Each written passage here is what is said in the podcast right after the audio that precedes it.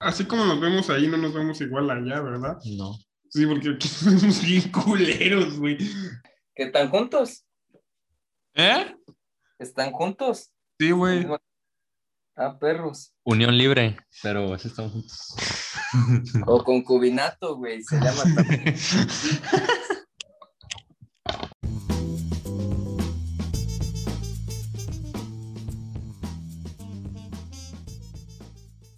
Eh, buenas a todos, gente. Bienvenidos a un nuevo episodio de su podcast Parlamento Vacío. Que siempre tienes que ser Eh, tan, ¿Qué? tan serio. ¿Por qué, güey?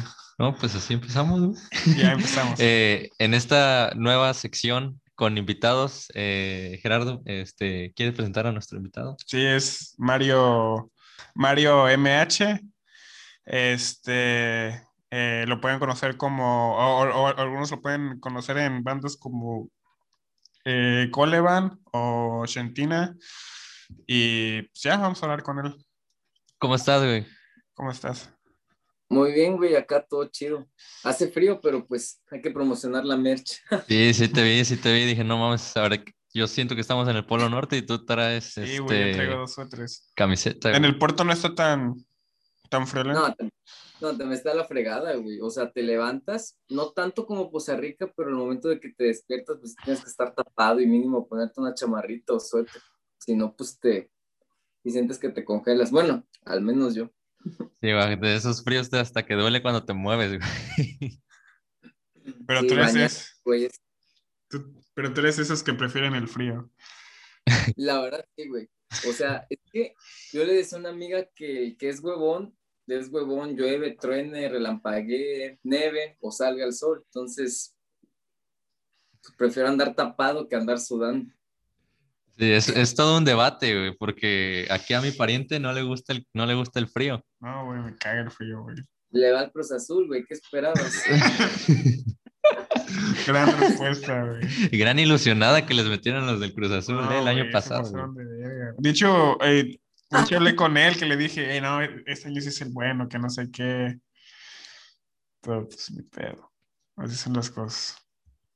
No, güey, eso es una mentada de madre lo que les Sí, hicieron. se ganar pasó. 4-0 la ida y perder 4-0 la vuelta. Güey, no, y, y deja tú eso, güey. Yo estaba viendo el partido del, de Tigres, el del Mundial de Clubes, y dije, güey, no puede ser que, le, que, que Cruz Azul le pudo haber ganado a Tigres, güey. El, o sea, y el Bayern, güey, a huevo le pudo ganar.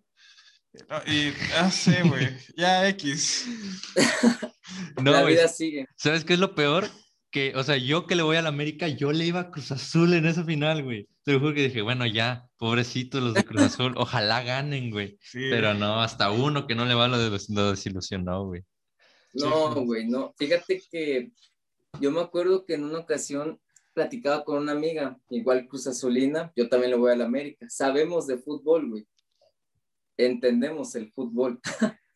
Pero sí le decía, hablando por ejemplo de Coleman, en la primera fecha que tuvimos era la jornada pues, de las regulares, a Cruz Azul América, que iban perdiendo 3-0 en el Estadio Azul.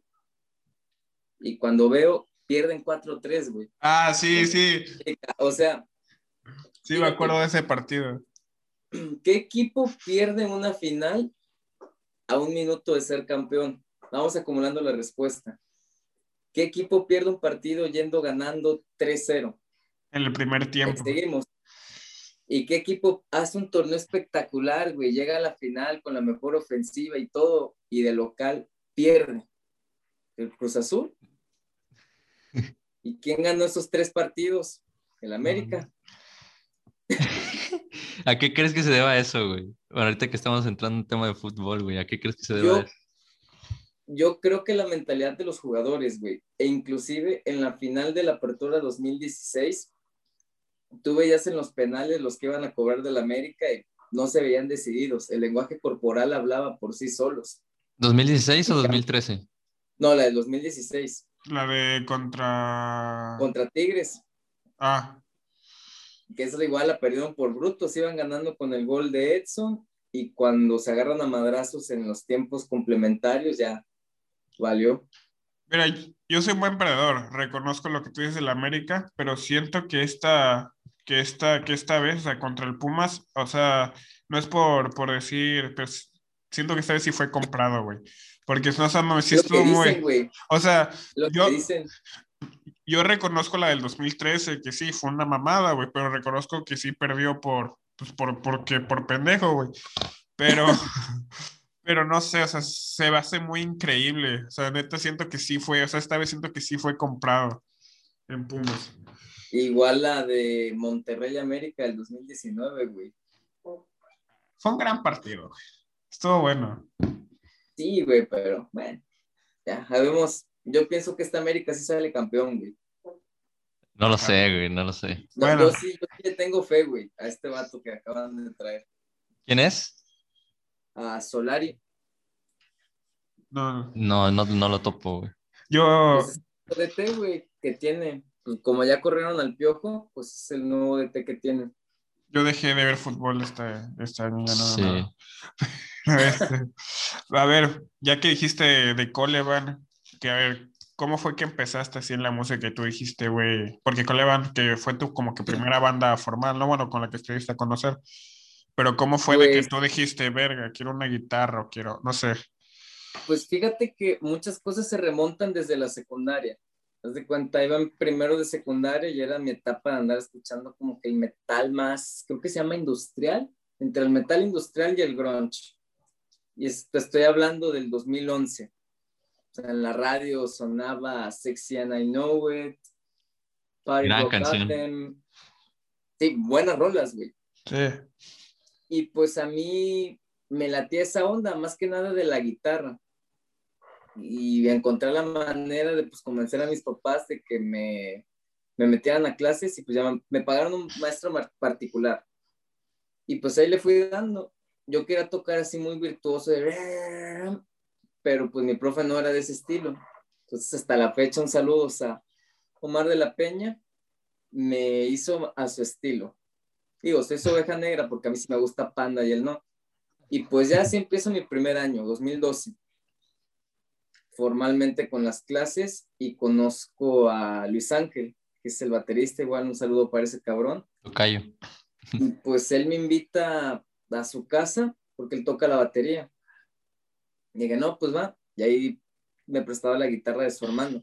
Eso se podría decir que es como que el primer acercamiento a la mitad de Coleman. Ya fueron pasando los años y en el 2014 fue que dije, pues que ya quiero una banda. Y empecé a escribir como que rolas, digo, tan muy pinches, francamente, pero salió una que me acompaña hasta la fecha, que se llama La de la Deseada. Y pues ya me junté con ese güey y entra mi mejor amigo desde el kinder que se llama Rubén, en el bajo. Pues ya le hacemos a la jalada, ¿no? Pero nada formal. Digo, ¿quién puede tener un compromiso a los 15 años? Mm. Nadie. Sí. Y ya ahora sí, aterrizando más a la pregunta de Gerardo, de repente yo estaba una tarde de diciembre, bueno, año nuevo, así de año nuevo del 2016, y no, pues la neta ya tengo ganas de, de hacerlo bien. Y le hablo otra vez a estos güeyes, a Rubén y a Luis Ángel, y digo, ¿saben qué? Vamos a hacer un grupo. Dije, yo canto, no hay pedo, porque pues alguien lo tenía que hacer. ¿Tú fuiste de la iniciativa? Pues sí, realmente sí. En cuestión de Coleman, sí. Para tocar, o sea, juntarnos desde hace un buen, fue de Luis Ángel. O sea, ese güey me invitó a su casa. Pero ya de como yo no conocí a otro baterista, pues le dije a él que si armábamos la banda. Y dice, no, ahora le va. Y todavía me acuerdo que le mandé la canción de, de, lo normal a lo simple a Rubén por audio de WhatsApp. Dice, no, pues está con madre. Ya la empezamos a entablar y la grabamos en un iPod 4. Ah, tan, ¿Qué tan viejo está el asunto? Hace cinco años ya, cinco años sí, yo me acuerdo cuando los conocí, o sea, lo que, que conocí de Coleman fue en el Rock and Gia, en que los presentaron, o sea, no tocaron, pero creo que te presentaron a ti o presentaron a tu banda al final de que tocó. Sí, con un video, con el de Caos. Ajá, yo me acuerdo. Entonces, haz de cuenta que de repente vamos así entablando la rola, y yo dije, bueno, le falta la voz yo no conocía nada de software. Para mí es software, pero la gente le llama Do. Es lo mismo al final de cuentas. y entonces me acuerdo que puse la canción a todo lo que daba en una bocina y yo me encerré en un cuarto y dejé grabando la, este, con el iPod ahí cantando la rola. Y pues ya, así fue como que tuve la primera, la primera canción de Coleman. O sea, mi voz suena espantosamente mal. La, la canción la, la, la grabaste, Mande, mande, mande. le subiste el volumen a la, a la música, o sea, a la pista y tú, y tú cantaste. Ajá, digo, pues fue lo único que se me ocurrió e inclusive me, en otra idea, me metí al coche de mi papá para, pues, tratar de aislar el sonido. Digo, no tenía la más mínima idea de acústica, producción musical, etcétera. Y pues ya de repente llega otro cuate muy conocido que se llama Martín Soto. El TikToker. Este güey era, pues ahí traía ondas con una chava en el Tepe. Y pues me lo presentaron y yo le dije, oye, pues tengo, tengo una banda, güey. Nos hace falta un guitarrista rítmico. Dije, cállate a la casa de este güey, de Luis Ángel. Dice, no, va.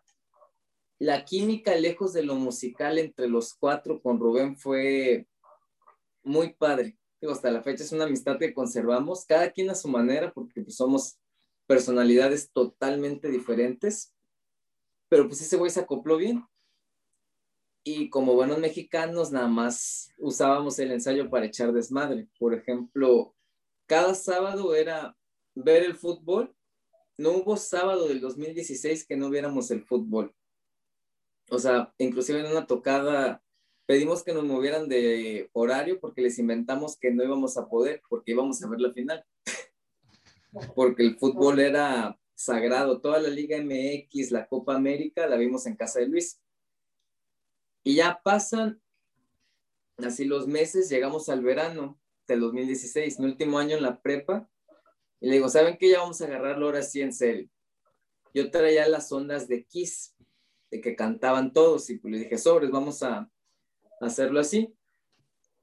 Y pues ahí estaban como que las cosas medio calmadas, y me llega como con una invitación, bueno, no una invitación como tal, sino que la planilla del Tepe, saludo a Jesús Adrián García, creo que se pide el cabrón, dice, oigan, es que necesitamos una banda para poder cobrar el cover.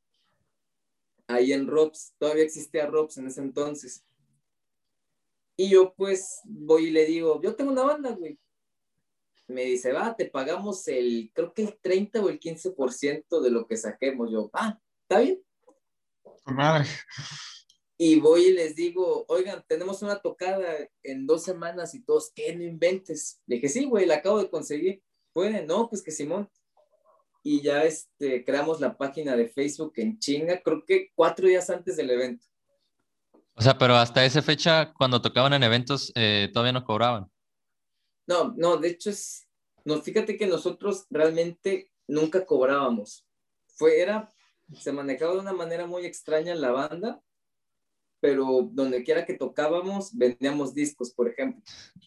O las mismas bandas nos invitaban a sus eventos. Y pues ya llegamos, entablamos un set list como de 13 rolas. Ahí se nos acercó Cheo y le dijimos, oye, tíranos paro con la batería. Ya para ese entonces Rubén ya no estaba porque se fue a vivir a Reynosa.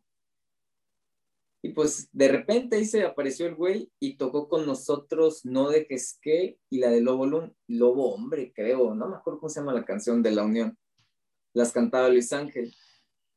Y pues ya nos, nos recibieron bien. Digo, al principio te van a ver puros cuates, la Sí. verdad. Sí, los, prime- los cuates, primeros fans de tu trabajo son papá. tus compas. ¿sí? Y de ese concierto, me acuerdo que yo estaba cantando la de la flaca y se me salió de una manera tan natural, pues aunque solo uno fuera chingado. Y fue como que un, el primer ícono del grupo, el aunque solo no fuera chingado. No es como que lo haya ensayado, simplemente son cosas que salen. Y curiosamente ahí tocamos la de la deseada, porque no contábamos con que iban a pedir otra. Digo, pues éramos, creo que el único que tenía experiencia tocando era Luis, o sea, para gente. Y pues así sale Coleman, fuimos ensayando, ensayando, ensayando. tocamos mucho en la, ¿cómo se llama? La esta expo del anime, la Cherry. La Cherry. Nos dieron, un, nos dieron un reconocimiento y todo el pedo. Y ya 2017, pues me iba a, ir a la universidad y les digo, ¿vamos a hacer el disco, sí o no? Dice, no, pues que va. Y ahí pues ya formalizamos lo que fue la deseada, de lo normal a lo simple, caos, que otra no camino, que se la di a Soto. Yo la escribí, pero ese güey la canta. Bueno, la cantaba realmente. Nuevo camino está pues, Está, está, muy buena, güey. Era de las que más me gustaba tocar. En ¿Y esas canciones las escribían juntos en grupo o quiénes escribían? No, no, fíjate que ya realmente la escritura, ahora sí que conjunto nunca se dio. ¿No? Sí, sí lo intentaron. Yo lo intentaba con Luis. Luis era bueno para, bueno, más bien es bueno para arreglar tus pedacitos o detalles, pero así que digas, tú esta canción la escribimos entre los dos, realmente no. Eso jamás pasó. Y este, por ejemplo, yo escribí las que dije y Luis Ángel sacó la de Saber de ti, ¿cómo se llama la otra? La de Quiero, de Noche y de Día, Por ti, Comprender. Y este, en Tuto nada más escribió una, la de Levántate. Ese iba a estar en el primer disco, pero pues por cuestiones ya hay de nosotros, nos preferimos esperarnos. Llega pues el momento interesante del grupo que fue grabar el disco. Ya nos conocían al menos a nivel tepe, la escena como que medio nos pelaba y pues contactamos a un productor, Andrés Quirino, igual un saludo para ese güey. Oye, yo tengo, yo tengo una duda, este, si, eh. hay un, si hay una escena como tal de, de ese, de ese estilo de, de, música aquí en Poza Rica, o sea, aquí en la pues, región. fíjate que nosotros, todavía me acuerdo, cuando empezamos a tocar en la Cherry, nos llamaban como que los líderes de una nueva generación de rock porque cuando nosotros empezamos a tocar ya estaba Fonética, Fallon, se llama Siberia. Igual un saludo para Eric, que es, ese güey es cuate de ambos grupos. Este, conocí a una que se llama Clio. Ah, pues Clio también, Clio también tocaba a Eric. Eric también tocaba ahí. Este, Box Road también ya estaban. Y nosotros, por así decirlo, yo creo que somos de la generación de, Amnesia, que creo que tampoco ya no existen. Igual esos güeyes nos invitaron a un evento. Saludo. Lester, creo que Ah, pues Amnesia es el. Eh, este güey este se lleva con Lester. Bueno, tu primo se lleva con ah, Lester. Sí, sí, tengo un primo que, que, se lleva con Lester, un chaparrito de lentes. Sí. No, este, ¿qué otra bandas estaban? Unos que tocaban surf, que armaban un show muy padre, los Pilgrims. Digo, eso sí me gustó. Ah, los Pilgrims está. Eh. Ah, no, sí, se robaron el show. La, la verdad, tocaron muy, muy interesante. ¿Ya no tocan? No sé, güey, estoy totalmente desconectado de la escena de Poza. Y todavía me acuerdo ahorita que lo dices, habían unos, unas madres de los medios que armaban una banda de rock. La primera la perdimos con Fallon y creo que ni fueron. Y yo me acuerdo que estábamos ya en las últimas de Coleman, bueno, sin saber que iban a ser las últimas, y estaban como que la votación, y de repente la raza se empezó a pelear de quién debía de ganar ese evento. Y hubo una, hubo una persona que dijo, lo que tienen que ganar ahí es Coleman. Dice, ellos ya llevan su rato, digo, su rato, dos años, y este, ya llevan un disco, van a sacar el segundo, tienen video, los conocen, etc., etc y me habla un güey de los de Denso, de, oye, es que vi que nos están comparando y que no sé qué. Le dije, güey, me vale madre lo que, lo que esté pasando ahí, porque no era de mi interés. Pero sí se había escena. Muy, digo, al final de cuentas el rock es demasiado underground, pero sí había banditas y eventos de vez en cuando. Entonces grabamos el disco 2017. Fue una, una experiencia muy, muy rara, porque yo doy, doy dos consejos muy particulares. Nunca tengas novia y menos a distancia. Y dos, jamás tengas una banda. Porque si dos personas no pueden estar de acuerdo, imagínate cuatro. No, no, no, no, no. Y este, pues ya llegamos a grabar en la casa de este cuate, Quirino. Y ahí pues conocimos. Duda, ¿por, ¿por, qué, ¿por qué lo de la novia a distancia? ah, pues experiencias.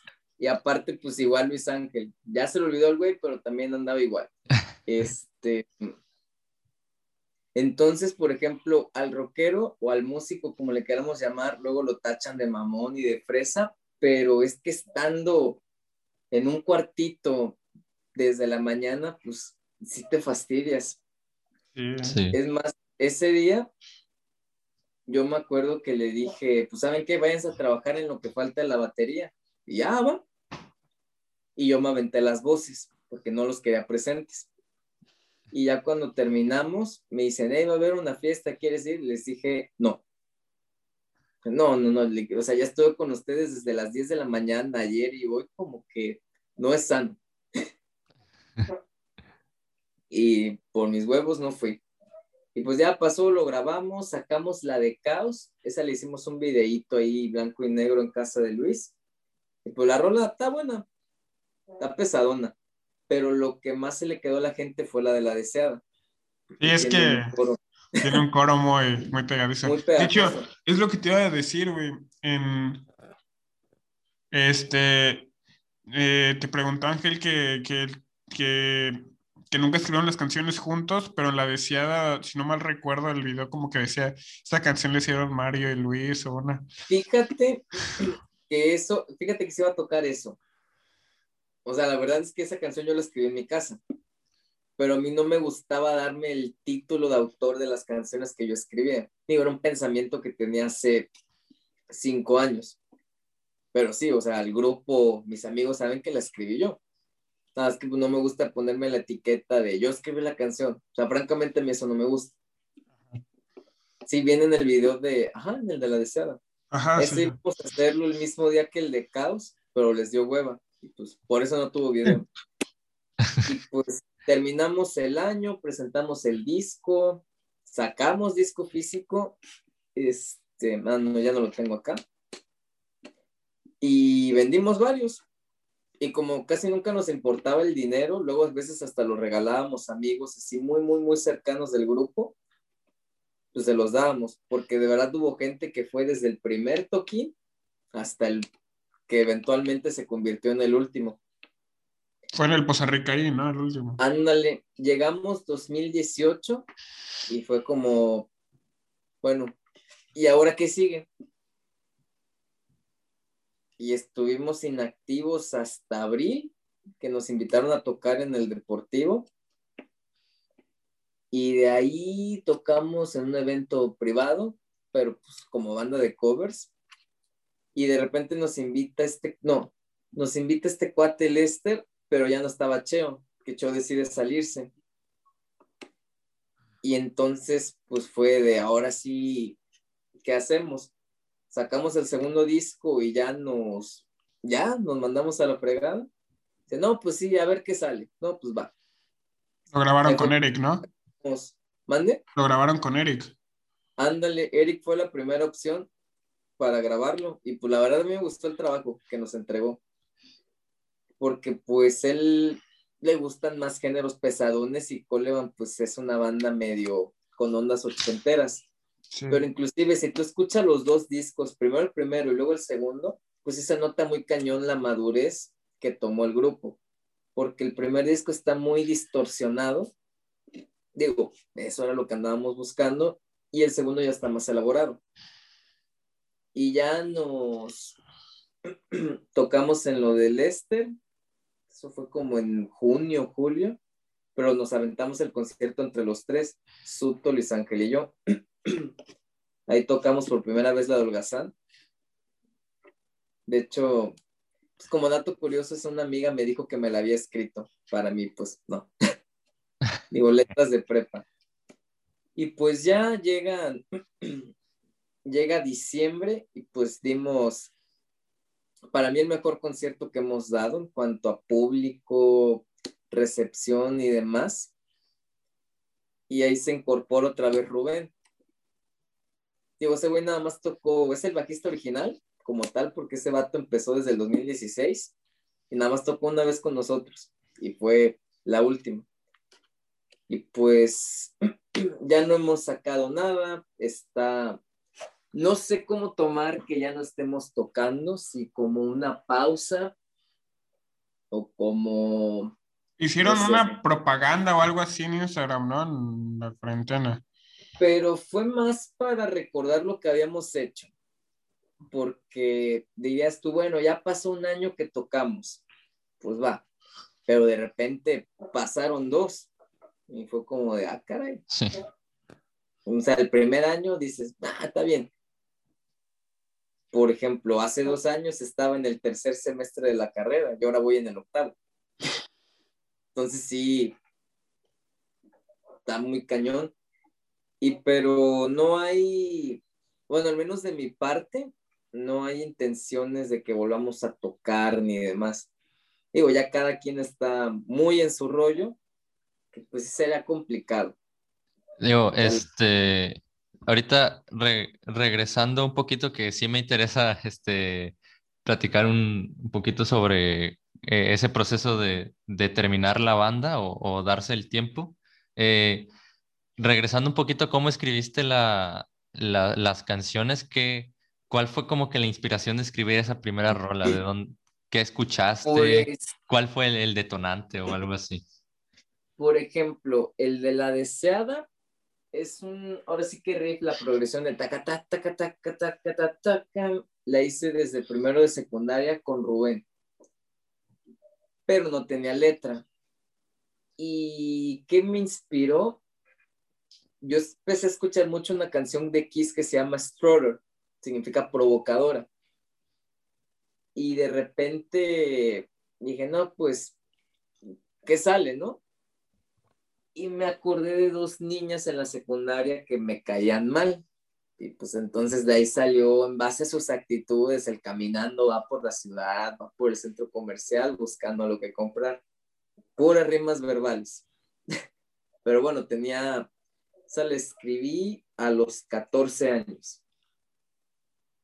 Las demás, así canciones que llegamos a ensayar Luis y yo, había una que le escribí a mi iPod perdido. Esa está un poquito más fumada porque decía, si hay alguna pastilla que me haga recordar y que mi memoria me pueda devolver, tendré que tomar una dosis para poder encontrar lo que ayer perdí. Buena letra. Pues, estaba muy chamaco. Después dejé de escribir un buen rato y las de Coleman es así, no, yo no les daría un significado como tal, o sea, en lo personal, a pesar de que pues sí son de puño y letra, pero la de Caos, no, de hecho la escribí en este cuarto, para variar. Ahí, fíjate, la letra no sé para mí qué significa, independientemente si se ha terminado el día de la espera, pues va.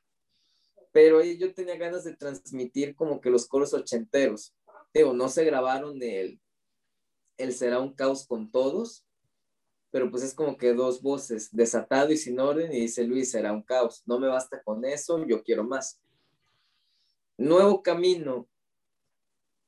Esa, me acuerdo que lo que fue la música la trabajamos primero Suto, Rubén y yo, que Luis Ángel andaba de viaje.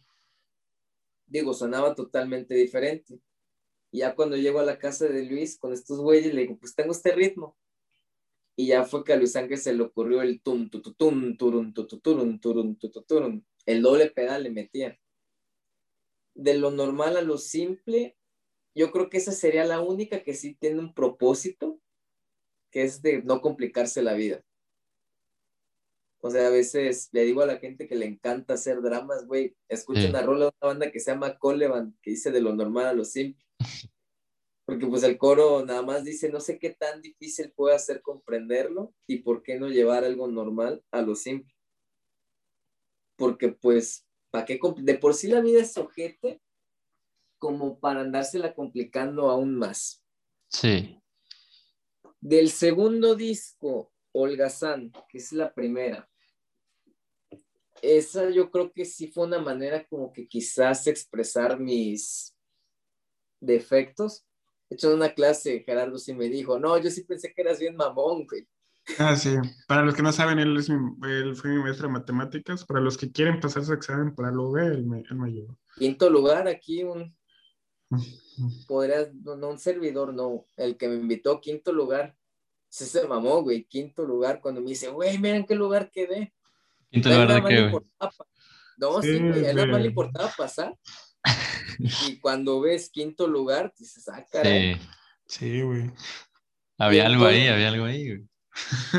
No, pues es que sí es listo. O sea, es que él fue el claro. Me dice, mira, güey, yo te voy a ser sincero. Tonto no estoy, pero no me acuerdo de nada. Y si tú me lo explicas y demás. Sí, es, pues, así, este, se me quedó mucho que cuando iba en sexto de primaria, eh, no sé qué le preguntó mi maestra a un compañero.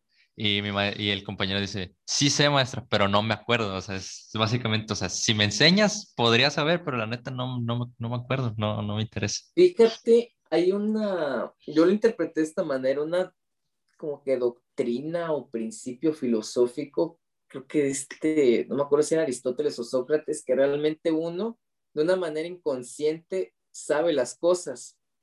Sócrates. Más siempre encuentra quien te las enseñe. Por ejemplo, en un embarazo, por cuestión natural, el bebé tiene que salir del, pues, del vientre de la madre, ¿no?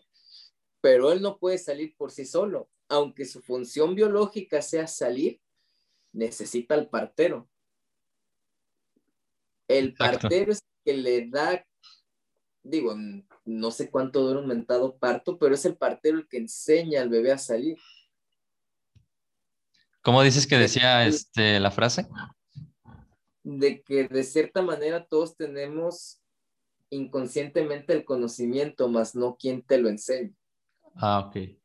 Sí, es, es este, creo que eh, lo que decíamos, lo que platicábamos en la, en la clase con, con Mateus, ¿no? Que, que tenemos, hay un filósofo que se llama Chomsky, que tiene una tesis súper, súper, súper complicada, pero que básicamente dice que, que nosotros tenemos la capacidad dentro del, dentro del cerebro cuando somos pequeños para, para aprender el lenguaje. Más o menos lo que él dice es que el, la gente cree que cuando uno nace, nace con la mente en blanco, pero Chomsky dice que nace como que con, con, con, todo el conocimiento, solamente es cuestión de desarrollarlo poquito a poquito. A través de las experiencias. Fíjate, por ejemplo, nos retomamos un poquito a mi, a mi niñez.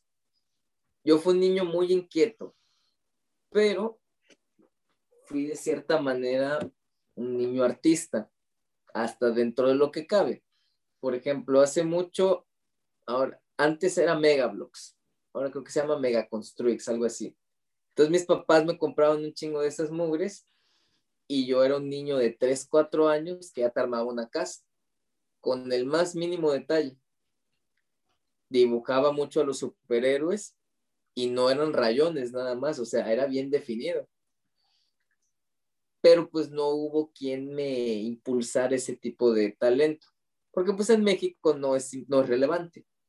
Ah. Pero creo que esto en una ocasión sí lo comenté con Gerardo en alguna clase, de que me preguntaste cómo sabes tantas matemáticas. Y dije, no, ni yo sé, güey, o sea, es demasiada información que no sé cómo es que siga almacenado. Pero sí tengo un recuerdo muy particular que mi hermana me enseñó la tabla del 2 cuando iba en tercero de quinto. ¿Qué chingados ah, de cinco años con la tabla del 2? No mames. Yo, del segundo de kinder. No, tercero, tercero de kinder. yo en tercero de, kinder me acuerdo muy bien que aprendí del 1 al 100, güey. O sea, nada más me aprendí, el, me acuerdo que fue como un logro muy grande. Y entonces llego y le digo a la maestra, no me acuerdo cómo se llame, que 2 por 2 era 4, porque a 2 le sumabas otros 2 y entonces así obtenías el 4. Y me regañó. ¿Por, qué? porque dijo que yo no tengo que saber eso. Pero ponte a pensar, güey. Claro, la vida te va enseñando los caminos, pero yo pienso, a lo mejor por esa ignorancia tuya como docente mataste a un genio. Claro. Sí. O a un futuro genio. Sí, o sea, siento que sí, sí, sí estuvo muy, muy mal. Creo que Eh, Pero vaya, nadie nace sabiendo, de cuentas. Este, eso que dices está bien cabrón de cómo un maestro puede matar a un, puede matar a un genio, güey. Porque, o sea, yo lo veo, yo, vi, yo, vi, el contraste ahorita con, este, Gerardo y yo tomamos clases de filosofía, este, eh, en un curso aparte. Y ahorita este semestre, este, eh, dentro de las materias está filosofía. Y, dije, no, pues qué chingón, tengo filosofía acá en un curso aparte y tengo filosofía en la escuela, va a estar más cabrón, me va, me va a motivar más. Cero que ver, cero, cero, cero que ver. O sea, literal, la última clase que tuvimos fue, eh, compartió pantalla la maestra y copien estas preguntas, me las responden por incisos y listo. O sea, no, no existe ese tipo de motivación en el que si, si algún docente ve que tú tienes la iniciativa, te motive o, o sea, prevalezca esa llama que te hagas salir en lo que quieres. Es básicamente, aquí te vamos a enseñar lo que tú tienes que saber en este año, no te preocupes por más. Y es, es como de no, le quita el sabor. Que sí tiene razón, güey. Por ejemplo, en área de ingeniería, digo, el ingeniero como tal o el estudiante de ingeniería tiene un ego más grande, yo creo que la Tierra. Pero para mí es un, pues es una persona pendeja porque, por ejemplo, no todo se basa de saber números y letras con exponentes. Tengo un recuerdo muy chistoso de la prepa, de una frase tan peculiar que hasta se la pregunté a una estudiante de psicología y no la entendió. Pero decía palabras más, palabras menos, el ser es y el no ser no es. No es. Tanta Dice, pero es que como si es, le dije, pues sí, si algo existe es porque posee esa cualidad de que es verdadero. De que es exacto. Puede ser, pero algo que simplemente no, no existe, por lo tanto, no es. Y decía el maestro, Luis Albino, igual un saludo para él, que le extrañaba que todo el salón no lo haya entendido, porque en teoría el ingeniero o el estudiante de físico matemático debería de tener un razonamiento más, más Sí, porque vaya, a solucionar problemas en la vida real está cabrón. Y, por ejemplo, una vez platicando con una amiga, yo le dije, pues es que a mí sí me gusta la filosofía, filosofía y literatura. Pero me dice, no, es que mi maestro me arruinó la materia. Yo dije, no, pues es que a mí no, la maestra igual Angélica, un saludo, siempre nos enseñó el amor esa materia. Claro, habrá el típico soberbio que no le guste, pero ya te explicaba clase con ejemplos, te invitaba a quién, quién quería exponer, entonces más te interesabas en la materia. E inclusive dejó un trabajo final que decía que hicieras a lo largo de tu vida, cómo moldeaste tu pensar. Sí. Complementándolo con diversos filósofos que venían en el libro, pues entre ellos Maquiavelo. Pues tú me dijiste que me, ayer justo me dijiste, no, güey, es que en la prepa me leí el libro de texto de filosofía que te... Sí, vaya, yo era el nerd que le gustaba ese tipo de materias y hasta la fecha me siguen gustando porque igual tanto número... Pues, castra. Sí, castra, güey. Castra mucho. Por ejemplo, le platicaba a Gerardo en un chat de Maquiavelo. Una filosofía errónea que tiene el, la, pues ahora sí que el ser humano. ¿Por qué? Porque si tú lees, lo ubicamos por dos de sus frases. El ser humano es malo por naturaleza. Yo pienso que sí, porque es instinto al final de cuentas. Y también cuenta de el fin justifica los medios. Y no, no justifica los medios porque su filosofía está basada en un entorno político. Entonces hay mucha gente que dice, pues el fin justifica los medios. Pues no, no los justifica porque no estás en un contexto político. Decía que el fin justifica los medios siempre y cuando sea para garantizar el éxito de tu Estado. Sí, no, eso puede decir algo incongruente. Eso es lo que me gusta porque, bueno, retomando ante la clase de, tu maestra, que decías que fue quien, quien este, prevaleció más que nada esa llama en ti, es muy importante porque más que nada ese tipo de materias como la filosofía son mucha dialéctica y, y estar hablando, estar pensando, o sea, no puedes decir, este tema se empieza aquí y cierra aquí porque a veces no te da, o sea, y... Sí, o sea, y te queda pensando, o sea, yo me acuerdo cuando leí el, el diálogo de Platón, el, el, juicio de Sócrates, o sea, te juro que me quedé pensando así toda una noche, o sea, neta, tuve, o sea, tuve pedos para dormir por, de que, de que, que es un hombre de bien, o sea, no sé, me puse a pensar mucho. Y algo, algo que dijiste que, que sí me molesta mucho de la gente es cuando dice cosas, pero no sabe el contexto de, en el que se dijeron esas cosas, porque este, hace poco vi un directo de, de un vato que también este, hace directos y es estudiante de filosofía, este, que dijo que un este, texto sin contexto es pretexto. O sea, si tú dices algo si tú dices algo, pero no das el contexto en el que se desarrolló esa frase y con qué conocimiento se dio, solo estás diciendo algo para que se adecue a tu opinión y sea este, un argumento positivo hacia lo que estás diciendo sin ninguna, sin ninguna base que, que lo defienda. Y pues es básicamente lo que pasa muchas veces como esa, como esa frase del fin justifica los medios. Y sí, fíjate que también lo que influye, hoy todo el mundo se siente dueño de la verdad porque la verdad está al alcance de un clic. Exactamente. Que se, que se llama postear. Entonces, todo mundo defiende una verdad que no tiene. Pura ideología. Yo no soy nadie para también juzgar, pero es la verdad. Lo que yo digo no es una verdad absoluta. Son opiniones. Y en base también a la filosofía, también te enseñan a cómo, pues, cuestionar, pero con el fin de enriquecerte, no de perjudicarte más por ejemplo, hablando de eso, en Gorgias, este, hay, hay un diálogo de Sócrates que habla con, con, un amigo, no recuerdo el nombre del amigo. Bueno, el punto es que este... Los Ajá. ¿Eh? Lo de si no me vas a contar algo bueno, útil y verdadero de mi amigo, ¿no es ese? No, es, bueno, haz de cuenta que es que Sócrates compara un repostero con un médico. Y entonces le dice que el, si, si el, el, repostero que en ese entonces era como el que traía las masas, como el buena onda y así, el repostero dice, no, pues tienen que comer esto, tienen que comer el otro, y el médico dice, no, tienen que comer el otro, eh, esto porque les va a hacer bien.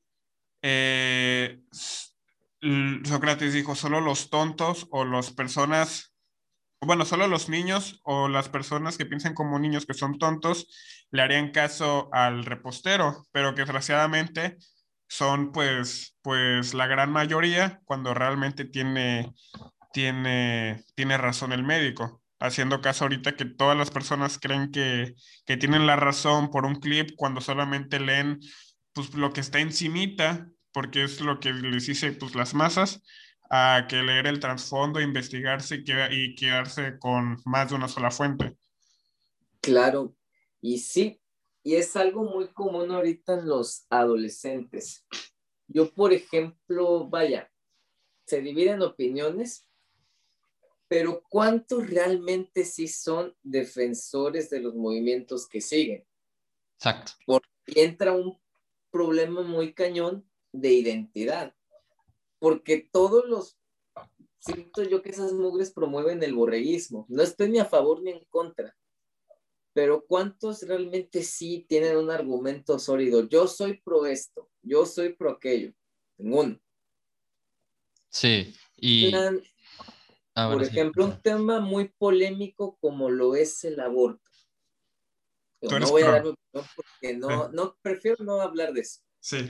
Pero la gente que dice, yo soy aquello, yo soy esto, no tienen el más mínimo conocimiento de medicina ni de biología. Ni de higiene. Ni yo tampoco.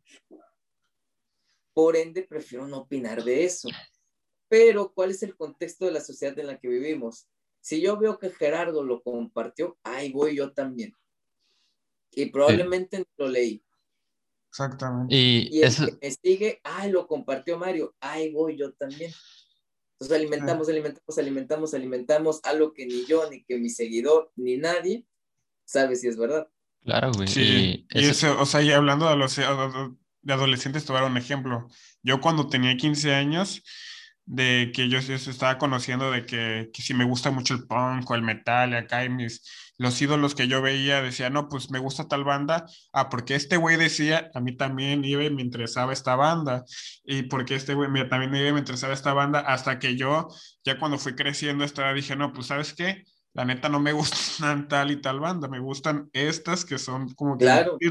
pero pues siento que ahí son temas como que más sanos, que te vas conociendo, que no, que no necesariamente tienes que tener un trasfondo necesario para saber cuáles van a ser tus gustos musicales. Y, y sabes qué, güey, que, o sea, es, es importante que esos temas se, se, permanezcan en opinión pública, porque al final de cuentas nosotros somos la sociedad y la sociedad es la que le, es más o menos la que pide al, al, al Estado, al gobierno, lo que, lo que debe hacer, ya sea de una manera u otra. Pero, o sea, lo que no entiende la sociedad es que no, no debes de tener un punto de vista sobre todo, güey. O sea, si, la si, te preguntan, por ejemplo, este, ¿tú eres pro aborto o eres pro vida? No sé, es que no tengo los argumentos necesarios para saber si soy pro aborto o soy pro vida. He escuchado esto de tal argumento y he escuchado esto de tal posición, pero la verdad no lo sé. Y eso es lo, a lo que la gente le aterra, le aterra reconocer su, su falta de conocimiento en frente de otros, que la verdad no tiene nada de malo, porque como, como dijo, no me acuerdo qué filósofo dijo que el humano no puede aprender aquello que piensa que ya sabe, güey. Y, y no puedes vivir pensando que tienes las respuestas a todo, porque jamás, jamás ves si, si en realidad las, las cosas que piensas están bien. Y hay un filósofo que se llama Slavoj Žižek, no, creo que fue Chomsky, el que dijo, si un argumento, este, si un argumento te enfurece, es porque inconscientemente tienes miedo de que no tengas las razones correctas para creer ese argumento. Entonces, es, apela mucho a la ignorancia de las personas y al querer siempre un punto de vista sobre todo. Fíjate que sí. Mira, te voy a poner un contexto musical. Hay gente que, por ejemplo, Panda, todos sabemos, independientemente si robaron o no, pues que era una banda de niños ricos, está bien. Pero hay gente que piensa que pegaron por el dinero del papá y no es cierto. No. O sea, no, créeme, sí.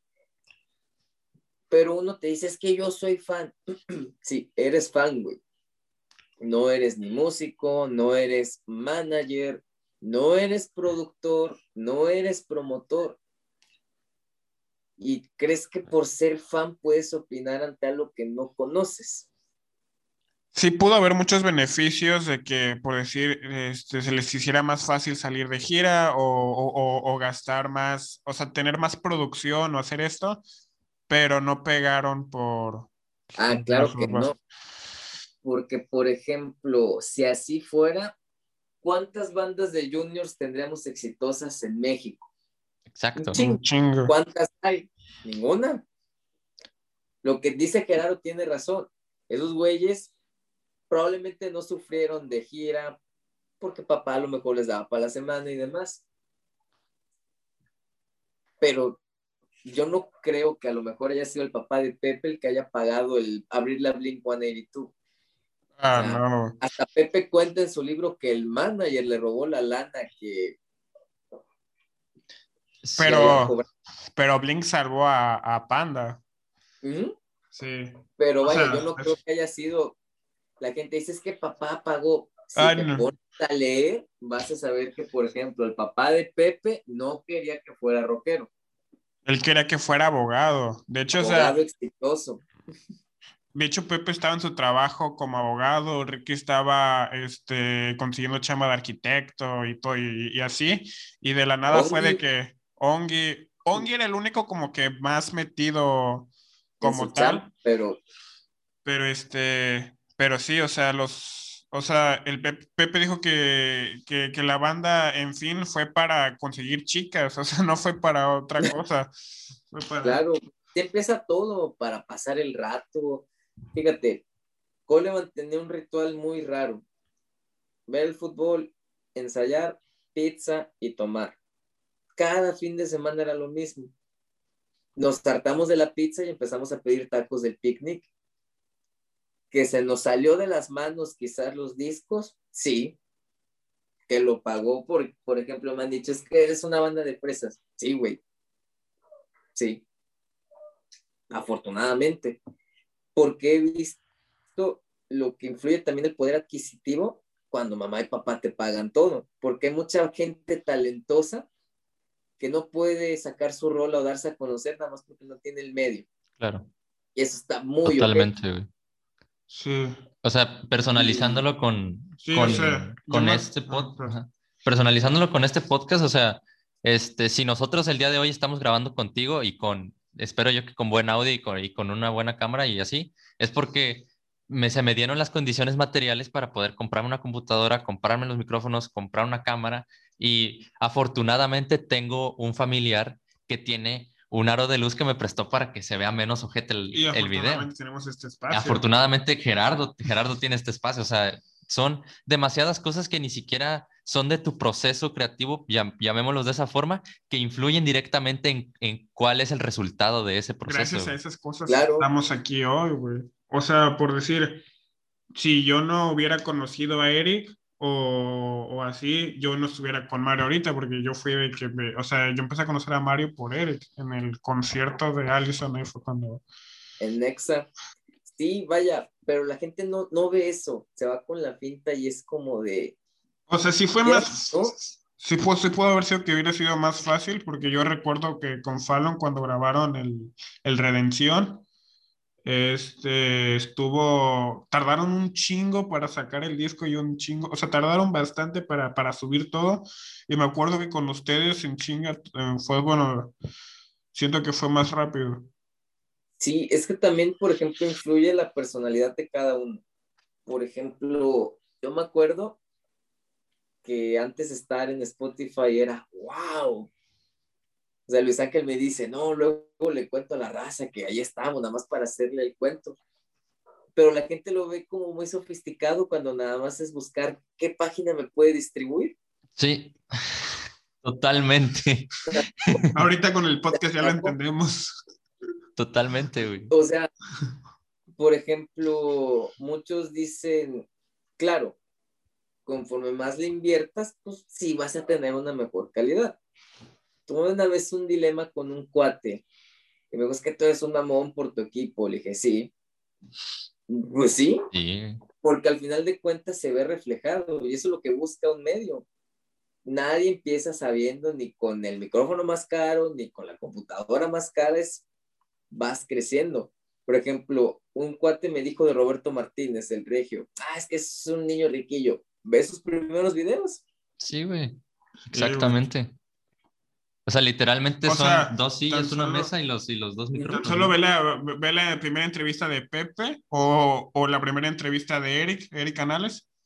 Este, y ve las entrevistas ahorita de Eric Canales y la entrevista ahorita de con Pepe, güey. Sí. Claro, Y fíjate que es, eso da mucho para abajo cuando quieres empezar, quieres empezar este, un nuevo proyecto y te empiezas a comparar con tus ídolos, pero cuando ya son, ya son tus ídolos. Y es como claro. de, compárate con tus ídolos, pero este, cuando estaban igual que tú, güey. O sea, a lo mejor, a lo mejor y no eran iguales a ti, a lo mejor eran, a lo mejor eran mejores en sus inicios, pero básicamente ahí te das cuenta cómo es que fueron siguiendo ese caminito, güey. Y es lo que da para Claro. abajo a veces cuando empiezas. Sí, y es todo, yo lo considero un mar de decisiones. Por ejemplo, a mí me gusta mucho pues el aspecto del rock and roll y ese pedo. Y yo me pude armar un, un home studio. Digo, me, me causa un poquito conflicto el término porque ya está muy choteado, pero pude comprar mi equipo. Y yo una vez puse en contexto un cuate que yo pienso, esta sí es una opinión que defiendo mucho, que la gente se queja de todo, pero nada hace por mejorar el entorno en el que vives. Y la decisión empieza por uno. Y le dije, mira, güey, te lo voy a poner así. A mí me gusta el rock. El rock nadie lo apoya. ¿Qué hago?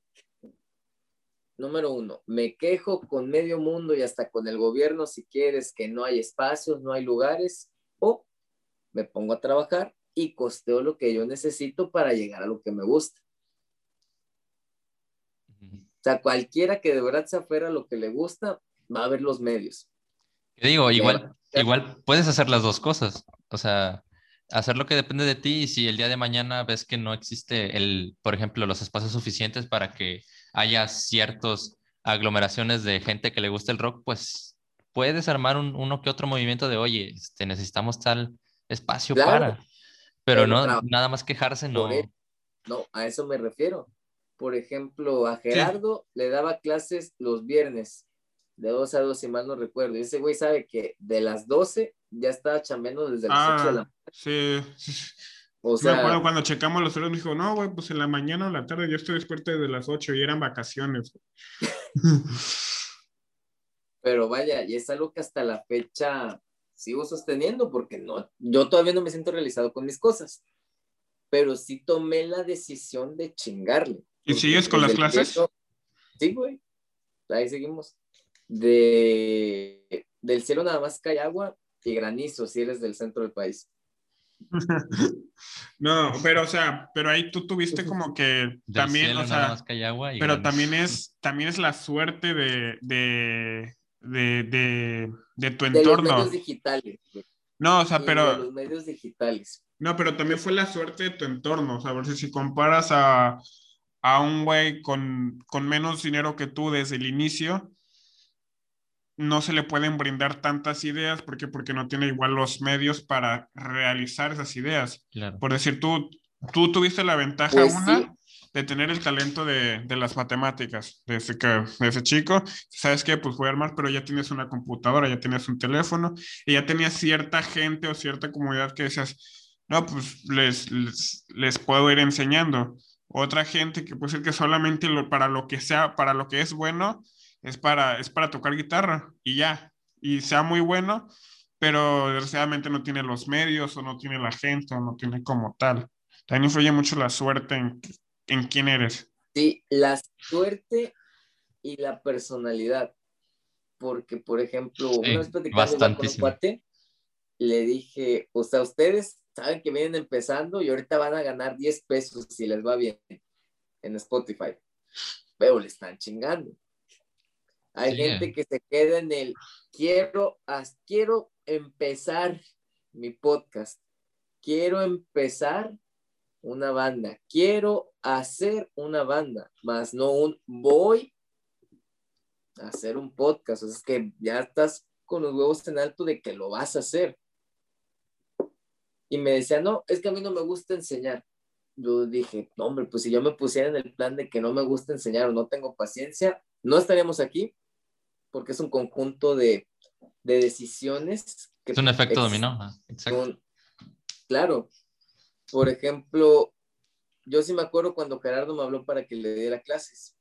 Y fue porque vi un dibujito que me hizo un alumno de 10 años. Ajá. ah, oye, güey, yo quiero. Dejaba, ah, primero fueron de guitarra. Y después, por ejemplo, él platicando con Eric, Gerardo me dice, es que yo necesitaba alguien que me enseñara matemáticas y Fallon le dijo, pues el güey que se sabe todas esas madres de memoria es el mar. Entonces, de ahí conectamos. Pero también, aparte de, pues sí, a lo mejor ya tenía la compu, el iPad y demás, me influyó mucho pues, los medios digitales. Claro. O sea, si, vas y pegas un póster, ¿quién te va a pelar? Nadie. La, la globalización está bien cabrón como en, como no sé si viste ahorita la, la serie de, la de Karate Kid, pero la, la serie, no me acuerdo cómo se llama. Eh, no, no sé. Eh, ah, Cobra Kai. Cobra Kai. Eh, en Cobra Kai ya se cuenta que el, el, se puede decir que el malo en la primera temporada, él estaba haciendo su, pues, su dojo, pero él se quedó, él, él, no tenía Facebook, no sabía que era internet, o sea, se quedó muy, muy, muy atrás y empezó a, y empezó a hacer su, su propaganda para su dojo pegando papeles como en los 80, o sea, en, en, en, en, los postes de luz y así, y su único alumno le dijo, ya intentaste por internet, y en chingue que le creó la página, y a los cuatro días ya tenía un chingo de alumnos, ¿por qué? Porque su propaganda le hicieron bien. Sí, o sea, a final, a final de... A final de cuentas, aunque tú tengas el mejor producto del mundo y tú hagas un, un, video muy chingón o hagas una canción bien chingona, si no, si no hay quien lo escuche, la neta, pues o si no, sirve. Ajá, o si no le llega a nadie, ¿de qué, ajá, ¿de qué sirve? La, y sí, fíjate, por ejemplo, hablando, digo, de temas a mi punto de vista de lo que fue de Coleman y formando el nuevo grupo. A esa banda, hasta la fecha, hay gente que todavía la escucha, todavía se acuerda de nosotros como de, ah, caray. Dije, digo, ya no tocamos, tiene dos años que no tocamos y la banda se formó formalmente hace, seis, hace cinco, pero ahí sigue. Entonces fue una mala decisión quizás a mi punto de vista, porque pues ya iba escalando. Nosotros sí metíamos entre puro cuate, pues como 50 personas, pero el cuate de su cuate de su, ella acompáñame, van a tocar estos güeyes, ella acompáñame, vamos, y que, ¿dónde vamos el fin de semana? Pues es que van a tocar los Coleman, ah, pues vamos. Entonces, eso nos ayudó bastante. En el evento de Lester, me acuerdo que tardamos en contestarle porque realmente no sabíamos si íbamos a poder. Pero a pesar de que éramos pues una banda X, digo, como cualquiera que viene empezando, nos tenían un cierto grado de respeto. Dices que les queríamos dar 40 minutos. Yo, no, de pedo, güey. Entonces, en cualquier cosa que hagas, debes de ver siempre la oportunidad. Y aparte armaban este show. ¿Mande? Aparte armaban show, yo me acuerdo. O sea, yo solo los vi una vez en la cantinera y hasta se quitaron la playera y todo el pedo. Ya, ni me digas, güey, que nada más de ver el video me duele la garganta porque me da una faringitis cabrona, pero pues no me quedé con las ganas. Y me acuerdo de ese evento que llevaron a los medios, por así decirlo. No me acuerdo ni cómo se llaman, pero lo llevaron. Y entonces les gustó tanto el grupo que me hicieron una entrevista express. Obviamente regalé un disco, una cosa por otra, pero vendimos discos. La gente seguía hablando de nosotros, no es que los Coleman, yo, ah, chingado. Ya tocamos y siguen hablando de nosotros. Entonces, pues el grupo va bien, pero bueno, cosas pasan y ya cada quien está en su camino. ¿Por, qué se, ¿Por qué se llamó Coleman? ¿Por qué se llamó Coleman? en el video, los videos que Gerardo por lo visto se lo sabe de memoria. Ay, no, este güey es un fan fiel de cualquier grupo. A ver, que la cuentes Gerardo, ¿por qué se llamó no, no, sé, Le dije, es que, le dije, fíjate que escuchó una rola de Pepe Madero. Y no, güey, y si tú escuchas su último disco, dice que lo escribió estando solo y que no sé qué, y que subió de ah, chinga. Pero bueno, ¿por qué se llama Coleman? el nombre loco que a mí se me había ocurrido era Ancora. Pero sí me dijeron Luis Ángel Rubén, no, cabrón, está, muy loco el nombre. Ancora creo que significa todavía en español, porque es una palabra italiana. Y entonces dije, a ver, dije, Luis, Rubén, ¿qué marcas son tus zapatos? No, pues Vans. Dijo, ok, los míos son una marca que se llaman Colhan. Dije, Coleman, ¿les gusta? Sí, ya ahí muere. de los Pero fue de estar proponiendo y proponiendo y proponiendo y proponiendo y proponiendo y proponiendo y pues salió. Sí, como Allison, que es que, propusieron un chingo de nombres, un chingo de nombres y Eric de repente estaba cenando y Allison, a huevo, Allison, ella se quedó con... Y significa todo está encendido, all is on. Ya después en, el, en el disco de, de Todo está encendido también me di cuenta, yo no sabía. No, está bueno ese disco, güey. Sí. Fue, fue el último de Manolín, ¿no?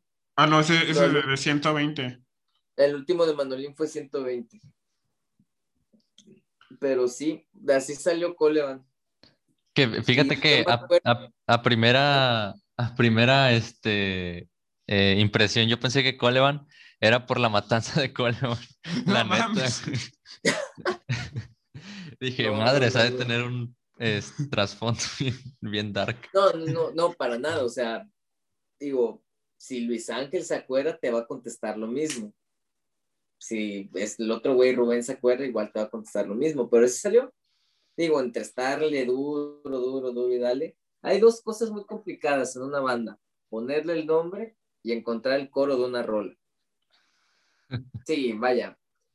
Este, tú piensas, digo, es normal que cualquier canción, es que esta es la buena, esta es la buena, pero para que sea la buena necesita un buen coro.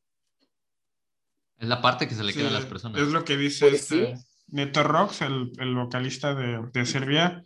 Dice que para que pegue una canción realmente son dos cosas. Una, que no te tardes tanto en llegar al coro, porque si no la gente se va a aburrir. Y dos, que el coro sea muy bueno, porque es la gente que es, es, es el pedacito que la gente se va a aprender. Fíjate, hablando de lo que implica tener pues esos tintes comerciales, porque pues al final de cuentas Sí. la música es demasiado subjetiva, pero yo me acuerdo grabando el solo de Saber de ti, que es una canción de Luis Ángel. Yo estaba aferrado a hacer un solo más elaborado como lo de las otras rolas. Y me dice Andrés, ¿para qué? Y yo, pues, ¿cómo que para qué, güey? Un solo acá chingón. Dice, no, nadie te lo va a tararear en vivo.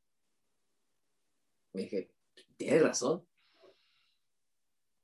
Claro, en gusto se rompen géneros, pero hay gente que tararea melodías, la, el inicio de una canción y hasta los solos. Sí, Tú sí, hay- escuchas un concierto de Metallica en vivo y en Master of Puppets. Oh, oh, oh, oh. Oh. También, O el, sea- eh, también el solo de One, güey, el solo de One, o sea, cuando yo, yo no, no hay, no hay vez que yo escuche el solo de One o de Enter Setman que yo no, ta, que, que yo no lo tararía, güey. Claro, pero también ya del Black Album son más comerciales, pero sí, o sea, depende a qué le tires. Claro, hay bandas que a lo mejor sí Ah, quizás... no, pero es que el, el, el pinche Kill está para, para romper cosas. Ah, sí, sí, sí, sí. Pero vaya, todo grupo, eso lo decía el de Caifanes, en el momento de que entras en el mainstream y tus entrevistas y demás, pues eres pop. Pues es la verdad. Pero hay gente que sí realmente se aferra a su ni madres, yo no me vendo. Pero pues es donde entro yo en subjetivo, porque es como, ¿a qué le tiras? ¿Quieres ser una banda under? ¿Quieres ser localmente conocido, estatalmente conocido o qué? Sí, o sea, es, es Pero- el dilema de quieres ser un, como un, hay un capítulo de creativo, ¿no? Que dice, quieres ser un, un, este, cantante de rock o quieres ser un famoso cantante de rock, algo así, va. Claro. Y este, por ejemplo, a mí hay una banda que me pasó Rubén, que se llama Tool. Muy De buena esos güeyes, pónselos a tu mamá y te van a decir, quítame ese desmadre. Pero, o sea, tiene razón, pero porque ellos en primera conocen a su público. Exacto. En cambio, ponles a Bon Jovi y te lo van a tolerar. Sí. ¿Sí me explico? Entonces, por ahí va. Depende qué rola. No, es que Bon Jovi no es pesado, güey. No, pero bueno, es que si yo mis papás a Bon Jovi nada más le pongo pues la, pues, la más famosa, la que tiene la intro del bajo. Ándale. Y este. Y de, No, de ahí en fuera si le de, pongo de otra Bon ya Jovi no es la de Ryan Springer. tarara, ah, Es ¿No es de, no es de Bon Jovi? De Rem. ¿Cómo? Losing My Religion de Rem. Ah, yo pensé, la confundí, güey. No, este güey es- eh, eh, eh, este güey te va a decir todo lo de. Este güey es muy ochentero. Pues es, es una evolución, güey, porque, por ejemplo, yo retengo anécdotas con mi primo. Digo, no es como que tenga una voz wow, pero sí me he dado cuenta que tengo una manera particular para cantar. Tú escuchas el primer disco de Coleman y suena muy. Una voz que no tiene cuerpo. O suena. Tiene fuerza, pero es más aire. Claro, no, no, hasta la fecha digo que no sé cantar, pero recuerdo una baladilla que subí con Rubén a mi Instagram y mágicamente esa canción, "Oye, ¿cómo se llama? ¿La tienes en algún lado? Y yo, no. ¿Por qué? Porque yo no aprendí a cantar con canciones de rock. A mí me gustaba cantar las canciones de pop. José José, un italiano que se llama Tiziano Ferro. Entonces, si, digamos, desglosas mi voz en una rola, sí, pues es que este güey canta bonito. En cambio, desglosas a un auténtico rockero y no, si está afinado y todo lo que quieras, pero no canta así. Entonces es, ahí se van dando. Sin embargo, no sé cómo le he hecho para tener melodías pegajosas. En base, la de la deseada es una voz que suena horrible, digo, la canto yo, pero pegó. Sí, Y y, el de fonética, dijo, no, que te valga madre, güey, es punk. El punk así es. Exacto, güey. O sea, la neta, por decir, los Sex Pistols musicalmente son malísimos, güey. O sea, pero, la neta, güey, los Sex Pistols musicalmente son malísimos. Por decir, eh, eh, los Ramones o The Ramones también son, o sea, para mí no son malos, pero son muy simples, güey. O sea, creo que cualquier persona que quiere iniciar a tocar instrumentos, para mí, bueno, tú, tú, tú eres maestro de guitarra, pero este, pero siento que, que aprendiendo rolas de Ramones, aprendes un chingo. Y, Sí. y pegaron, güey. Y, pues, y, y son bandas icónicas y clásicas, si se puede decir así. Que hasta ponen en películas. madre. Sí, o sea, y la, o sea, el, el bajista de Sex Pistols creo que tenía 16 años y solamente lo agarraron para, porque se veía cool, porque, eh, o sea, porque tenía la onda punk, pero el vato ni sabía tocar, pero dije, este güey trae onda y lo jalaron. Es que fíjate, de ese tipo de grupos, o quizás de cuando la imagen, por ejemplo, Motley Crue, yo leí el libro y en el capítulo de, de su manager, ex manager, perdón, decía, es que eran malísimos, pero venían un chingo de discos terminando de tocar. Atraían a las mujeres. Claro, era una época donde quizás todo era más, no tan mal visto como lo es ahora, pero vieron una oportunidad de negocio. Entonces puedes decir, es que ese güey se ve cool. O a veces, si te das cuenta, ¿quién es el más carita en un grupo? El cantante. El cantante. No sé si se ponen de acuerdo o qué onda, Sí. pero En el caso de Motley Crue así era. lo dice la película, necesitamos un tipo que luzca como David Lee Roth y tenga la energía de Bowie. Como sí, o sea, como cuando entran a la, a la, A la a la fiesta. fiesta y el vato dice, me vale madre cómo cante, ve la cantidad de chicas que tiene con él. Ándale. Pero sí, también, por ejemplo, mucha gente, digo, aquí a lo mejor me van a matar varias razas, pero es que yo quiero ser cantante, pero güey, cantante no es nada más parar y cantarte y presentar, ni madres. Tienes que tener madera para ganarte al público, si estás marcado, que te manoseen las chavas, el carisma para ganarte a los medios, y si no lo tienes, no hay ni cómo ayudarte. Porque digo, qué huevo ver un güey que esté parado, estático. No sé, X canción. En cambio, Sí. tú ves que se mueve, que interactúa con tu público, que lo prende, no, hombre. Dos en uno. Y aparte, más Sí. que nada, es eh, entender que la gente lo que quiere ahorita es sentirse identificado con alguien, con o un- sea, ya sea con una banda, con Sí. un movimiento, con un color, con un símbolo, con lo que sea, güey. Y pues si eres el güey que está así, que es neutral, que no, es, que no se define ni por un lado ni por el otro, pues la neta no va a jalar. Me pasó mucho con cuando fui a ver a Manuel y Mijares. Me acuerdo que yo veía, so- solamente le puse, le, le- me- le puse atención a Manuel porque Mijares estaba, está, o sea, sí habla, pero estaba estático, serio, acá. Emanuel como que echaba más. Sí. Fíjate que, por ejemplo, en el, en el penúltimo concierto que di con mi banda actual, bueno, un saludo a la poderosísima Argentina. Ahorita ya hablamos de eso. Cuéntame. va, va, va. Este, tocamos con una banda de México que se llama Asthmatic Wolves, acá en Veracruz.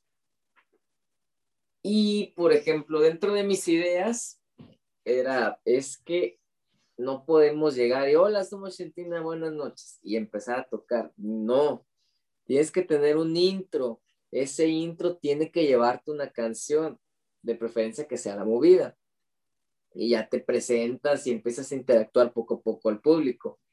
Y si algo me di cuenta como cantante, porque en ese show casi no toqué la guitarra, es que si el cantante se mueve en toda su expresión de la palabra, nadie te va a quitar los ojos de encima. A tu banda.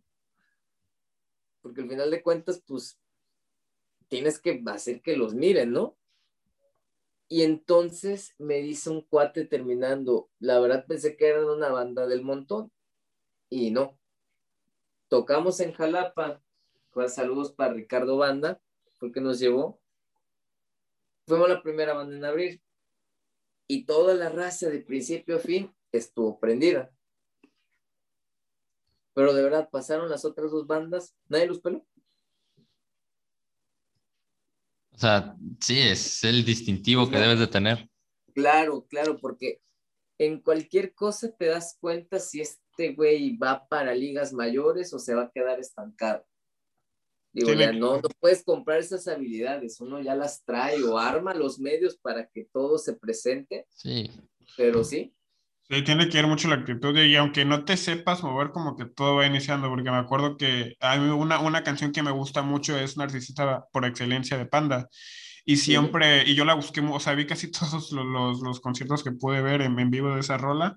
Y, fui, y, vi, y, vi, la evolución de Pepe bailando, o sea, como cuando entran como que en el solito, Pepe se pone a bailar con el micrófono, ese movimiento de cadera, y, este, y como, que lo, como que los primeros suena, se ve como que muy forzado, y ya después como que va, ya va agarrando, el sí. hilo.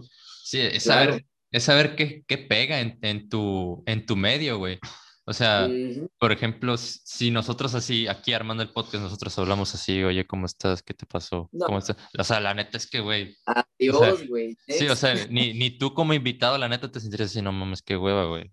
O sea, Ajá. Y, y, y, ir llevando la, es como yo le dije, o sea, ir llevando la plática no como una entrevista, o sea, sí para hacerte preguntas, pues, pero o sea, como ahorita de que estamos platicando, ya volvemos al contexto. Sí, es, es, lo mismo en la sí, música, es que, fíjate, por ejemplo, yo recuerdo que le pregunté a Gerardo, oye, güey, ¿cuánto dura? No, pues no sé, llegamos, no hay pedo. Pero, por ejemplo, dentro, en primera tienes que conocer a tu invitado. Yo sí le dije, güey, la libertad de preguntarme lo que quieres. Me sé si te vamos a hablar de esto, esto, esto y esto. ¿Por qué no es entrevista? ¿O por qué dicen, no, pues es que te hacemos preguntas? Porque de la pregunta partimos. Yo creo que en base de las preguntas tenemos todo lo que tenemos. Sí, o sea, y más... No pregunto, ¿cómo puedes saber? Y, y, también cómo conectamos con el invitado. O sea, porque ahorita con, claro. que tenemos más temas con, contigo en común, por de filosofía o mates o así, pues la plática se dio. Puede ser con otro vato que no tengamos ningún tema en común. Sí, pues tienes que investigar, güey. Pero pues... O sea, es, es como, o sea, en, en este ámbito, por ejemplo, nosotros tenemos aquí un, un esqueleto que es como de, no, no sé, güey, o sea, son preguntas disparadoras, pero no vamos a estar todo el tiempo. Ah, ok, bueno, este, ¿qué pregunta sí? Ajá. O sea, es nada más un esqueleto, lo mismo en la música, o sea, dependiendo tu género, por ejemplo, si en, en, en, tu género, o sea, igual tienes que llamar la atención de buena manera para que tu producto más que nada llegue. Si no, pues no va a llamar la atención. Pero a ver, yo tengo esta curiosidad, porque creo que si, si, me, la, si, si me la dijiste, no me acuerdo, güey. ¿Cómo empezó Shentin? O sea, ¿te, ya se separó Coleman? ¿Y cómo fue de que tú dijiste, no, pues, Shentina te hablaron o qué pedo? Estamos okay. de vuelta en su podcast Parlamento Vacío. Hubo este, un, un pequeño, pequeño corte. corte. Bueno, ah. te hice la pregunta de cómo fue que de Shentina, cómo fue que, a ver, fue armar otra banda. ¿Cómo empieza Shentina? Ok, ya el, el, último concierto de Coleman fue en el 2018, el 18 de diciembre. Entonces, pues ya pasó lo que tenía que pasar entre los cuatro y Rubén se va a vivir a Veracruz. Y yo le dije, pues, ¿cómo ves, güey? Le damos a otro grupo, pero como que ambientándonos a, otro, a otras ondas y dejar el escándalo y demás. Dice, no, que va. Y empezamos así en la, aquí en la casa, pues, a armar rolas. Entre ellas la primera que armamos más o menos fue la de Caminos y ya llega un cuate, igual Virgilio, que ese güey no había querido entrar al grupo por cuestiones personales. Y me dice un día común y corriente en la mañana, no, pues ya estoy listo para entrar, güey, a tu banda o a lo que sea que vayas a hacer. Yo, ah, sobres, ensayamos mañana. Ya está. Faltaba el baterista y pues ya lo conseguimos a Julio, ya no está el cabrón, pero bueno. Y pues así empieza, porque yo quería seguir dándole al rock no tanto canciones de solista, pero sino que ya las letras, por ejemplo, estuvieran más, que tuvieran más coherencia en base pues a cosas personales y que tuvieran un significado, porque por ejemplo me preguntaste de Coleman, ¿qué significan? No supe ni qué contestarte porque realmente para mí no significaban nada. Porque nada más era como que, ok, taca, taca, taca, taca, ya está. Digo, no es una letra plana, pero no significaban algo para mí, o yo no les doy un significado como tal. Si acaso la de, lo normal lo simple, la de solo tú, que pues sí, la escribí de un día para otro, pues, para una novia que tuve. me recordarás, esa iba a estar en Coleman, pero me la quedé con Shentina, también tiene un muy personal para mí, y ya las otras, pues X, ¿no? Para rellenar. Entonces de Shentina quería yo, o más bien quiero, que tenga un peso en cuanto a la letra y la música en conjunto, no puede estar uno sin el otro. Y pues ya sacamos tratando de innovar con la de Venenosa, digo, no es algo que ya hayamos hecho, pero digo, si cualquiera, si hace un evento de rockeros, donde todos van de negro, van a coberear las típicas canciones de siempre, y llega una banda que no va de negro, y te toca un ritmo latino, dices, ah, caray. Entonces, esa fue como la manera de presentarnos de Argentina pues, a la escena, ¿no? Un distintivo. Siempre cerrábamos con ¿Mande? Un distintivo. Claro, claro, claro. Y fue como les digo, empezamos ya formalmente en agosto, 31 de agosto ya teníamos el EP y todo, que igual lo producimos con Fallon. Y este, y me acuerdo, les dije, vamos a abrir con la de Caminos y le vamos a hacer un intro para conectarnos con la raza. De hecho, en ese primer concierto nos gritaron putos. Pues, cuando nos veas tocar, güey, el puto vas a ser tú. Y pues ya, Oh, de repente terminamos. Pero es que sí son muy pesados la raza. sí, güey, sí, la, escena rockera es muy, es muy pesada, muy... Sí, me acuerdo que este Christopher, Christopher también fue maestro de bajo, me platicaba y que cuando salían a, con fonética a tocar, pues rojo, güey, este, pues, es pelirrojo con pecas así, güey, que le, que le gritaban, ya bajen ese pinche canelo, que no sé qué. Fíjate, a mí me gritaban, ah, pinche Tom Holland, del vato del Spider-Man. Pero va, terminamos de tocar y que nos piden otra, y yo, ay, chingada. A la madre. Sí, güey, digo, nos las echamos, pero no estábamos preparados por si nos, digo, ¿quién le va a pedir otra, otra rola a una banda que apenas conoces? Nadie, nadie, nadie, nadie. Y ya le dijimos al organizador, ¿se puede? Adelante, va, pues sobres, tocaba la de Me Recordarás. Y de repente yo termino, terminamos, la, la raza súper prendida, me agacho a desconectar mis pedales y tenía como cinco cabrones que querían una foto. Ah, madre. Y yo de. No mames. Sí, sí, una pinche foto, Tom Holland. Y yo, ay, Pues es que, vaya, son cosas que no te esperas. Igual con Paul Evans, sí, luego nos pedían fotos. Igual una niña dijo, ¿me pueden regalar algo firmado? Ya, Simón, ahí le regalamos una plumilla, ¿no? Y pues fue algo bonito. De ahí empezamos pues a tocar, tocamos en una casa, para motivo de la, ¿cómo se llama esa mugre de la independencia? Ajá, perdón, pero esa, esa mugre de la independencia. ahí, lo recortas, güey, hay que saber dije. cualquier nacionalista radical aquí que se vaya la chingada, la neta. Pues no, no me sorprendería que en este cabrón digo esa mugre, pero bueno, whatever. Y pues ahí veníamos empezando, tocamos mucho en la universidad, y pues me sentía más a gusto, bueno, más bien me siento, porque pues va creciendo de manera orgánica el grupo. Salimos en varias estaciones de radio, bueno, varias, tres, pero salimos. Ah, armamos una rola de, un, de unas semanas para otras, porque pues yo me acuerdo de lo que estaba preparando eventualmente para un segundo disco. Letras alegres y bonitas y pues cosas pasan que adiós a las letras alegres y bonitas.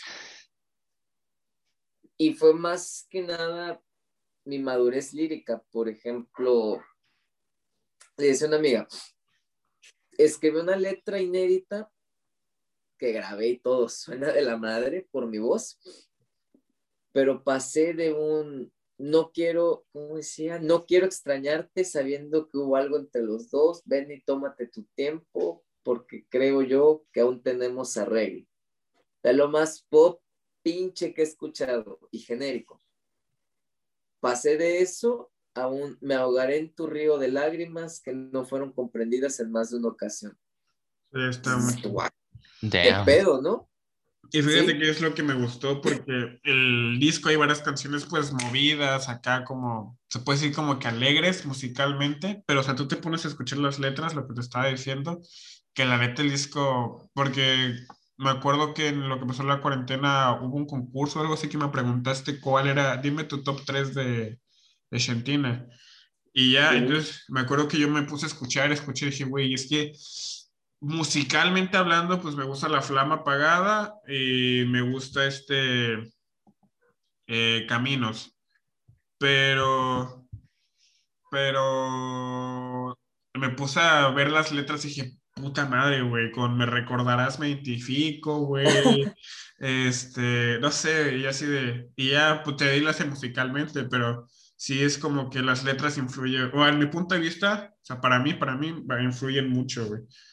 Y de hecho, sí, mira, también depende a quién le preguntes, porque, por ejemplo, lo decía Pepe, de que el camino al infierno está pavimentado con rimas verbales. Digo, es un recurso que utilizaba, pero digo, no, es que no tiene simpleza si a huevo quieres rimar, no tiene chiste si a huevo quieres rimar con un verbo. Y es algo muy común de que la gente ya le ha perdido interés a las letras.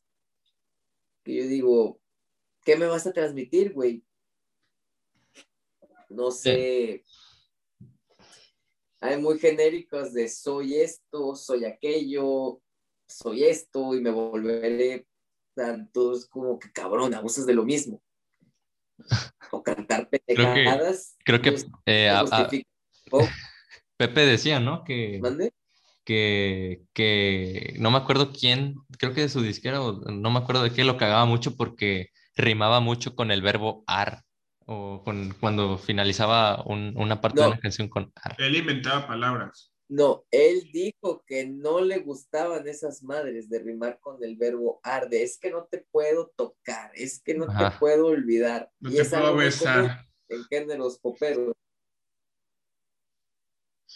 Vaya, digo, cada quien escribe como puede, pero pues sí pienso que no te puedes estancar en lo mismo. O sea, me decía un primo, es que haz otra rola como la decía la güey. No puedo. No se puede, güey. No Solo va a haber una.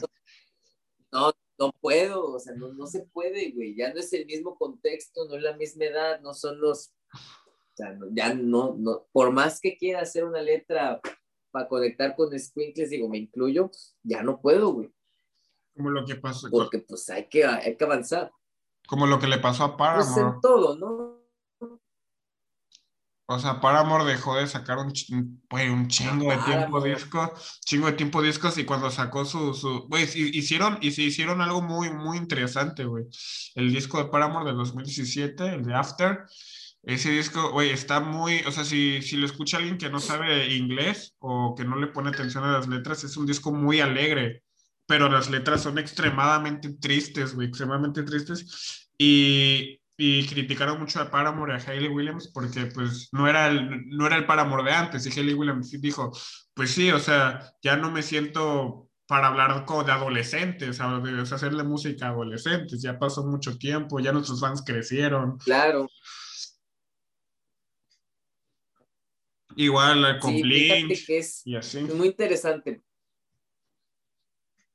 Sí, a Blink también le pasó y lo ves en los comentarios, dices que quieren que sigan usando shorts y la gorra para atrás y ya son cincuentones, o sea, no también tiene que madurar en todos los aspectos. Correr desnudos por la pues, calle. Imagínate. No, tampoco, no, soy tan radical. No, eh, no, lo digo por Blink, así lo hicieron.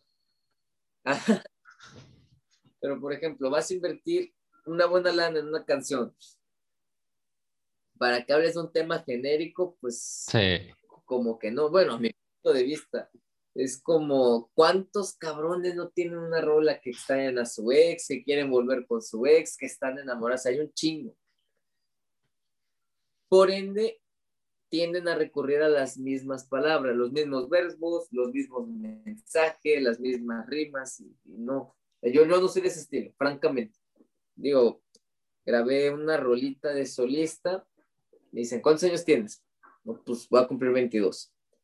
Me gusta tu poesía, no tu letra, no tu lírica, tu poesía. Es, ah, caray, pues es un halago bonito. Sí, güey.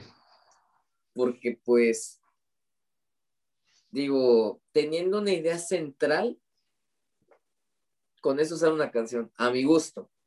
O sea, debes de definir cuántos roles quieres escribir, cómo te vas a organizar, porque pues el celular, las redes, si eres gamer, bueno, yo soy gamer de closet porque me gusta jugar Pokémon, pero si tienes el Nintendo en la mesa y tienes el teléfono, tienes la compu, tienes el iPad, en conjunto con tu libretita para escribir, no, vas a, no, va a salir nada.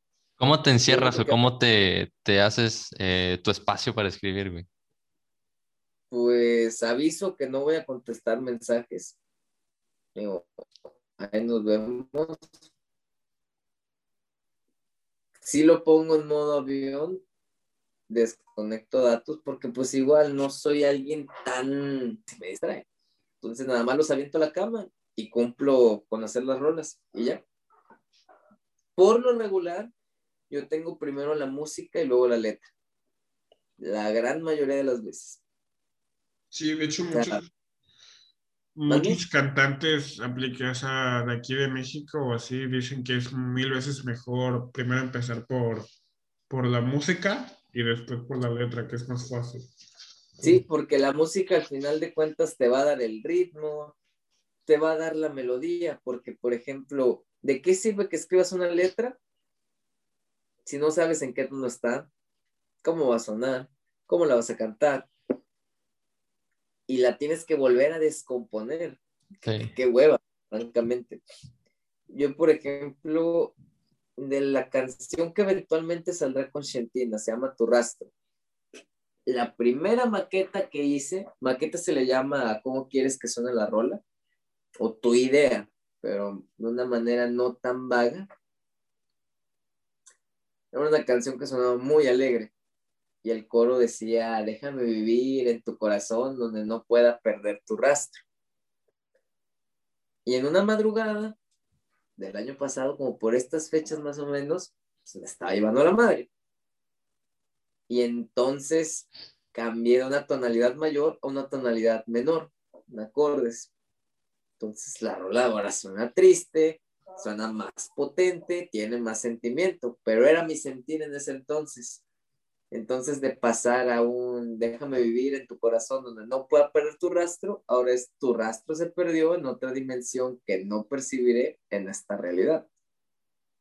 Entonces, en la letra, ves la hojita, digo, esa la escribí en mi iPad, pero el coro es una madrecita así porque no son, no, se escucha que son un chingo de palabras, pero no lo son. Pero ¿qué hace que sea potente la melodía?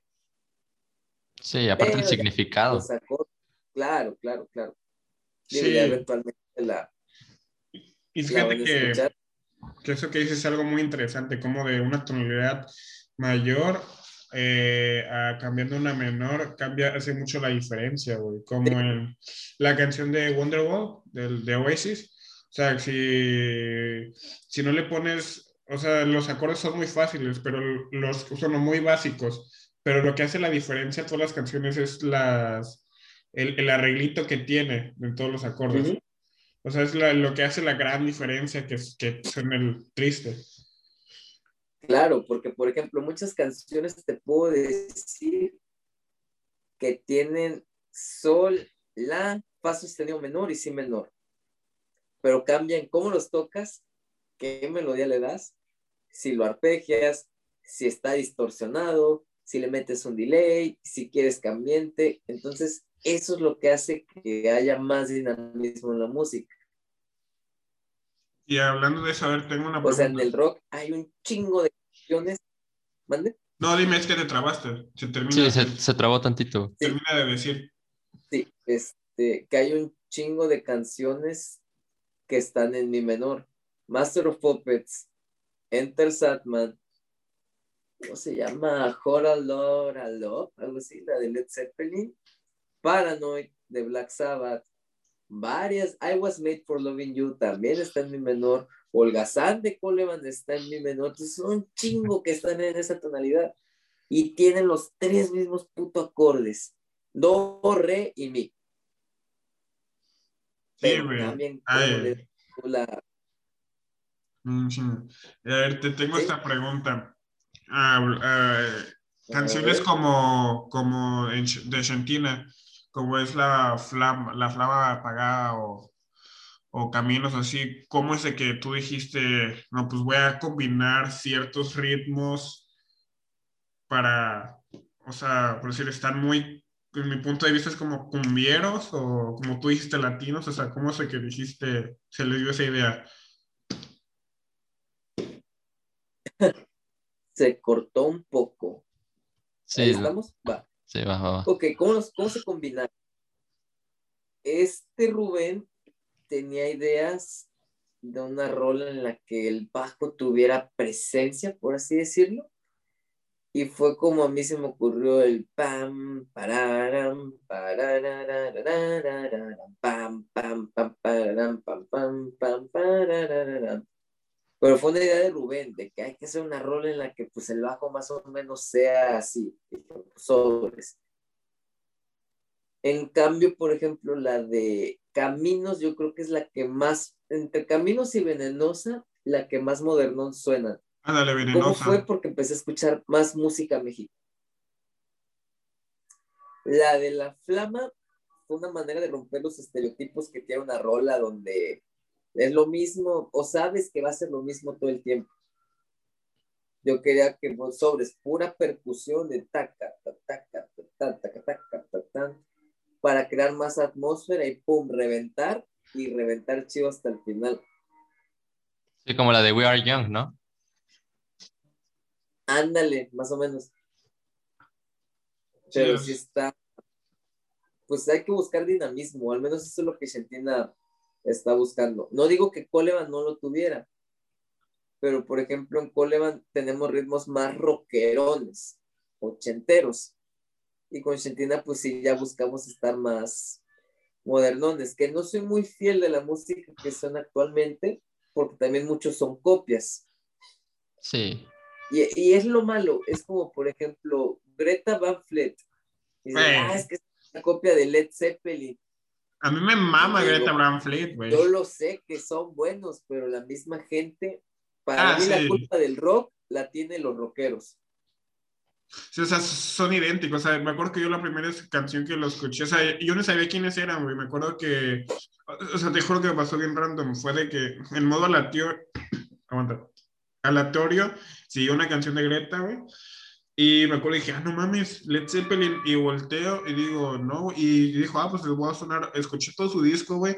Todo su disco era Led Zeppelin como tal, güey. O sea, Led Zeppelin de, de la actualidad, de hoy en día. Y me, eh, pero es una banda que la neta, hay muchas razas que sí la critican, pero a mí en lo personal pues, sí me gusta mucho, güey. Es que sí, están buenas las rolas, güey. Pero siento, en el punto de vista que tiene más presencia el bajista o el bajo que el, o sea, que, que, el guitarrista. O sea, el guitarrista no se le compara para mí nada a Jimmy Page. Ah, no, no, no, es que Jimmy Page. Yo leí de ese vato, que ese güey sabe todo lo que sabe porque era músico de sesión. Sí, no mames. O sea... Dice, inclusive que ese güey se aventó un solo diferente de Stairway to Heaven por concierto. A la madre. De verdad, o mil conciertos. Pues, a la madre, güey. Solo sé. Güey, y ese solo para mí es el mejor solo de, de rock. No sé, güey, me gusta. Y lo es. De hecho. Y la mejor intro, y la mejor intro, güey. En guitarra acústica. Pero el intro se lo robaron, güey. ¿Neta? Sí, no sabías que. No, güey, no sabía. Sí, pero vaya, es que el subconsciente, no estoy justificando el plagio, pero sí pasa que a veces el subconsciente te lleva y dices, ah, caray, esto se parece. Pues no, hay que eliminar eso. Pero si el subconsciente es muy cabrón cuando estás este, componiendo. Y a la hora de calmar las melodías, porque dices, ah, chingado, se parece. Pues no, digo, nadie quiere quemar su carrera por plagios. Pues sí, pero al final de cuentas, ¿qué tanto es mérito tuyo hacer algo? O sea, no existe como que algo 100% original. Siempre existe como que esta ah, influencia, ¿no? No, no, lo vi en un video. Lo vi realmente en un video y ¿qué es mérito de uno? Nada, porque pues tú no inventaste la libreta en la que vas a escribir, ni el lápiz en el que vas a, con el que vas a anotar tus ideas, la silla en la que te estás sentando, la luz. La guitarra que estás Es un conjunto de factores que influyen para que puedas presentar una creación, sea lo que sea. Sí, o sea, y a final de cuentas creo que llevamos, o sea, como especie, o sea, me voy a ir un poquito al mame, pero como especie ya llevamos un chingo de, de siglos o milenios haciendo música, o sea, de tanto en tanto a lo mejor se tienen que repetir, o a lo mejor ya se repitieron y ni siquiera nos estamos dando cuenta. De hecho, porque quizás no se registraba. Yo leía un libro de Robin Hood que había, se llama El Proscrito, de Donald Young, no me acuerdo cómo se llama el güey, el autor. Pero, por ejemplo, narraban de que había un trovador francés. Y dentro de mi imaginación dije, pues a lo mejor este güey se sacó los mismos acordes con una rola de caifanes y, ni en cuenta. Exacto. Sí. Sí, o sea, tan solo. Yo creo que si fragmentas todas las canciones, todos los solos de guitarra del mundo, van a tener similitud con alguna rola de violín.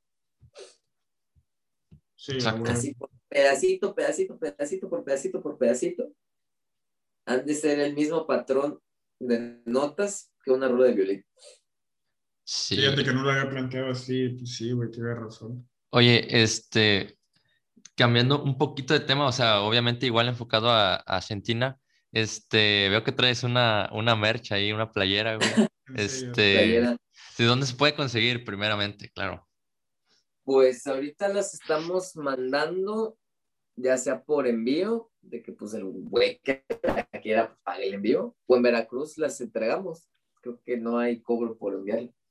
Y cómo, o sea, igual esta idea de, de hacer merch de la banda eh, nació igual por, por hobby, así fue como de, oye, este, si vamos a lanzar la banda tenemos que pues darle algo de... Es que tienen más, tienen más escena, ¿no? O sea, tienen más, tienen más fans, pues sí, puede decir. Y no, es que mira, por ejemplo, la mercancía, merch, como le queramos llamar, yo aquí difiero un poquito, sí queremos tener identidad porque al final de cuentas es un ingreso, pero lo que platicábamos al principio, ¿quién te vas, quiénes van a ser tus primeros clientes? Mamá, papá, primo, amigos. Exacto. Claro, te da un plus arriba de las demás bandas. Por ejemplo, nosotros llevábamos tarjetitas de presentación y ahí venían nuestros datos. Eso no lo he visto en nadie. Bueno, los Pilgrims daban este, stickers y nada más, o sea, son dos bandas con todas las que he visto que te dan algo para que tú los puedas escuchar. Y es un distintivo.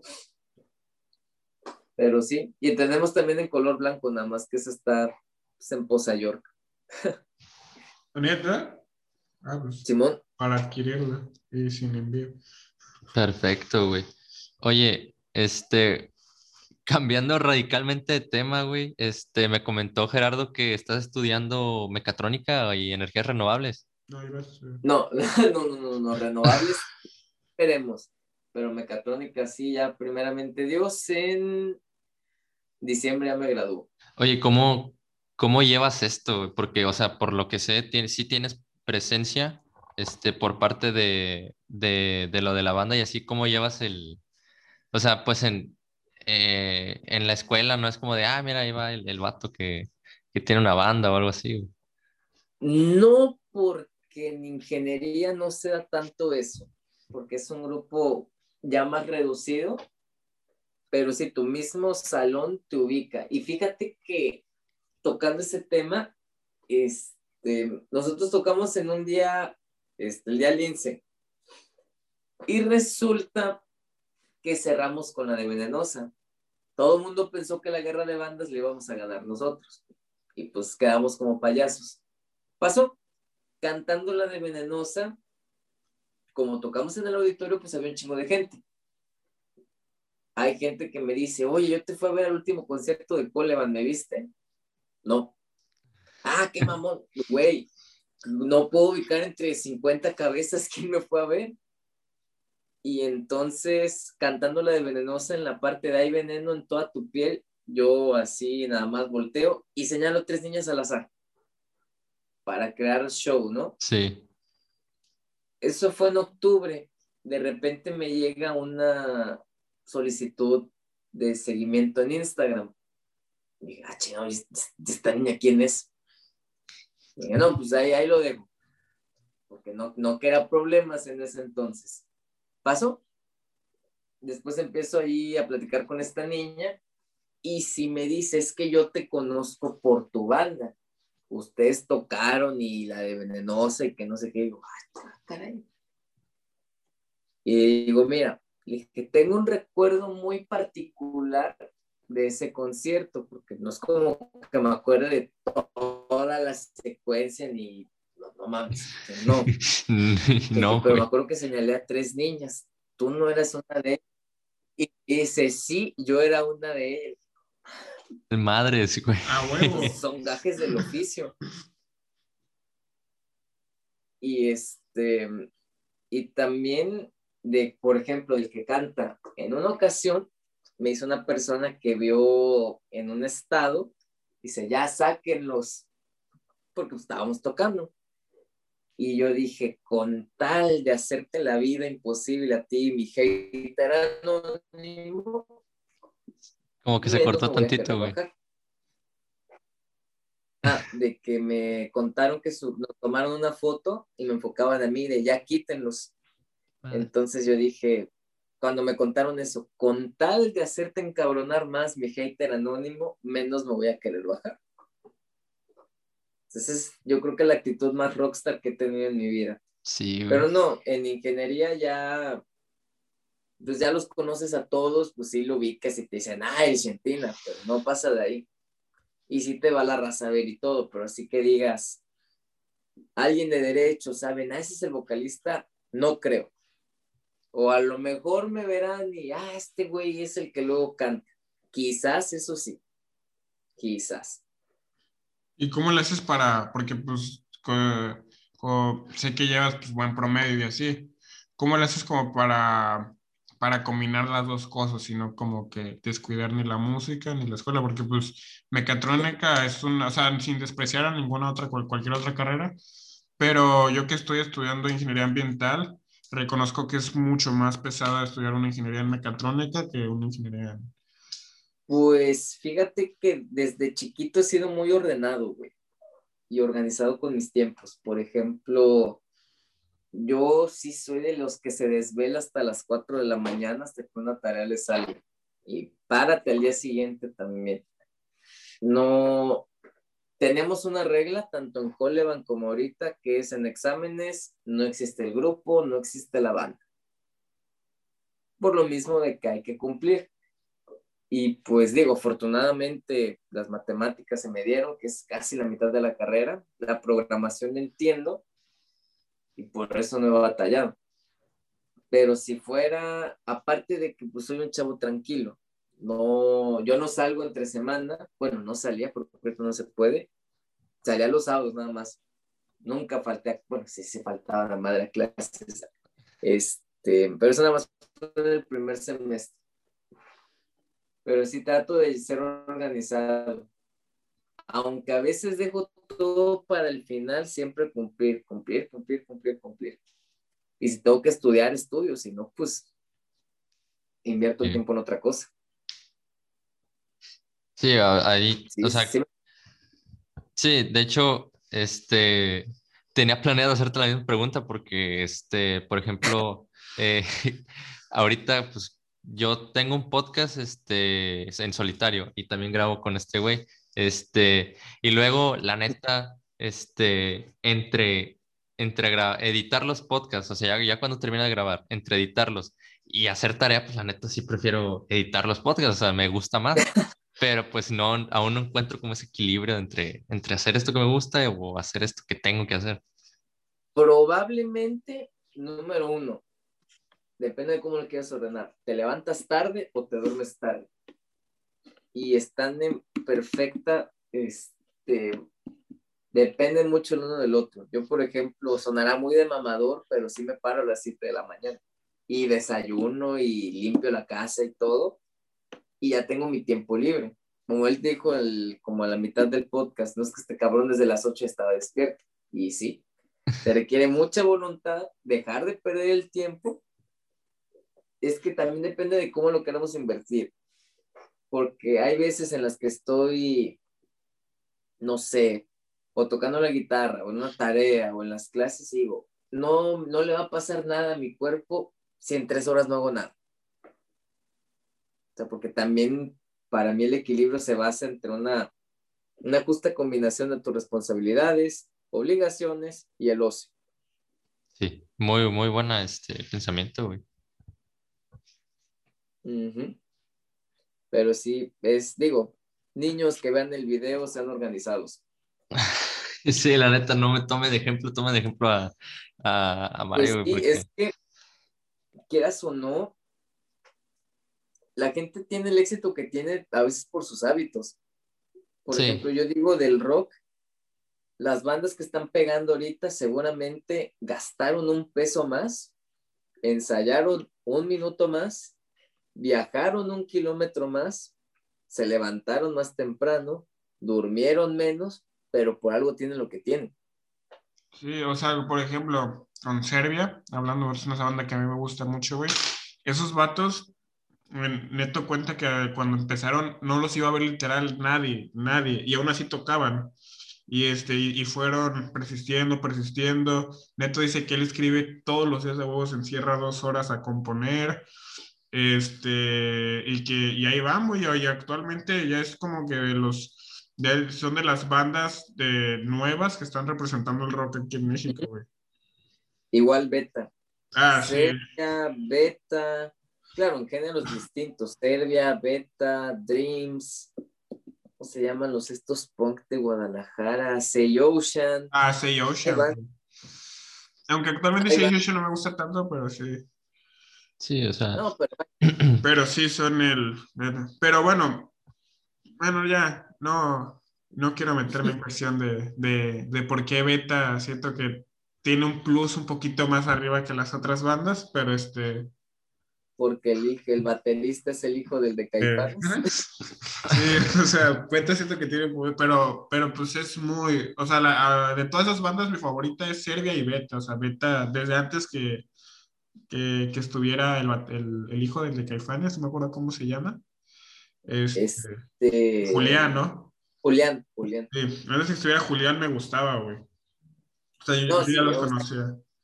Con o, sin, con, con sin Julián, la verdad, pues siguen tocando bien. Y pues están padres. Muy buenos, güey. Digo, no son muy mis ondas porque están muy hipsters. Sí, del universo. Pero, es, buena música, güey. O sea, tú escuchas.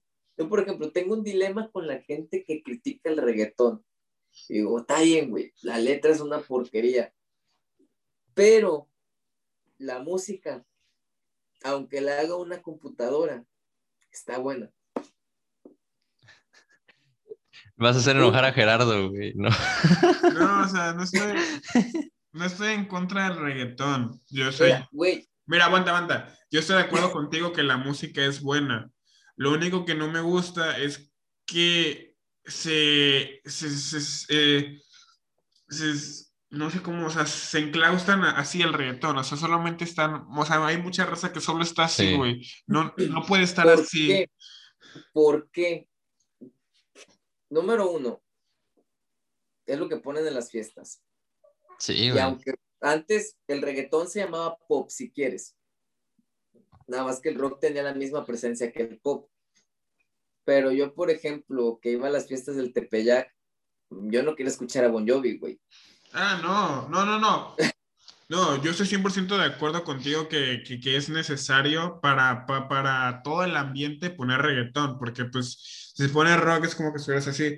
Pero, güey, o sea, es de que casi todo mi círculo de, de, de amigos, o sea, los, mis amigos más cercanos, este es como de que en, el carro reggaetón, en su casa reggaetón, eh, en la fiesta reggaetón, en tal reggaetón. O sea, es como de esa neta están así, no, no, no. Porque es lo que el medio les da, güey. El día que a un niño de 15 años le pongas rock, bueno, más bien a las sí, a los adolescentes les vuelvas a poner rock, otra vez va a volver a hacer el rock.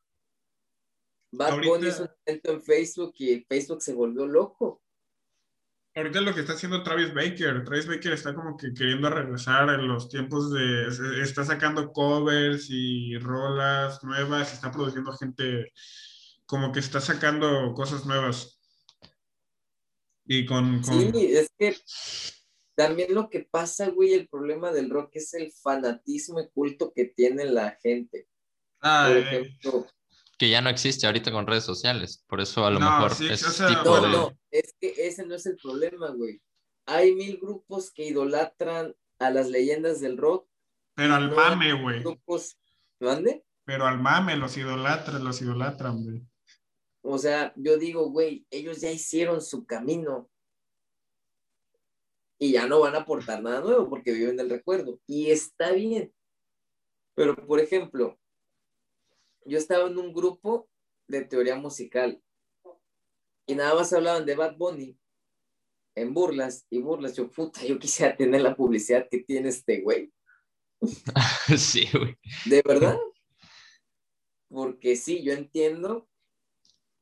Fíjate que tuvo, una polémica una vez, bueno, para endulzarlo más, porque a mí me gusta que quieran adivinar de qué tratan mis letras y me pone un cuate de sexo y no sé qué. Le dije, ya no tardo en aventurarme en esas temáticas. Y me dice un amigo, ah, pinche loco, y que no sé qué, vas a hacer el Bad Bunny. Y le dije, no. No, pero es que Bad Bunny habla de sexo, sí, pero no tiene la función literaria ni poética. Es solo explícito. Si tu novio no te mama el culo.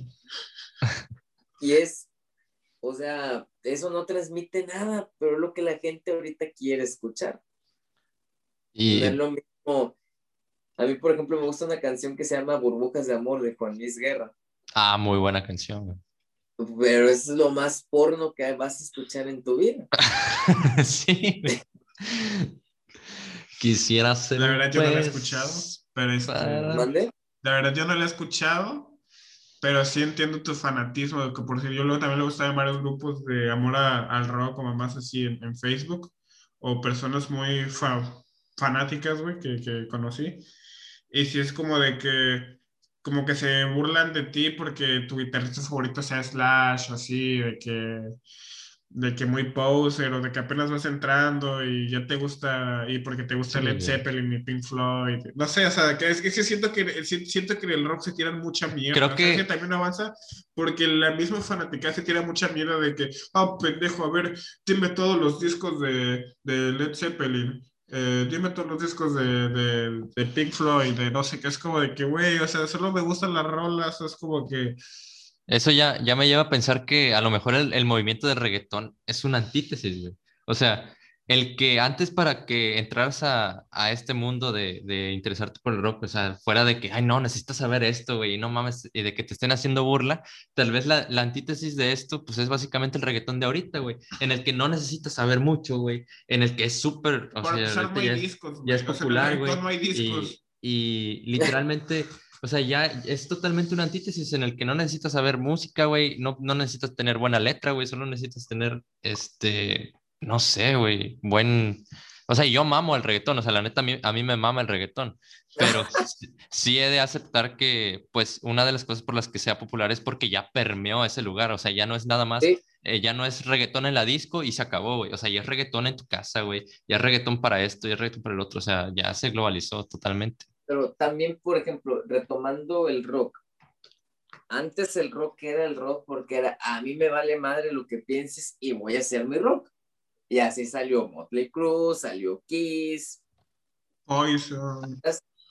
Pero, por ejemplo, le preguntas a un rockero, oye, ¿qué camino? Mágicamente ninguno sabe qué camino te lleva al éxito. Es como que si fuera oculto, no existiera tantas bandas exitosas ni ellos mismos te quieren apoyar y están en todo su derecho.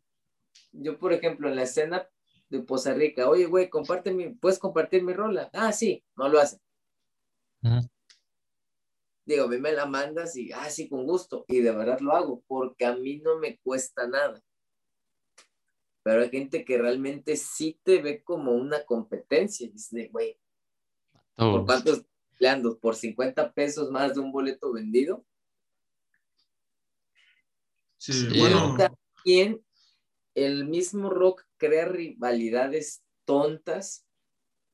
Por ejemplo, si tienes una banda muy seria en lo que hace, no va a andar con estupideces de somos rockstars y qué equipo, no, que nos queremos dar a conocer.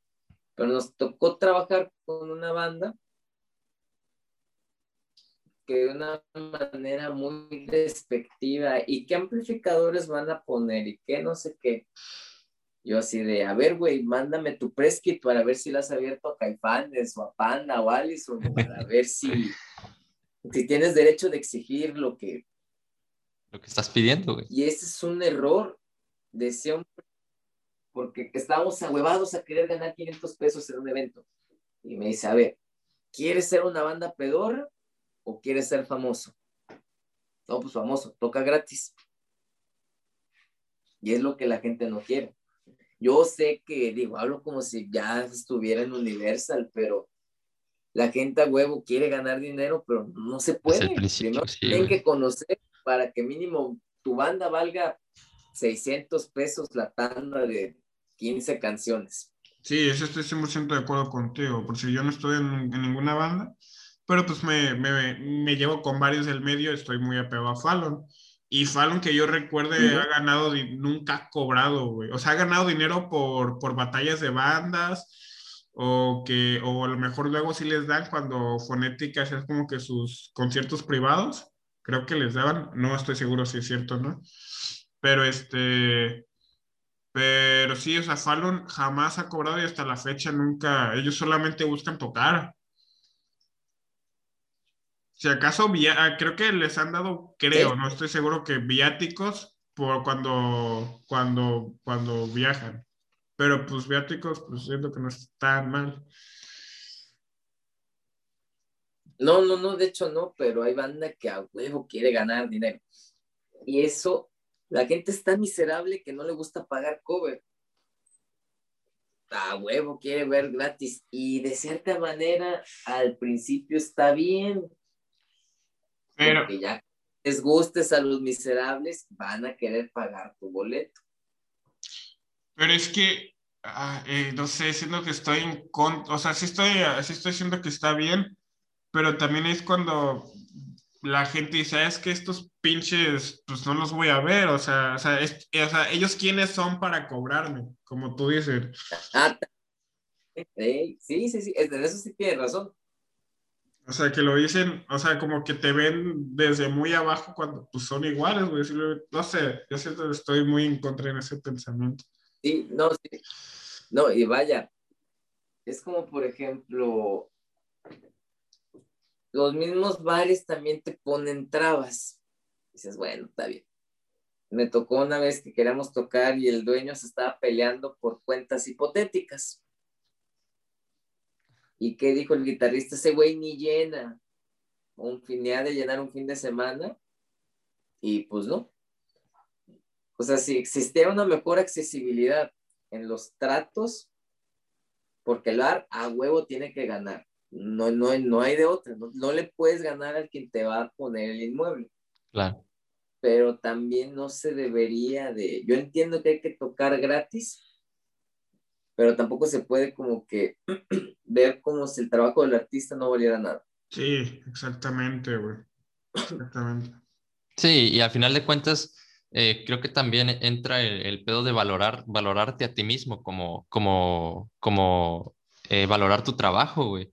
Porque hace, hace no muy poco grabé un episodio en el que digo que, pues si, si estás trabajando eh, y pues ya haces esto como un fin para ganar dinero, pues ya no se vuelve ya no se vuelve algo que te guste, ya se vuelve un medio para generar, para generar este, algo, ya, ya, no, ya no existe este disfrute o, o, ya ni siquiera lo valoras, yo lo dices, ay, quiero mejorarlo porque quiero ganar esto, quiero mejorarlo, porque o sea, ya, no, ya no existe ese tipo de sentimiento detrás de. Si hay un fin de disfrute de que puede ser que, como por decir ahorita, que Mario le vaya mejor con su banda. O sea, en cuestión de tocar, puede ser que al momento de que estás tocando se, se me disfrute, güey. Sí, pero... Si yo me desestreso tocando el bajo, no me imagino cómo sería si lo tocara. O sea, pero o sea, al final, si, si tú te bajas, por ejemplo, de ese escenario y dices, no mames, ¿cuánto ganamos? No, por un caso hipotético, 1200, puta madre, yo quería ganar 5000 baros, o sea, ya en ese momento ya no se vuelve un disfrute, ya se vuelve un como infierno. Pero es que también, eso es lo único que te dicen las bandas que han pegado, que dejes de buscar la lana. Si quieres llegar a ganar chido, deja de buscar la lana en donde no sabes que no la vas a encontrar. Porque, por ejemplo, yo me acuerdo que también pues hay, existen mañas dentro de los eventos, pues no van a querer que ganes más que el que los hace. Exacto. Por ejemplo, dicen, órale, sobres, véndeme X cantidad de boletos, ¿va? Y ya lo que queden, pues te lo gastas, te lo quedas tú o tu banda. Y cuando estás consciente del camino que debes de seguir, valoras ganar 500 pesos. Exactamente o hasta 100 si quieres, porque mínimo 100 pueden ser el pasaje para que el baterista se regrese a su casa. O 500 pagan el una portada, dos horas de estudio. Pero la cena. vas visión, dices, ay, no, lo que dice tu cuate. Pero también en el mundo en el que vivimos funcionamos con dinero. Pero es el problema. Es lo mismo Sí, claro. Si yo quiero grabar un disco chido, sé que tengo que chingarle. Sé que el grupo tiene que chingarle. Y esos son, ¿cómo se llama? Va a ser una etiqueta que te haga destacar como el resto. Claro, grabas un disco chingón, sobres. Tienes que sonar chingón en vivo también, si no. Ay, no sirve de nada. Así es. Es como. Por ejemplo, mande, mande, mande. Es como tener por decir, mi, mi claro ejemplo, güey. Yo tengo un bajo que siento que está muy chido, que tiene buena calidad, pero mi amplificador, la neta, está súper culero, güey. O sea, no es, no es lo, o sea, no sirve de nada tener una excelente guitarra, una Fender Stratocaster o Telecaster y tener un pinche bajo del tamaño de, de y tener un pinche amplificador del tamaño de una libretita, güey. El de fonética les decía rojo, sucaritas. Porque tu carita me dice, sí, porque es, el, es la caja de cereal que viene con el juguete. Sí, claro, porque... todos, todos empezamos así, todos. Sí. Por decir, el bajo de Christopher, sí, sí, sí. Sí me contaste, güey, que tardó no sé cuántos años en pagarlo, güey. Sí, güey, o sea. Pero ¿cómo suena? Y, pero, pero tiene buen amplificador, tiene buen sonido. Por eso, por eso, por eso. Entonces sí lo vale. Por eso mismo, pero el, ellos le han chingado y por eso suenan chingón. Sí, tan, y ya. Tan chingón que ahora sí ya son, es, ya, ya, es, ya es, es, ella, es, esa banda sí ya no, no toca gratis. O sea, ese sí ya no toca, Fonética ya no toca en ningún evento gratis que yo sepa. No, claro que no, claro que no, y están en todo su derecho. Sí. Sí. Porque ya saben lo que vale. Y todo lo que han invertido. Mande, mande, mande. Y todo lo que han invertido por eso mismo y se desquita. Pero si es, digo, niño de 15 años que ves este podcast o lo escuchas, depende. Esto hasta puede ser un clip bueno. Pero tienes que chingarle, o sea, sabemos sí. que vas a empezar con tu guitarra hasta usada, pero si de verdad quieres ser un rockero, un término ya también muy mal visto, invertirle. Sí, güey. O sea, yo no, por... no, tengas novia o deja de ir al cine, pero cuando algo de verdad te apasiona, los sacrificios no duelen.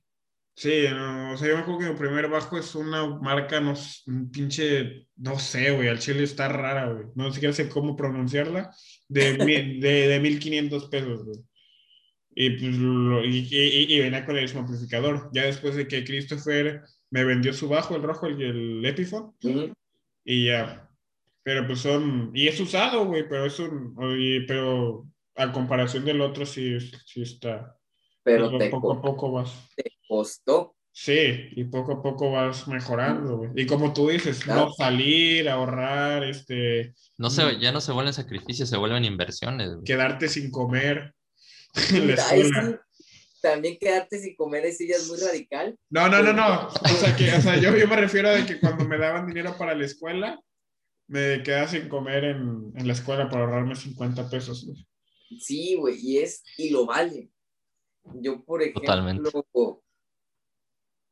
tengo una anécdota dando de las clases y dejé de tomarme mis siestecitas porque durmiendo no haces dinero. ¿Qué hubiera pasado, por ejemplo, con Gerardo, que fue mi alumno destacado? Si se mamó el güey, quinto lugar de... Un aplauso de la- para Gerardo. Pues sí, güey, él nada más dijo, yo quiero pasar, güey, y ya vi que en la simulación sí No pasa. más, sí, güey. quinto lugar, güey. Pero si yo hubiera estado dormido, si no hubiera compartido las clases, no le hubiera dado clases, así de sencillo. Y así funciona esto. Por ejemplo, ahorita podríamos estar viendo la tele, bueno, la tele ya nadie la ve, podríamos estar viendo el Netflix, Sí, güey. Yo sí veo güey. estamos, estamos persiguiendo un ideal. Claro, todos como comentaste, queremos, nos comparamos con nuestros ídolos, pero pues la frustración va a ser grande porque nos comparamos cuando están en el tope, Ajá, Claro. no, no. en el primer escalón. Y un común denominador de la gente que ha sido exitosa es que se levantaba temprano, le ha chingado y chingado y chingado y chingado y chingado. Sí, güey, creo que en términos donde, pues, o sea, en nuestro, o sea, en nuestro núcleo donde tenemos casi las mismas condiciones, sí, el mérito ya es este levantarse temprano, o sea, Ajá, o sea, eh, sí, o sea, ahorita nosotros, nosotros porque tenemos las mismas oportunidades, pero para personas Sí. mucho más escasos recursos, pues, aunque por más que le chinguen nunca va a llegar lejos, pero pues ahí es otro tema. Pero, Pero fíjate, güey, por ejemplo, lo narran los vatos de Caifanes. De que a lo mejor yo creo que la banda de juniors que, tiene, que ha tenido México es nada más Panda. O bueno, Jumbo también, porque son amigos. Pero esos güeyes vivían en el mismo cuarto y rentaban la casa y tocaban en donde les pagaran. O sea, Claro. eso no es pero pues el de Fear. te da Ah, la oportunidad, güey. Sí, a Gerardo que le gusta Allison más que a mí. Fear dice que el- su primera guitarra la, se la pagó a pagos, un cuate. O sea, el- cuando, si algo me queda muy claro, bueno, creo que a todos, y a veces hasta el inicio, bueno, no sé qué etapa sea más bonita, si el inicio o ver cómo vas escalando.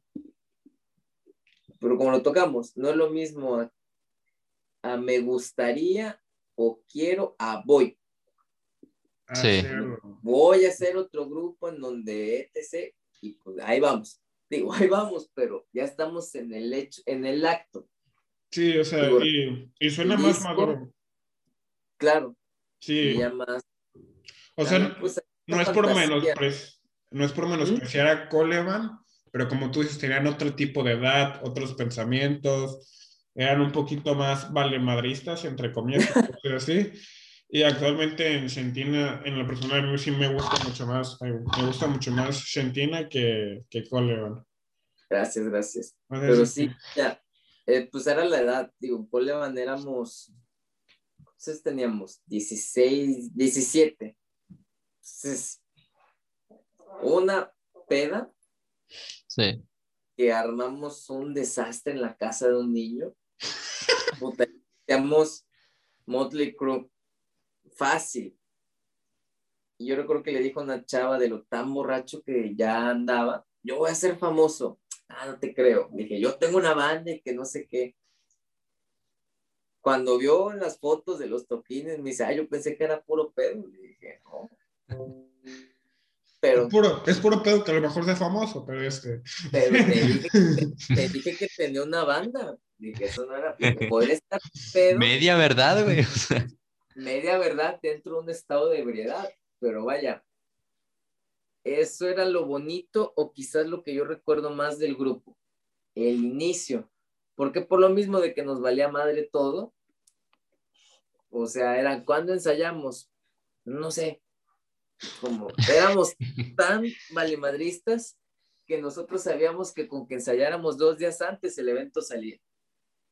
Sí, aparte es confiar en tus capacidades. Claro, claro, claro. Y ya, y, ya sabían, pues, ya sabían ustedes cuatro, o sea, ya se sabían acoplar, ya sabían bien qué onda. O sea, no es lo mismo ensayar dos días antes con alguien que no conoces, allá con pues, tu banda. Sí, era lo padre, que Coleman reflejaba una seriedad que no tenía. Y quizás eso lo hacía más dinámico a diferencia de los otros. Porque, por ejemplo, varias bandas con las que tocábamos sí invitaban a la opinión y demás, pero nosotros logramos eso sin los medios. O sea, el último concierto que dimos con ayuda de Denso y todo lo que tú quieras, metimos a un chingo de raza. Y habrá gente que me diga, nosotros también. Sí, güey, nosotros los metimos en martes. Madres. Ah, Nadie va a llenarte un lugar en martes.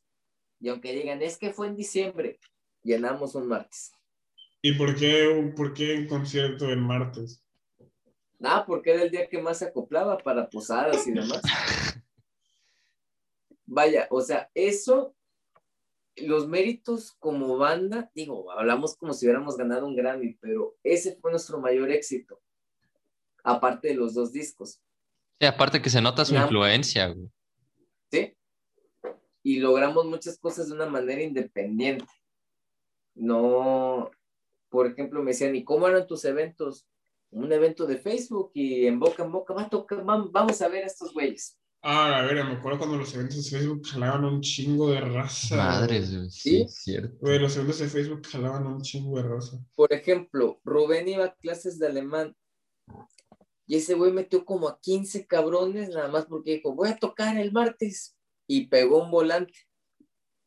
Y lo fueron a ver. Y pues fue mucha, del último concierto, fue demasiada raza que nos vio desde que íbamos, ahora sí, cuando tocábamos la gratis, porque ahí ya, ya vendíamos el boleto, pero claro, pues le metimos producción chida, si no, pues, ¿cómo, no? Pero fue bonito ver a tus amigos que estuvieron desde el principio. Hubo gente que dice, nada más los vi una vez y fue la última. O hay gente que nunca los vi y van a regresar. No, pero, pero ya tampoco no es tan sano vivir del... Del recuerdo, güey. Pero sí lo recordamos muy bonito. ¿Y ya sabían que iba a ser su último concierto? No, pues no, güey, o sea, si a mí me lo preguntas, las últimas palabras que dije, gracias por venir, yo creo que nada más faltó, y después de dos años, esto ya se acabó. Hubiera sido más dramático pero no, aparte decir, ya va a ser el último, pues vende más, pero no sabíamos. Yo creo que eso lo hizo más especial aún. Terminamos de... Y aparte que se retiraron en el pico como, como Michael Jordan, güey. Sí.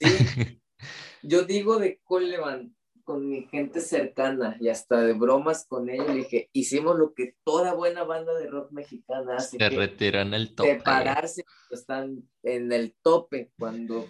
Pero bueno, ya pasó. Es como al, es como alargar una buena serie, güey. Es que este, es porque no estamos, o sea, como sociedad ya ahorita actualmente no estamos preparados para que algo termine o tenga un final, güey. Es como terminar una buena, es como alargar una buena serie 50 capítulos, 50 temporadas, güey. o sea, que la terminen a la vez. No, no encuentras un final y va decayendo.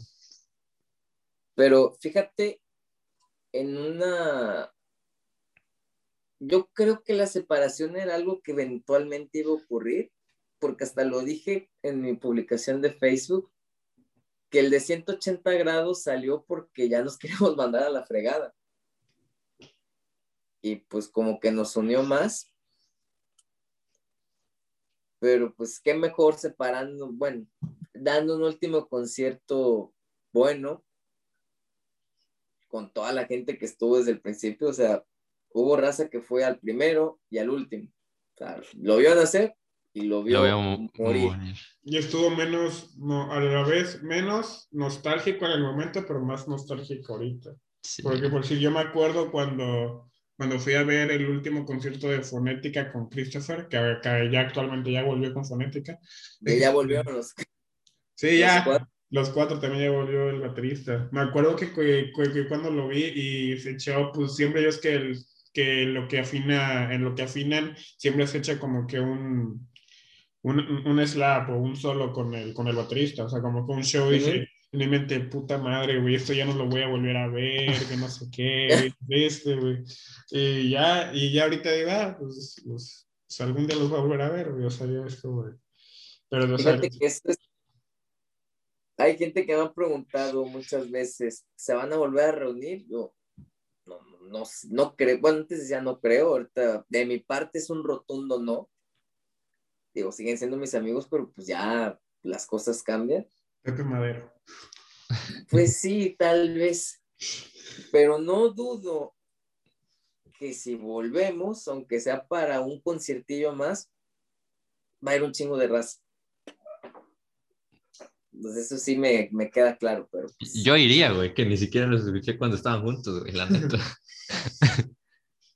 no, vaya.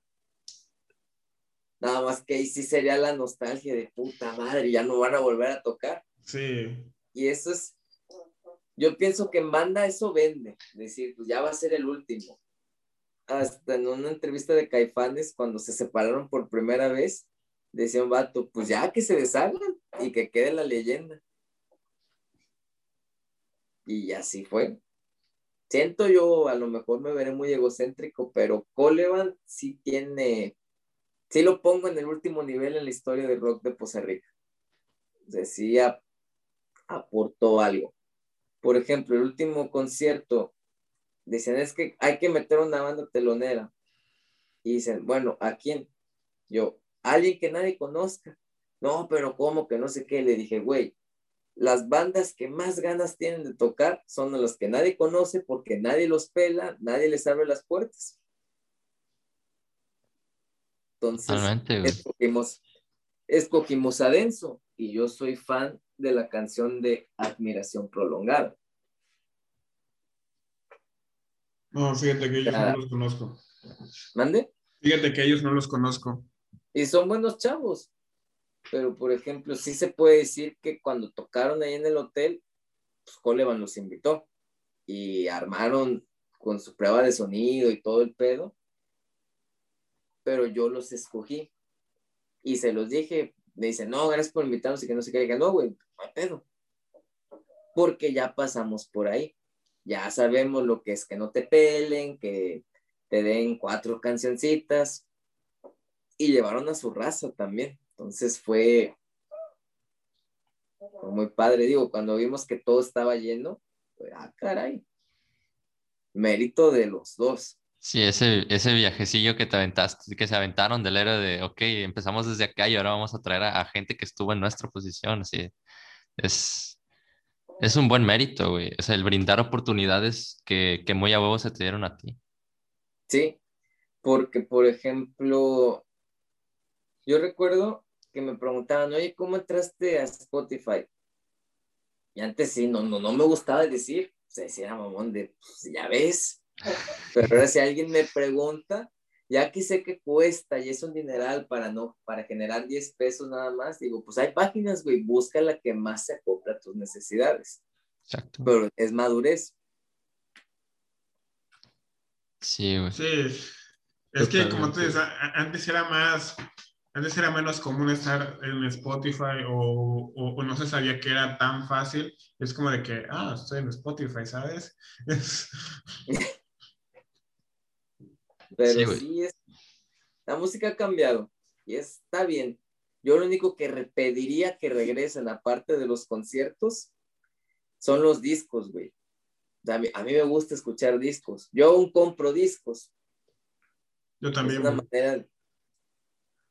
Es un recuerdo bonito, güey. Sí, o sea, yo, yo algo que hago de ley mínimo, o sea, ya no lo hago diario porque no puedo, pero los días que puedo es echarme un disco entero. O sea, de fin de, fin de semana de ley me echo dos, dos o tres discos, pues cojo a veces que digo, pues hoy no voy a, no voy a salir o no voy a hacer nada, cojo una banda y me echo toda su discografía otra vez o escucho otra banda nueva. No sé, me gusta mucho escuchar. Pues Gerardo, güey, una vez me dijo, hey, ya me aventé el disco de Shentin, ahora voy por los de Coleva, no tengo nada que hacer. Madre, güey. No, a mí, a mí me gusta mucho. Fíjate, hace una semana me aventé en orden cronológico de cómo han salido mis discos, bueno, los discos de las bandas en las que he estado, y sentí bonito, dije, wow, qué chingona evolución. Aunque Shentina para nada es un Coleman parte 3 ni un Coleman 2.0, es como que, wow. Porque Coleman tenía la, las ondas más rockeronas y Shentina le tira un poquito más a lo experimental. Entonces, eso es lo que saque combinaciones latinas con rock y medio indies. Si a mí me lo pregunta, la rola más modernona que tiene Shentina es Caminos. No he escuchado una rola francamente así. A mí la, este, bueno, cuando Gerardo me dijo que íbamos, este, a tener este podcast contigo, güey, este, me metí a tu, a tu Insta, güey, la neta sí, medio hice eh, trabajo de stalker, güey.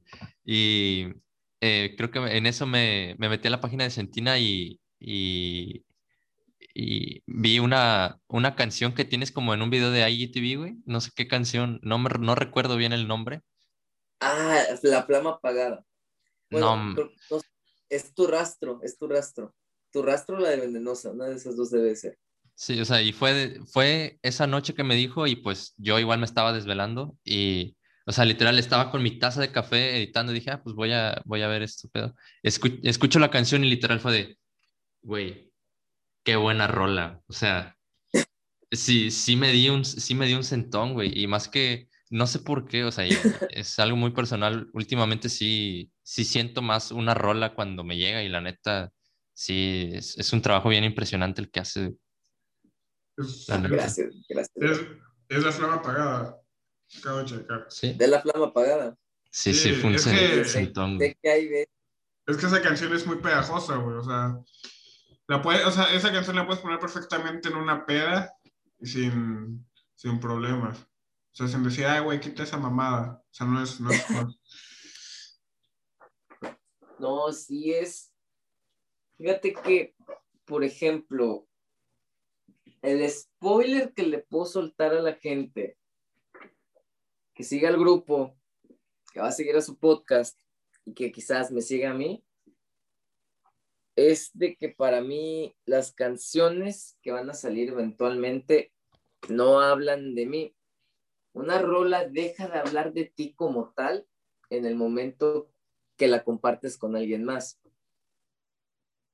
ya sea una persona que quisiste mucho, una persona que se fue. Entonces hay esa, esa unión, pero ya cuando decides tú que hable de mí, de mis sentimientos, aunque sean para otra persona, lo estás contando a tu punto de vista, no en una narrativa, sino de, que yo me siento así, así, así. Y hay una rola que pues sí habla de mis sentimientos en ese disco, o va a haber una rola que hable de mis sentimientos y es como que más valor le voy a dar. ¿Y cómo, cómo, cómo sientes al, al pues cristalizar ese, esos sentimientos en, en, en una letra, güey? Porque, o sea, yo solo he hecho eso una vez y como, o sea, y, literalmente al chilazo, como se suele decir, güey, o sea, de que me siento así y lo escribo, es como, es como, ya me siento, o sea, como que sientes esa, una liberación, güey. ¿Cómo sentiste al, al terminar de escribir esa canción? Pues en primera, cuando estás en el ámbito del rock, tienes un chingo de influencia en tu subconsciente. Entonces es un alivio más satisfactorio porque dices, no me robé la idea de nadie, para empezar. Porque si hay gente que a huevo se quiere copiar las ideas, aunque le cambie la tonalidad, digo, bueno, está bien. Pero a mí digo, ok, quiero que la rola hable de esto trato de aterrizar las cosas reales que viví a lo mejor con la persona o ante la situación y pues ya meterle un toque surrealista. Porque pues a mí yo soy fanático de las metáforas. Entonces, por ejemplo, tiene lo, que haber. lo que le dije, lo que les comenté del cambio radical, de déjame vivir en tu corazón donde no pueda perder tu rastro. Es como, ah, mi vida a, por ejemplo, pensar en sombras que hagan tu silueta y te recordaré como la noche más bella. Entonces haces una referencia muy cabrona a la belleza que tiene la noche, plasmada en una persona. Sí, es, y además que, tengan, pues coherencia y cohesión, porque al momento que dices pensaré en sombras, ok, oscuridad, noche, ahí va, que hagan tu silueta, que la sombra o la oscuridad me recuerde a ti y ya rematar y te recordaré como la noche más bella. Entonces digo, encontrar eso está, muy cabrón. Digo, sí me tomó como dos horas, güey. Ay, como tú dices. En escribir la letra, ¿mande? Como tú dices, tiene, tiene que encontrar la coherencia. Y cohesión. Sí, güey.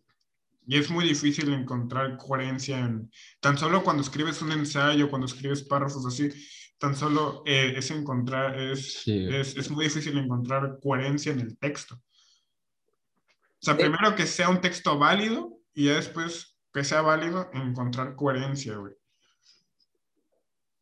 Sí, es, es bonito. A mí me gusta mucho la lírica, la lírica y la poesía. Porque en una ocasión yo escuché el poema 20 de Pablo Neruda y ese está hermoso, o sea, yo creo que representaría el español con ese poema. ¿Qué dice el poema 20 de Pablo Neruda? De puedo escribir los versos más tristes esta noche, escribir, por ejemplo, la noche, no, escribir, por ejemplo, la noche está estrellada y tiritan los astros a lo lejos. Digo, no me lo sé todo en memoria porque es un chingo. Sí.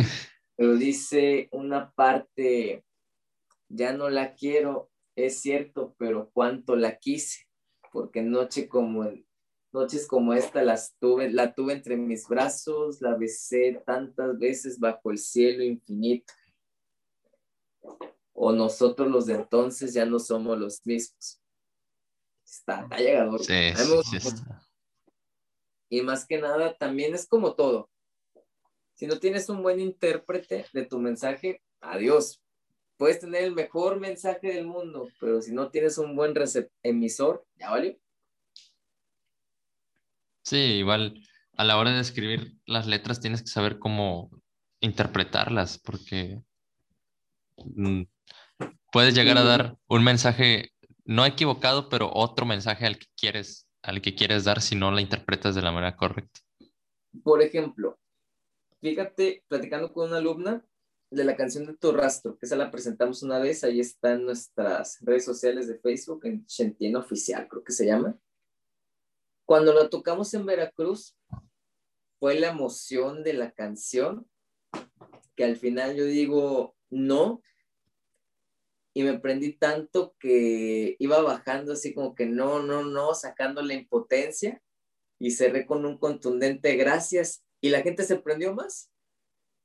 O sea, gracias a esa emoción, esa adrenalina, decir gracias, la gente aplaudió antes del tiempo. Y digo, ver eso, dije, wow, que fue algo natural e improvisado. ¿Y cómo es ahorita que ya llevas, pues ya, ya pasaste como que de músico a producir?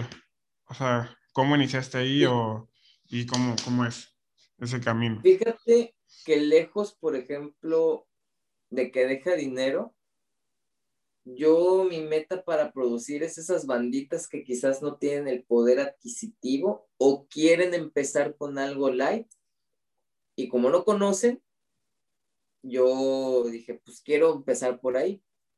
Y es una manera muy interesante de ver tu, tu madurez musical. ¿Por qué? Empiezas primero siendo el músico, más bien empiezas primero siendo alumno. Después te vuelves músico. Después empiezas a ser producido para tener tus rolas y de repente te conviertes ahora en el maestro, en el público y el que produce. De hecho, ando produciendo una banda, se llama Disco Rosa, son de surf, igual les mando un saludo a sus integrantes, al Chiquitín, Foconi y Andrés. Y esos chavos los conocí en un evento en Veracruz, nomás de hola, ¿cómo estás? Me dijeron que me veía mamón. es, es algo muy peculiar que siempre me dicen, me dice, es que nos viste y no nos saludaste. Yo, güey, iba al baño. o sea, no iba pensando en otra cosa más. Pero yo les dije, oye, güey, compré equipo para producir, ahí por si quieren. Ah, sobres, gracias. Está bien. Y después me dicen, oye, pues que siempre sí, ya andamos haciendo su disco. Entonces, para mí, lejos de lo monetario, pues no lo voy a hacer gratis, evidentemente, porque es tiempo, pero yo sé que ya le pude dar la oportunidad a un grupo para que presente su propuesta, porque necesitamos más música, o sea, de poquito, de poquito, de poquito, de poquito. Y están contentos. No hay mejor satisfacción que te digan, me está gustando el trabajo que estamos haciendo.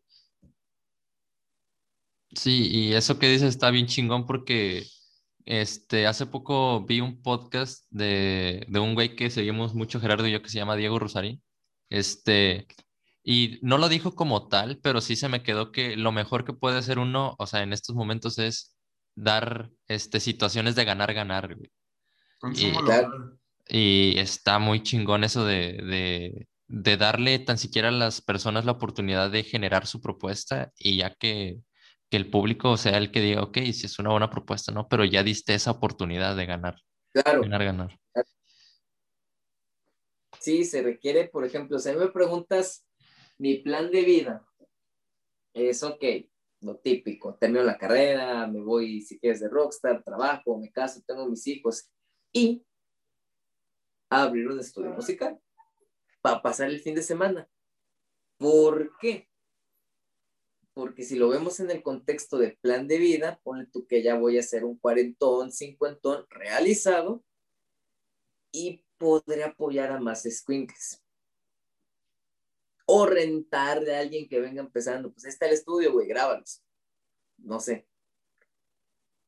Y es la etapa, es lo bonito que tiene, como les dije, empieza siendo el alumno, después te vuelves el músico, después te vuelves el maestro, después el que, al que producen y después el que produce. Y aquí, por ejemplo, fue un reto para mí producir estos squinkles porque tienen un género que yo no conozco, que es el surf. Y se los digo de cariño, es el género más pinche del mundo, porque te expresan lo que quieren en dos minutos, de verdad. En dos minutos ya te dijeron lo que tienen que hacer, tienen su solo, su ritmo interesante y se acabó. Y como que musicalmente hablando, que ¿Qué, es el surf? O sea, ¿qué géneros combina? ¿Qué pedo? Pues es un poco. Están muy ligados a Low Fidelity por sus producciones, pero tienen como que esas ondas californianas. Ah, ya, como, como Happy Punk. Ándale, así mero. No tan distorsionado en las liras, pero sí. Sí, sí, como Happy Punk o así, más, más alegre el pedo. Entonces, digo, el proceso de haber trabajado, de estar trabajando con estos chavos al principio fue difícil.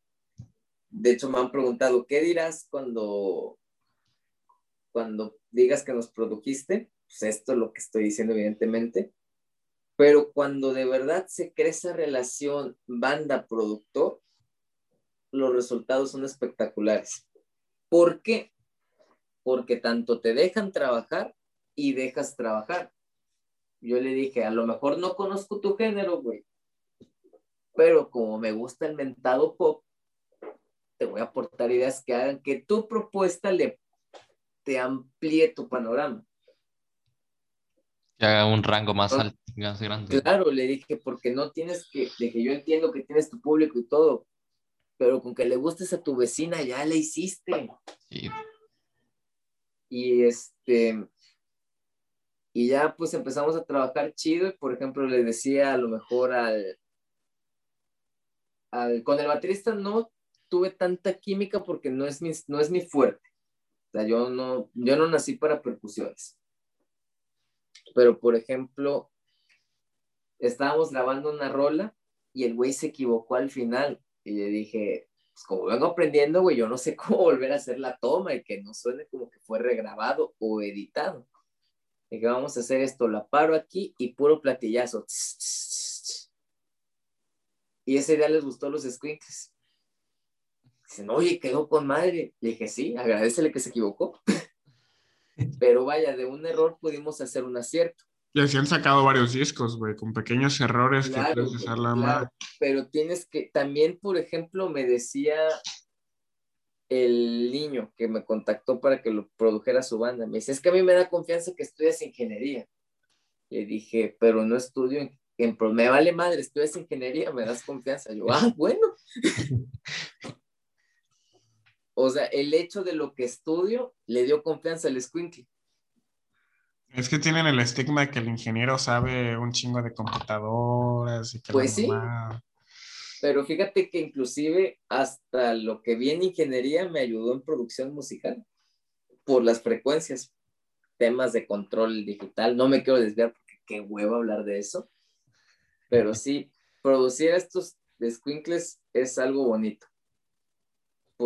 Porque desarrollas la creatividad te exprime, pero para que todos tengamos un ganar-ganar, definitivamente.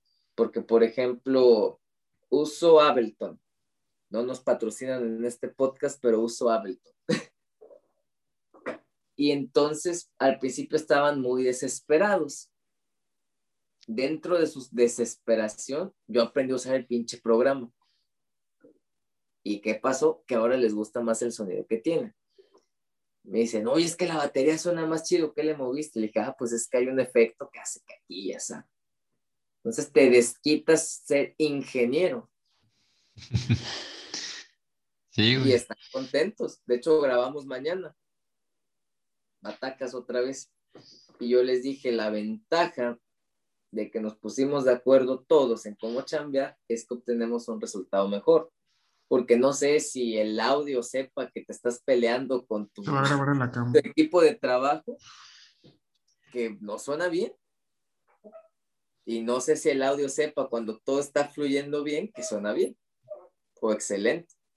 No, y más que nada cuando no existe, bueno, no lo sé, ¿verdad? Pero me, me lleva a pensar que si no existe una, una buena química o, o, estás no tan conforme con lo que se está haciendo, estás buscando un detallito para eso no me gustó, eso no me gustó, o algo por el estilo.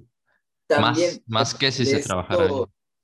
Obviamente, pero por ejemplo, yo les digo a los chavos, el voto final lo tienen ustedes. Que si a ustedes no les gusta, aunque a mí me guste, no sirve. No, no sirve. ¿Por qué? Porque ellos te están confiando su producto. El productor debe ser un aliado. Le estás pagando, evidentemente, ¿sí? Pero cuando lo ves como tu aliado, se obtienen los resultados grandes. Y hemos hecho buena amistad, más que nada con el vocalista. Los otros dos pues, son más, están más en su pedo. Y está bien. Pero le he desarrollado, por ejemplo, estábamos produciendo una rola y le dije, alarga el coro al final, sobres y entendió ese recurso. Me dice, oye, me gustó, lo puedo repetir. Le dije, sí, pero no en todas las rolas, no y por ejemplo, me decían, oye, ¿me puedes mandar cómo va X canción? Le dije, va. Y yo le dije, oye, fíjate, güey, que aquí como que empalaga mucho. No, pues fíjate que sí. Le dije, escucha el final. Güey, me gustó el final porque le das una variedad. De eso se trata, güey. Porque tenían unos fragmentos que me dijo, quítaselos. Dije, va. Pero ahí sí pensé como productor y dije, no, es que este cachito puede sonar bien en la última parte de la canción. Y les gustó. Porque también propongo. Es un ganar-ganar, güey. Sí, es claro. acomodar las piezas que tienes para hacer el mejor Como, como me hizo platicando, o sea, no es lo mismo decir, a ah, este güey te produjo, no mames, este güey te, o sea, este güey te produjo. Sí, es que fíjate que mañana vamos a regrabar algo que no salió bien y me dice, no, va a haber honorarios. Le dije, no, güey, dije, no hay pedo, págame el pasaje nada más. Dije, lo único que te pido, de ida y vuelta. Me dice, oye, pero ¿por qué? O sea, ¿de que por qué no veo un horario? Y le dije ahorita que estábamos en el break a Gerardo. Le dije, porque francamente algunas cosas no suenan bien. No es culpa de nadie. Le dije, pero imagínate que, te, que lo sacamos. Van a decir, ah, caray, ¿quién te grabó? No, pues el de Argentina. Ah, qué bueno para no grabar con él. Ah, que te digan, ah, chingado, ¿quién te grabó, güey? No, pues el de Argentina. Ah, voy a grabar con él. Sí. El énfasis también hace el, te va a dar, te va a indicar cuál va a ser la respuesta. Si el énfasis es bueno, esperarás una cosa buena. Si es malo. Y es más que nada tu carta de presentación, güey, o sea. Claro, claro, claro, claro, claro. Y me daba risa que les decía, tóquenle bien, porque yo no, le dije, vengo empezando y yo no sé moverle estas moves. Entonces, los obligo a que lo, den lo mejor de sí y que no se equivoque porque pues al final de cuentas, digo, entre más rápido lo hagan, mejor para mí, pero si les gusta, mejor para todos. Y es un aprendizaje. En esta banda vi errores que cometí yo y por eso los regañaban. El de fonética, cuando grabó, hizo las primeras rolas de cólera, nos dijo, excelente, si estuvieras en México ya te hubieran ensartado 10 mil baros. Digo, no son comentarios ni críticas malas, son constructivas. También, si vas a dar en el medio artístico, aguántate. lo, hablábamos, lo hablábamos con Yarid, ¿no? Este... Así es que antes, eres nuestra segunda, nuestro primer invitado en el medio del, de musical, nuestra segunda entrevista. Hablamos con un bailarín, de donde decir que, bueno. Sí, que está bien o sea, en el ámbito, más que, no, no más que nada en el baile, sino el artístico, sí está muy duro el, el pedo de... El hate. Del, no, sí, del hate y de, de, estar en esta cubeta de cangrejos en el que si estás viendo que uno se sale, lo jalas lo, con todas tus fuerzas para que no se salga y es, está bien cabrón. ese es el mejor, vas a hacer arte, aguántate la crítica, si no, ponte a jugar matatena, no sé por qué, porque a veces lo que quizás, por ejemplo, nos decía el de fonética, no saben usar el metrónomo, este, las guitarras ni las mandaron a reparar, nada más falta que estén rotas. Y la neta manera de burla a mí me da risa. En buen plan, ¿no están rotas? Que no, güey. Entonces perdimos una oportunidad de trabajar chido por ignorancia de nosotros. Y no es justificable, es que no sabíamos porque podemos haber investigado, pero bueno. De ahí entendí que al estudio no te vas a hacer pendejo, no vas a experimentar, más a lo que tienes que hacer, vas a grabar sobres. Y aparte Rojo estudió eso, ¿no? ¿Mande? Rojo estudió eso. Que puedes sacar cosas buenas dentro de los errores, claro que sí, pero si te pones a la experimentación, ay, sí ya valió por lo mismo de que va a haber lugares donde te cobren por hora y tienes que ser eficiente con tu tiempo. ¿Qué aprendí de eso? A darle mejor mantenimiento a mis instrumentos, a usar el metrónomo. Fallon me dijo, si no sabes usar el metrónomo, ni vengas. Sí, güey. Sí, porque yo, yo grabé un cover con Fallon y luego, aparte luego, y estuve ensayando con él para su banda y no, me como cagaba el, o sea, y, y se lo agradezco, güey, porque ahorita ya, ya tengo mucho mejor tempo y todo, pero sí como era de que a huevo el metrónomo, o sea, fue para todo, para todo el metrónomo. Y sí es, sí es algo muy bueno. Sí.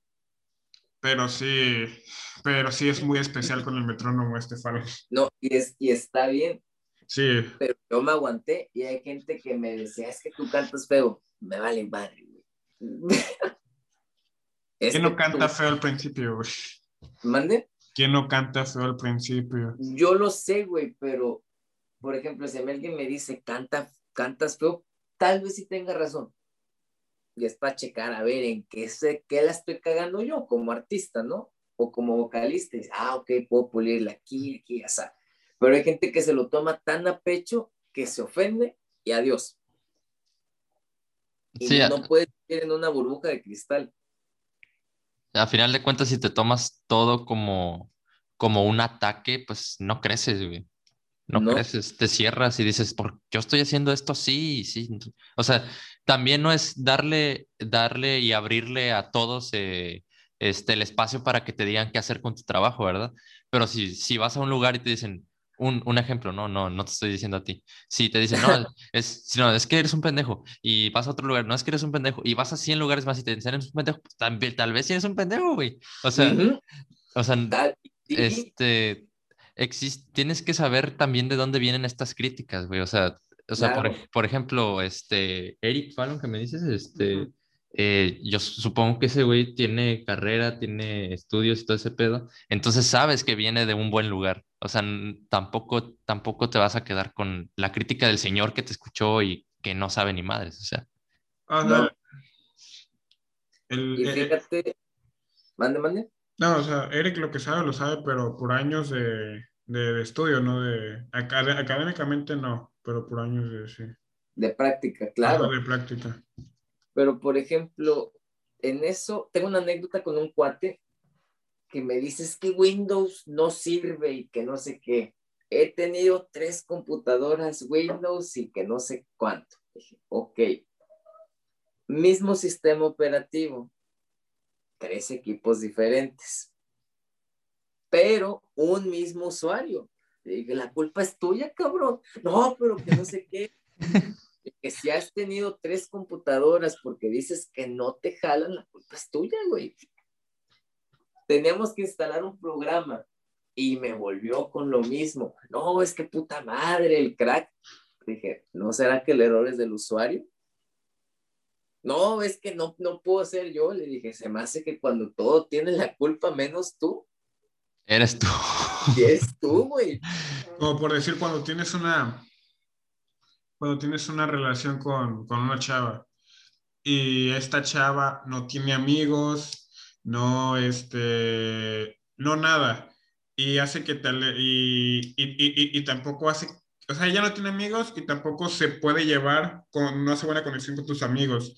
Realmente es culpa de la chava, o sea, no es culpa de alguien más porque realmente la que está sola es ella, no tus amigos. En cuestión de tomando temáticas de noviazgo, a mí sí me pasó que, por ejemplo, yo considero a alguien relativamente serio.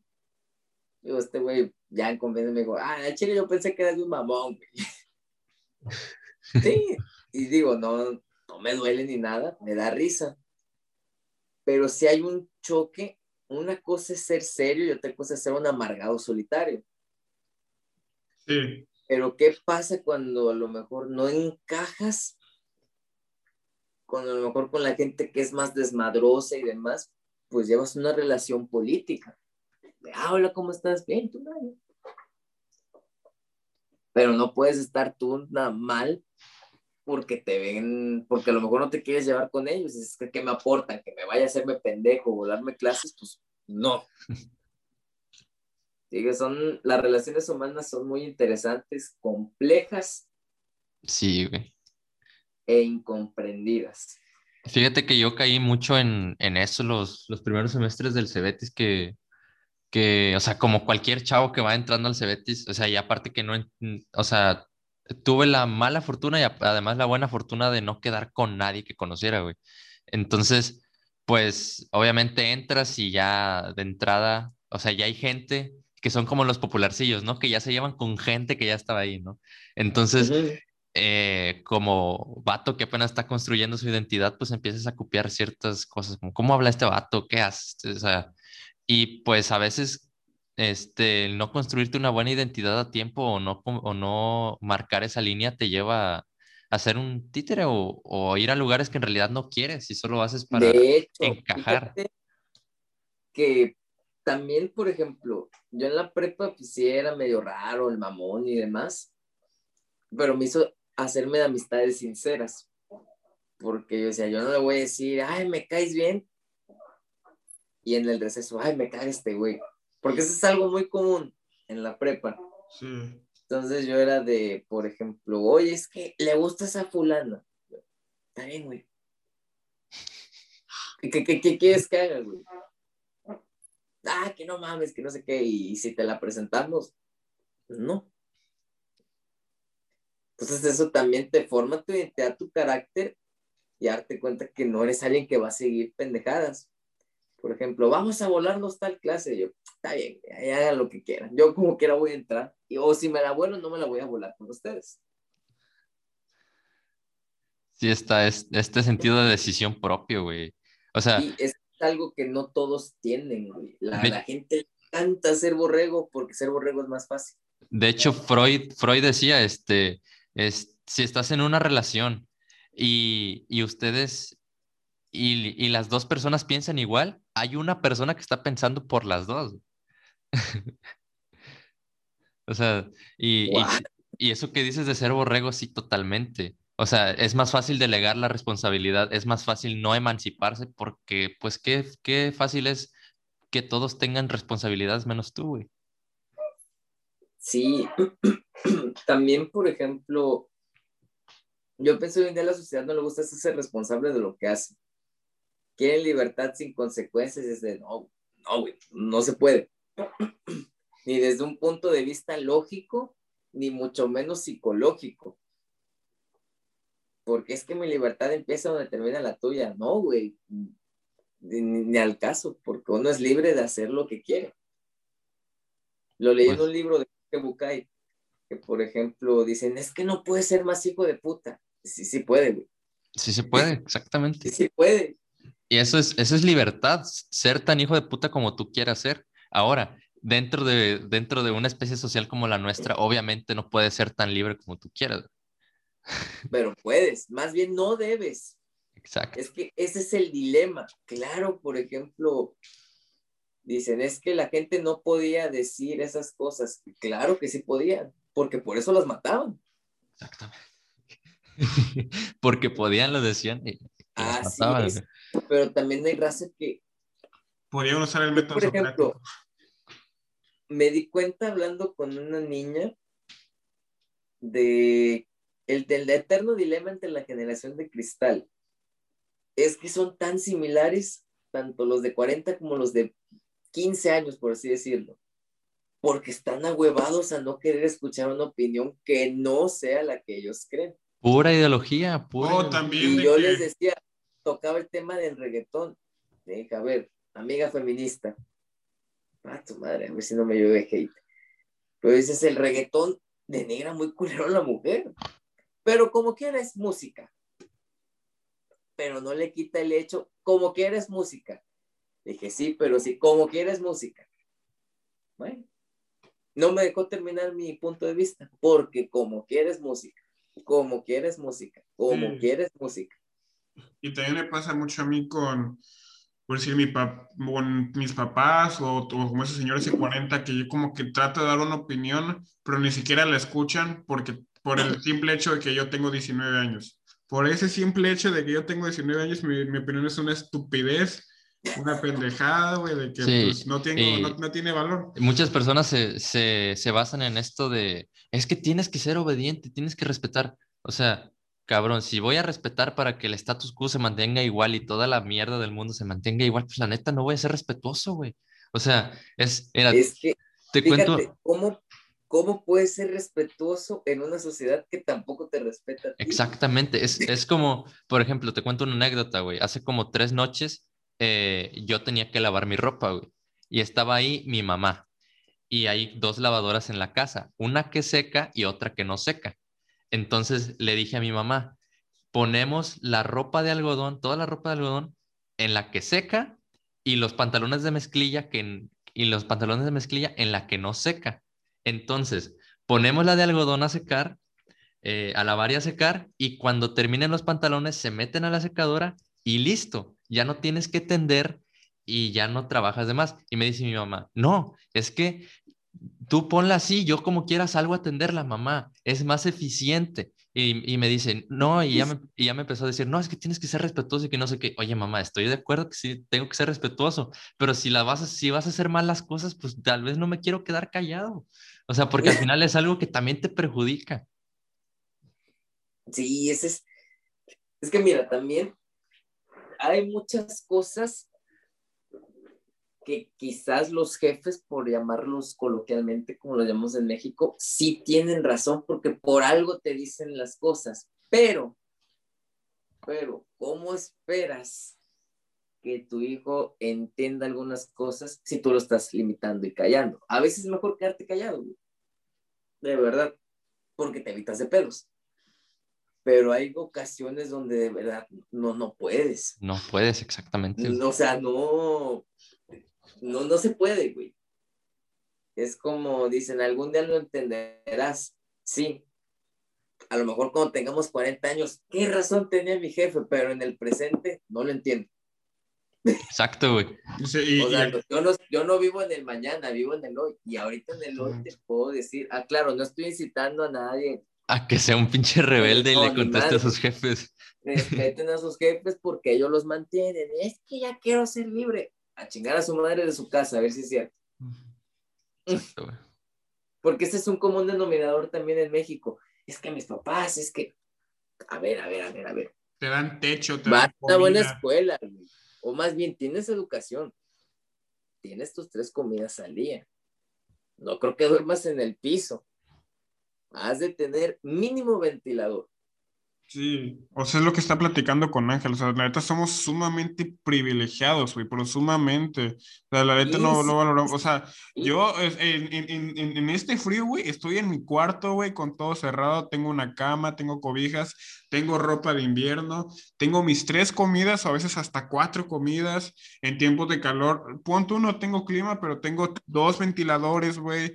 Tengo donde, eh, tengo un colchón tengo todo, tengo mi propio espacio, tengo internet y, y, como tú dices, soy, del, soy de los pocos que tengo una, una educación universitaria, o sea, unos estudios, o sea, que esto puedo, puedo estudiar algo en una universidad para estarme quejándome de que, oh, verga, hoy no comí carne, hoy no, hoy no comí el otro, güey, o sea, son mamadas que te estés quejando. Sí, sí, sí, sí, sí, sí, sí.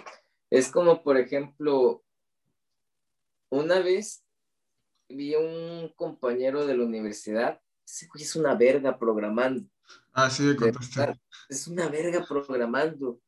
Y le digo, y me lo encuentro en el baño. Digo, ¿qué, güey? ¿Qué pedo? Sea, no, es que ando aguitado, que no estoy pudiendo y que no sé qué. Le dije, a ver, nada más respóndeme estas preguntas. ¿Te van a heredar propiedades? No. ¿Te van a heredar empresas o algo? No. Ponte a estudiar, güey, déjate de pendejadas. O sea, es muy crudo, pero es la verdad. aunque digan, es que el título, estudiar, mínimo te encamina a una vida decente. Mínimo. Te da probabilidades. ándale, por eso mismo claro que te puedes hacer rico siendo un pendejo, evidentemente. también. La, gente ha hecho famosa mucho pendejo. Está bien, le gusta consumir entretenimiento. Pero aunque sea el estudio, te da, como comentas tú, probabilidades de tener algo decente. Ahora, comentábamos en una ocasión con mis cuates. Hoy en día, a pesar de que quizás los chamacos crecimos a una casa enorme, ya nadie espera tener eso. ¿Por qué? No sé. Pero dicen, es que ya no quiero tener, por ejemplo, la sala, que porque no lo ocupo. Que diría, espérate, no, güey, o sea, yo sí lo ocupo. Pero esa es una transición generacional. Sí, güey. No, la, no romantizo, vámonos de hippies, porque no, no, no se puede. Hay que comer tres veces al día, hay que bañarse, hay que tener responsabilidades. Hay que seguir al buen Diógenes. Pero ahora mínimo la gente ya sabe lo que quiere. Porque antes todo era impuesto. Ya no es dogmático de que tienes, tienes que tener esta casa, tienes que tener tu sala, tu refri, tu baño. Ya es como de, ok, esto necesito, esto no. O, en una clase que le di a Gerardo, y dije, oye, güey, dice que, que sabías que el matrimonio debe de ser visto como una inversión. No mames, ¿por qué dices eso? Dije, pues es que ahorita en lo que te puse la actividad viendo en el Facebook, vi que la boda te sale en 150, no sé cuántos invitados, el banquete, la música y el salón y el hotel. Y dije, ponte a pensar, güey, gastar 150 mil pesos para que te divorcies a los cuatro años. A la verga, sí. No es redituable, güey. Ya Yo tienes. sí me quiero- Pero es que es lo que nos está tocando vivir. Sí, vivimos en, una- en un tiempo en el que todo es negocio, güey. Sí, pero por ejemplo, yo decía en una clase de que yo sí quiero tener hijos y lo defiendo, yo quiero tener hijos. Me valen más sus opiniones, digo, general. Pero a huevo me querían imponer adoptar. Yo, no, güey.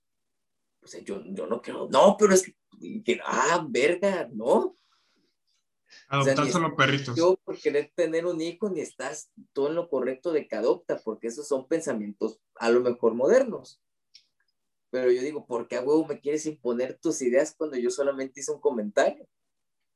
Sí, como vamos, o sea, como regresamos a la música, güey. O sea, yo antes era un reverendo pendejo, güey. De que, o sea, o sea, sí lo reconozco de que yo quería imponer de que, güey, a huevo tienes que escuchar rock, güey. O sea, el, tu reggaetón es un pendejo, güey. O sea, a huevo tienes que escuchar a, a, a Trivium, o tienes que escuchar a, a Pink, no sé, vamos más, más viejo. Pink Floyd, Led Zeppelin, este, eh, Poison, Alice Cooper, la- ese tipo, a huevo, o sea, como que querían poner así de que imponer, imponer, y, y, y no solo yo, güey, hay un chingo de rockeros actualmente grandes y de nuestra edad que dicen, güey, es que son unos pendejos los que escuchan esto y esto. No, güey, o sea, simplemente es como que pues, su género, su decisión. Yo ya me abría más. que les géneros. gusta.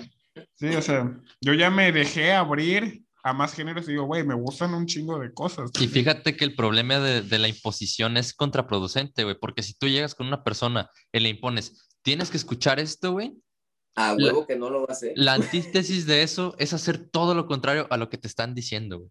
En cambio, si dices, güey, esta banda está bien culera, le como que va a decir, ah, no mames, tengo que escuchar lo culera que está. Volvemos aquí, por ejemplo, en el tema de tener hijos. Es que lo puedes adoptar. Yo, no, güey. Quiero. A ver, dije, fíjate, voy a poner una, un planteamiento muy interesante. Imagínate el mundo si la gente respondiera lo que le preguntas. Imagínatelo. O sea, responderá con un sí. No, no, no, por ejemplo, ahí vemos, imagínate el mundo si la gente respondiera lo que le preguntas. No te pregunté la respuesta, sino cómo te lo No te pregunté un sí, sino cómo sería. Te lo voy a poner así, la copiadera de los exámenes. Oye, güey, ¿me puedes pasar tal cosa? Viene en el PDF. ¿Qué pregunté? Si me lo podías pasar o en dónde viene. Me lo puedes pasar sí o no. Exacto, güey. Y ese es el común denominador de todos los días. Y Y a de, veces por eso los papás nos pendejean. Con justa razón. Como la típica pregunta de, oye, ¿me compras, ¿me compras una paleta, pa? ¿A poco vendes? O sea, en la pregunta está el error, o sea, sí te, sí te pendejeó, güey. Sí, y es muy cierto. Como, yo no soy tan grón, pero sí eso de, a ver, güey, te pregunté en dónde viene o si me lo pasas. Como dicen que también la típica pregunta que siempre me pendeja mi papá, oye, ¿para me prestas dinero? Sí, ¿cuándo me vas a pagar? Y así bueno, me puedes regalar dinero. Claro, güey. E inclusive también en el hecho de prestar lana se forman valores. Digo, hay gente, por ejemplo, con mi hermana a veces, oye, ¿me prestas lana? Sí, ya sé que no me la va a pagar, pero no hay pedo. Pero tan fácil que es, oye, ¿me puedes dar, no sé, 100 baros? Ah, sí. ten.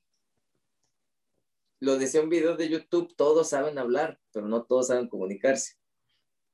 Muy buena frase, güey. Y, güey, y es, Y todos los problemas se resumen al lenguaje, güey. pero lo Todos. quieren arreglar, pues, ¿Cómo?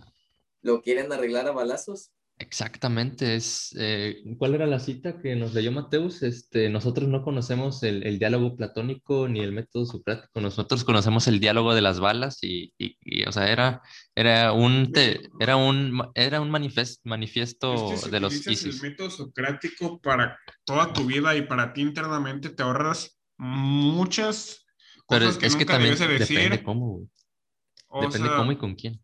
o sea, por decir, Esto, ¿cómo y con quién? Fíjate, güey, me decía una alumna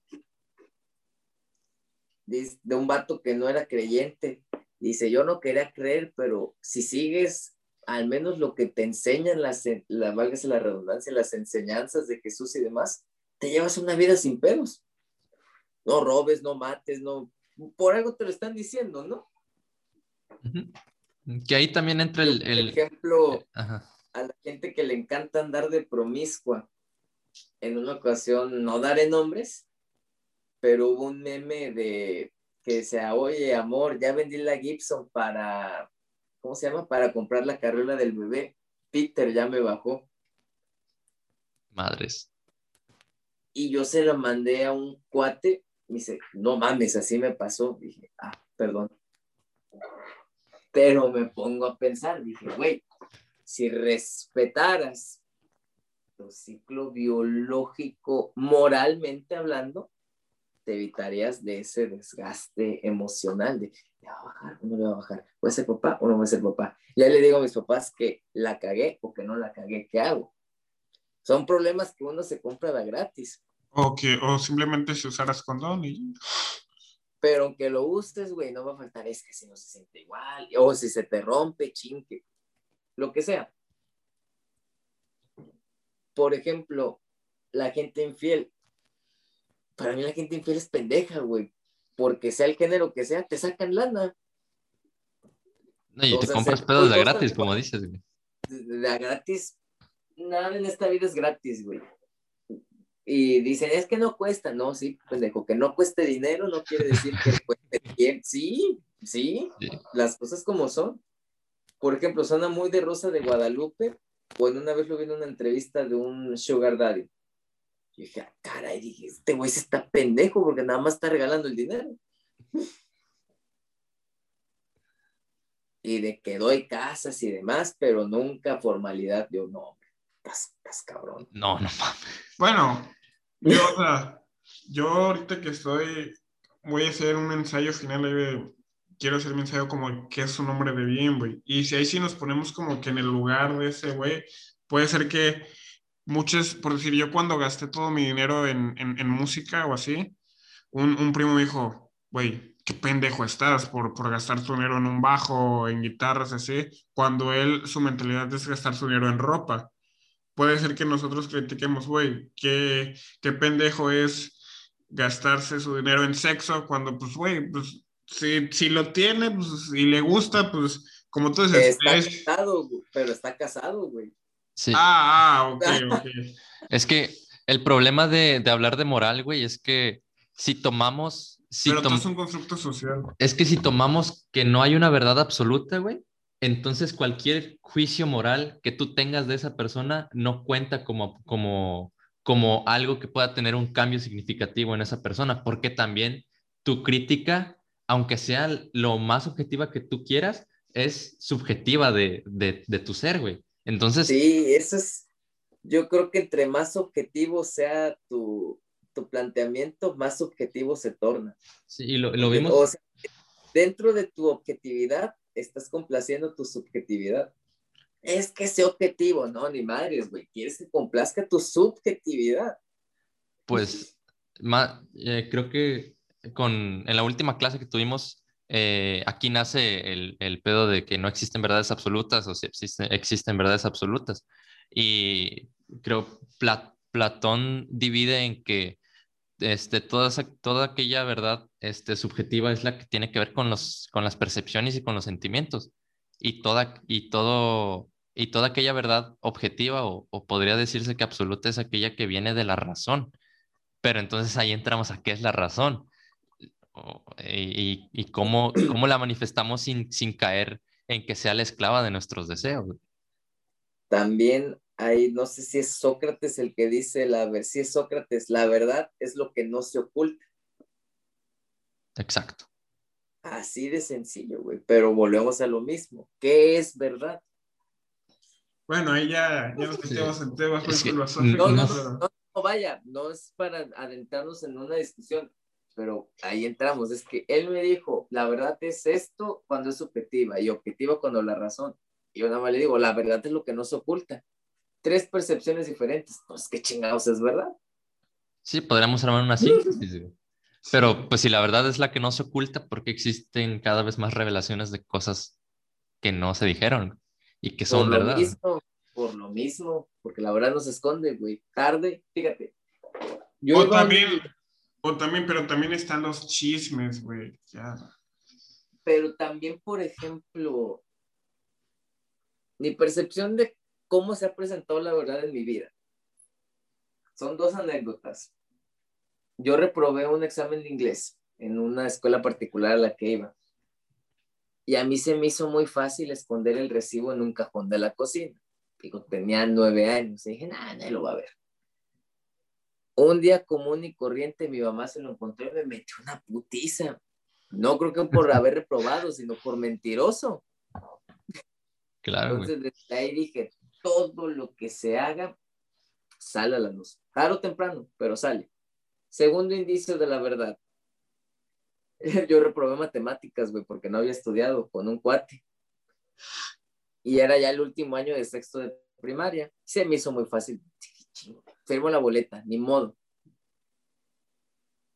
Y como no la había entregado para entrar al primero de secundaria, pues que se la dan y dije, puta madre.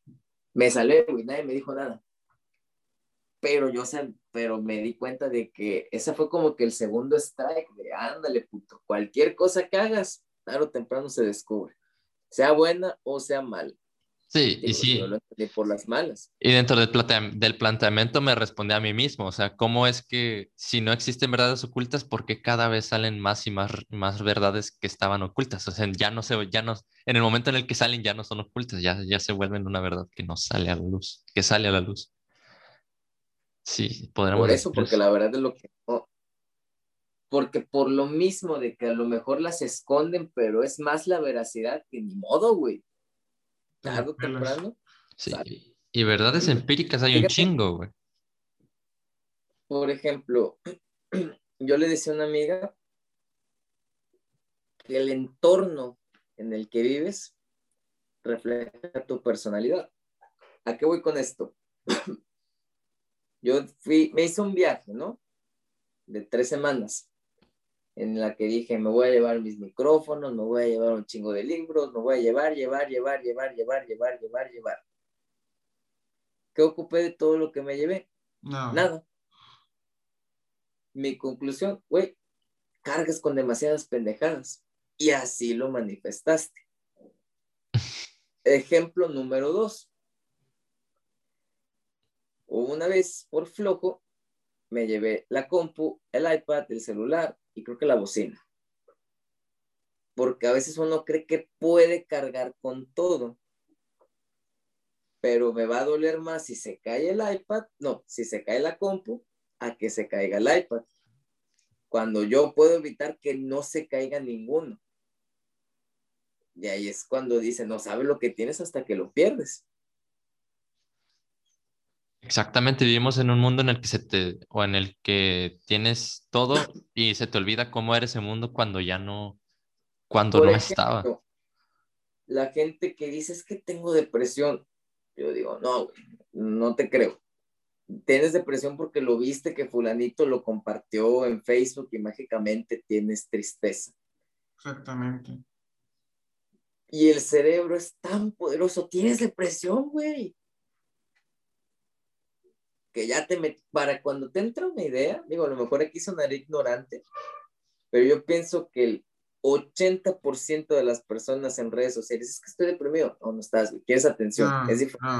o sea, realmente la, un chingo de personas, y no el 80% de redes sociales, casi todos, güey, dicen que tienen depresión, ansiedad, no tienen ni una idea no, o sea, de lo que es. o sea, exacto, no tienen idea de lo que es tener un, o sea, por eso, me, o sea, me caga ese, o sea, ahí sí me caga ese tipo de personas en, güey, es que tengo un chingo de ansiedad, güey, es que tengo un chingo de depresión, güey, no tienes, o sea, gracias a ustedes, o sea, gracias a ustedes menosprecian ese tipo de enfermedades porque son enfermedades, güey, y, y cuando realmente las tienes, nadie te toma en serio, güey, o dices, ah, se le va a pasar, ah, todo es mental, la no, cuando no, güey. Cuando no, güey. Ese tipo de enfermedades son, son muy serias, güey. Neta. Tengo una, una experiencia con un amigo. Le dije, es que estoy deprimido. Déjate de pendejadas, eres huevón. Te decía, dije, sí. Tiene razón este güey. Que a veces te da el bajón y demás. Sí. Pero mucha gente es que estoy deprimido, güey. No. Para empezar, ni has de saber lo que significa estar deprimido. Así de sencillo. Sí, es que estar de, tener depresión y estar triste. Es muy diferente, güey. Aparte, más, más que nada definir depresión clínica, güey, no depresión de, ay, me siento mal. Es que la depresión es depresión clínica, güey. Ah, o sea, por ejemplo, la gente, es que ya me quiero morir. Y una vez sí le comenté un cuate, ya, güey, mátate, órale. Muchos huevos, órale, mátese. Y deje de quejarse. Ay, perdón, güey. Ahí está. Igual me tocó ver un güey que compartió, es que mi depresión y que no sé qué, y se le comentó, déjate de pendejadas, que lo que tú no quieres es hacer la tarea y cumplir con tus responsabilidades. Es que lo que yo creo que pasa mucho con la gente es que eh, confunde, güey, porque, eh, o sea, realmente la vida no tiene ningún sentido, güey. O sea, si tú, si yo me... Por ejemplo, si yo me quito ahorita perdón que te interrumpa, pero platicando con una amiga, es que no sé a qué viene el mundo. Dije, biológicamente a reproducirte. Sí, sí, a prevalecer la especie. Sí, sí, sí, sí. Me dice, no, quizás para después, pero o sea, biológicamente a eso venimos. O sea, que tengamos intelecto, eso es punto y aparte. Pero bueno, ajá, tú me continúo. Eh, y, y, totalmente de acuerdo con lo que dices. De hecho, este, una de las, una de, o sea, leí el libro de este, La negación de la muerte de Ernest Becker, güey. Y este vato tenía una filosofía de vida que le llamaba las cuatro, los, las, una trenza de cuatro cabos, güey. Y uno de los cabos era que este, nosotros tenemos miedo a la muerte, o sea, que la muerte, eh, que la muerte es eh, el miedo este, constante en nosotros, porque ¿cómo es posible que nosotros nazcamos, tengamos, tengamos esta necesidad de vivir y de brillar, güey, y como quiera nos, nos tengamos que morir, güey. O sea, que seamos finitos. Y yo creo que mucha gente confunde ese sentimiento de que la vida, la vida realidad no tiene sentido con estar triste, güey, porque básicamente cuando tú ya no tienes nada que hacer, es cuando en realidad te pones a pensar, güey. Y, o sea, el ocio es la gallina de los huevos de oro de, de, del razonamiento, güey. Y cuando te pones a pensar de que realmente no, mi vida no tiene sentido, es cuando es, cuando dices, pues tengo depresión, pero que te des cuenta que la vida no tiene sentido y tener depresión, depresión clínica es algo totalmente diferente. Fíjate, por ejemplo, yo leí un libro que está, está muy bueno para los pendejos que dicen que tienen patologías mentales. Se llama El hombre en busca del sentido. Muy buen libro, sí lo leí. Cuando la gente es que yo, cabrón, yo no creo que tu vida haya sido tu vida plástica haya sido peor que el pinche esclavo en el campo de concentración, ¿eh? Ese libro te eriza la piel, güey. Sí, o sea, de que dejaban de comer con tal de que no le dieran en la madre a un... Exacto, güey. Sí, o sea, pero también... ahí es donde yo digo, güey, somos extremadamente afortunados y privilegiados, güey. Igual, por ejemplo, yo pienso que estar deprimido es una moda. Súper moda, güey. El día que se ponga de moda ser provida, no entre el provida y aborto, ahí vas a ver un chingo de pendejos, amo vivir, mi vida ya tiene sentido. Y el día que otra vez es que la vida, ahí van. Por ejemplo, vi una publicación que decía, dejen de romantizar trabajar y estudiar. No, deja de romantizar la huevonada, güey. Pero es que también trabajar y estudiar no debería ser algo romantizado, güey. No, yo sé que no, pero quieren romantizar una vida sin responsabilidades, güey. Mi Ah, mamá claro. trabajó y nunca la escuché quejándose, güey. Eh, Es que yo, yo creo que ahí la síntesis es, ok, trabajar y estudiar no tiene nada de malo, güey, siempre y cuando no sea una obligación y no sea vital para que tú puedas seguir viviendo, güey. O ah, sea, ok. Pero, por ejemplo, imagínate que le digas eso al güey que se está costeando su carrera. No, no estoy ese trabajes. No, no mames. o sea, sí depende también a qué edad, güey. Por ejemplo, si un niño de 11 años te diga, Ah, sí. es que este niño de 11 años es un ejemplo a seguir porque está estudiando y aparte se va todos los días de 12 del, del mediodía a 12 de la, de la medianoche a trabajar para sacar para comer, güey. O sea, también es como de, güey, Es un ejemplo a seguir, sí, eso es- Eso, eso también es lo malo de la desinformación. Buen punto. Buen punto. Sí, sí. y creo que esa es la síntesis, güey. Sí, trabajar y estudiar no tiene nada de malo y trabaja y tener responsabilidades no tiene nada de malo siempre y cuando no, no sea obligatoriamente, o sea, sea tu Como sustento dijo para el vivir. filósofo que, bueno, el el güey que sigue en Instagram, un texto sin contexto Es pretexto. es pretexto, güey. Sí, es. Jürgen Klarich decía, tiene un video muy bueno de Bye Bye Mente Mediocre. Y decía, por cada cinco prete- por cada pretexto que me des tu excusa, yo te doy cinco más. Sí, güey. Y es, yo por ejemplo vi una publicación que decía en inglés, if not now, then when? If not you, then who? Si no Y es ahora, ¿cuándo? Si no es tú, ¿quién? Suena muy a filosofía barata o de, de alegra tu vida, ya esté millonario, pero muchas de esas cositas sí tienen razón, güey. Totalmente. La es como, ¿qué te motivó a hacer el podcast? Probablemente la camada que está sacando Roberto Martínez, porque tiene el vocabulario del güey regio, y está bien. Pero, por ejemplo, mínimo ya tenemos a más gente dialogando, compartiendo puntos de vista sin caer en el conflicto, Exacto. porque así como están las cosas, cualquiera le pica finalizar la llamada. Exactamente, güey. Y eso es bueno, por ejemplo, ahorita que la gente que se adaptó a la que está teniendo éxito en la pandemia. Y me he dado cuenta y sentí bonito, y es que la raza de mi edad o de nuestra edad o generación es la que está también sacando a flote la economía, vendiendo pasteles, vendiendo dulces, vendiendo playeras, vendiendo brownies, ofreciendo clases, sacándote a pasear al perro en la colonia, pero mínimo estamos siendo productivos. Hay gente, es que el encierro. Si supieran que al cerebro no le molesta no hacer nada, güey. Exacto, güey. O sea, tu cerebro no conoce de tiempos. O sea, y lo vi con un güey que hace ejercicio, güey. Tu cerebro no conoce de dietas, tu cerebro no conoce de días trampa, güey. O sea, ¿No? Por ejemplo, es más cómodo para el cerebro jugar Pokémon que hacer un ensayo. Invierto el mismo tiempo, desgasto los ojos igual o peor, pero el cerebro, no, hombre, juega Pokémon, güey, ve la tele. Y esa gente es que ya quiero, no, güey, no, no, no, no te va a pasar nada si no sales. Porque Sí. ahora quiero, es que no salgo, güey, perdón, no se puede llevar la vida de antro que tenías. Sí, o sea, no, no se puede. ¿De me caga el...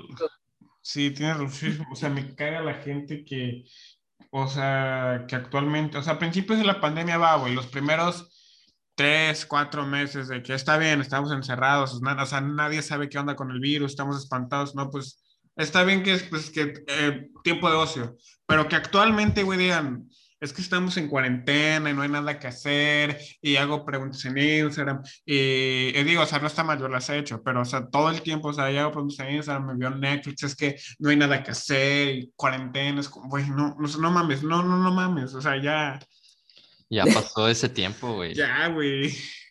Fíjate, por ejemplo, una amiga me dijo, es que no tengo nada que hacer. Dije, ponte a limpiar tu cuarto a ver si no. No, no, no, ya no quiero. Ahí está. Cosas Cosas que hacer tienes, güey. Hay cosas que hacer hay un chingo, güey. Puedes leer un libro, güey. O sea, puedes ver un documental, puedes, puedes hacer un chingo de cosas. En YouTube, güey, eh, yo me di cuenta en YouTube, güey. En YouTube puedes aprender todo, güey. O sea, bueno, no todo, pero lo, en YouTube puedes aprender a tocar un instrumento, puedes aprender matemáticas, puedes aprender filosofía, puedes aprender este, un idioma, puedes, güey, puedes aprender un... Ah, sí, con el sueco. Sí. Güey, puedes aprender un... Anderson. Puedes aprender un chingo. puedes aprender un chingo de cosas, güey, actualmente con una computadora, un celular, güey, y internet, güey, que es casi toda la gente que tiene.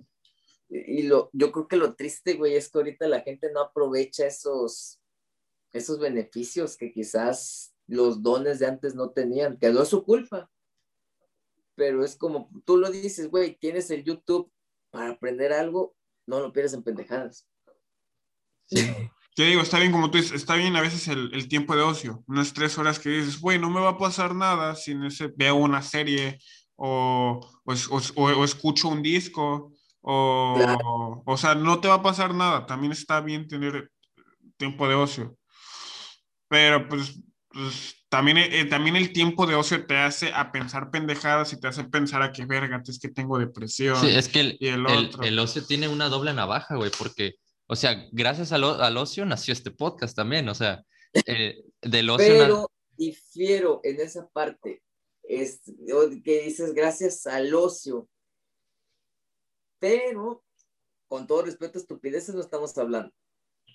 Entonces, con que un escuincle de 13 años te vea, se va a empezar a sentir idealista. Y así necesitamos más gente. Pero si el pendejo de 13 años ve, estoy triste, ah, yo también estoy triste. O ve la, o sea, dudo mucho que, dudo, dudo, dudo un chingo que, que, que, que esto nos, este, que, que nos llegue a ver. Pero ves podcasts como La Cotorriza o cosas que la neta no te va a dejar nada. O sea, no estoy diciendo que nosotros te vamos a dejar un chingo, ¿verdad? Pero este. Pero pues no sé, o sea, son podcasts que a mí, o, no sé, o de entre mucho, ahí hay mucho contenido de entretenimiento que la neta no hay. Sí, es, es que también. Fíjate que le decía un amigo progresista. Y ¿sabes qué es lo que pasa, güey? Me dice, ¿qué? ¿No te has dado cuenta que tu tiempo vale dinero, güey? No, no, no, de verdad, güey. cuando entiendas que tu tiempo vale, lo vas a dejar de andar teniendo pendejadas. No, ¿cómo crees? Le dije, de verdad, ¿te acuerdas de mí, güey?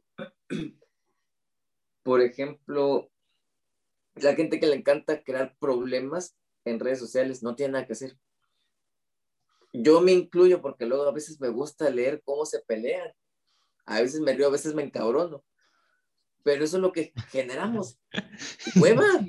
Es que, es que Ángel y yo siempre nos, o sea, este güey yo siempre nos mama a ver peleas de señoras con, con, pues, con jóvenes de que, no, es que tú piensas en Facebook y, güey, se va mi cabrón, güey. Sí, güey, se, se, tiran, se, se, toman capturas de cosas de, se meten a sus perfiles, investigan, no, está bien cabrón. O sea, pero es, es gente, digo, a Facebook le conviene que tengan más eh. pendejos pero yo, por ejemplo...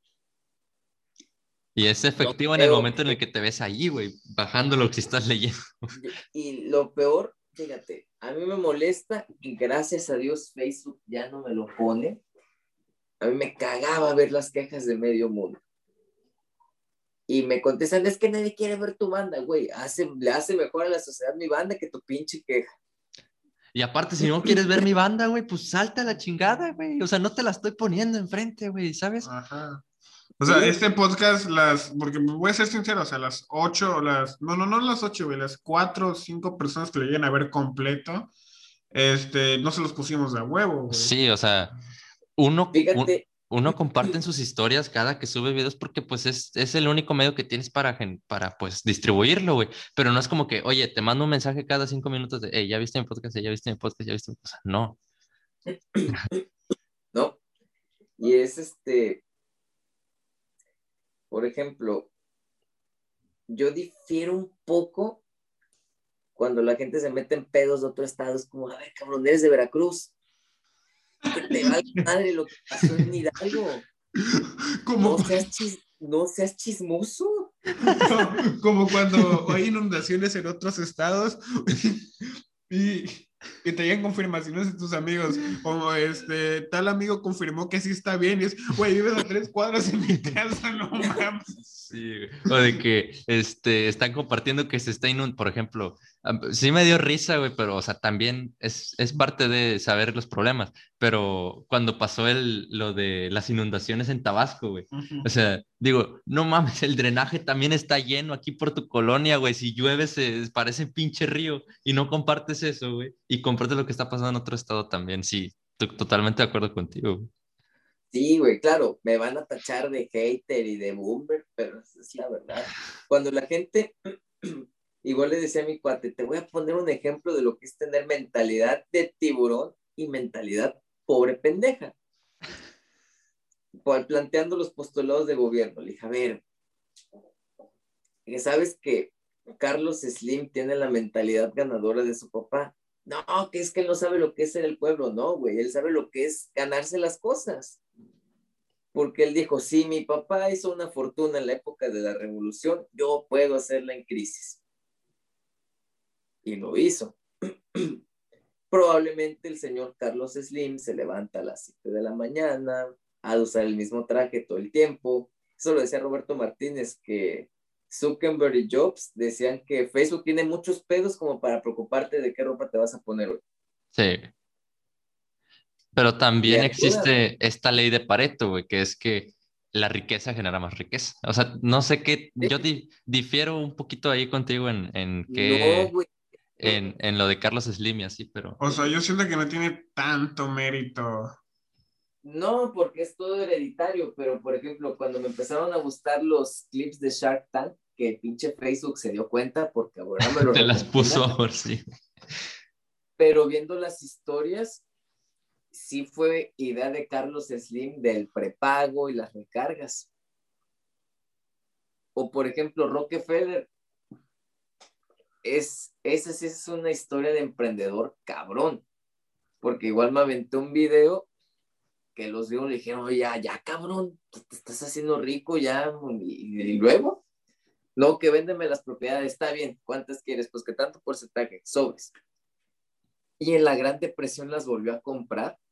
Madres. Fue como de, dije, esto es, hay gente que nace para eso. Pero es que también no sea tu moral, güey. Sí, aparte, ¿qué, valor, ¿qué valor le agregas a la sociedad? Es, que volvemos a lo mismo. Cuando eres ambicioso, ahí entra el pedo. Por ejemplo, a ver, yo soy católico y veo la se te cortó, se te cortó un poco, güey.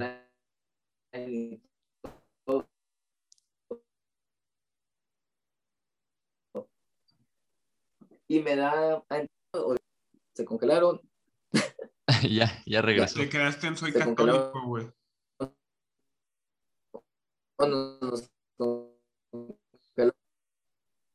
¿Quién sabe qué pedo, güey? Ok. Es soy católico, ¿no? ¿Ya está? Ya está.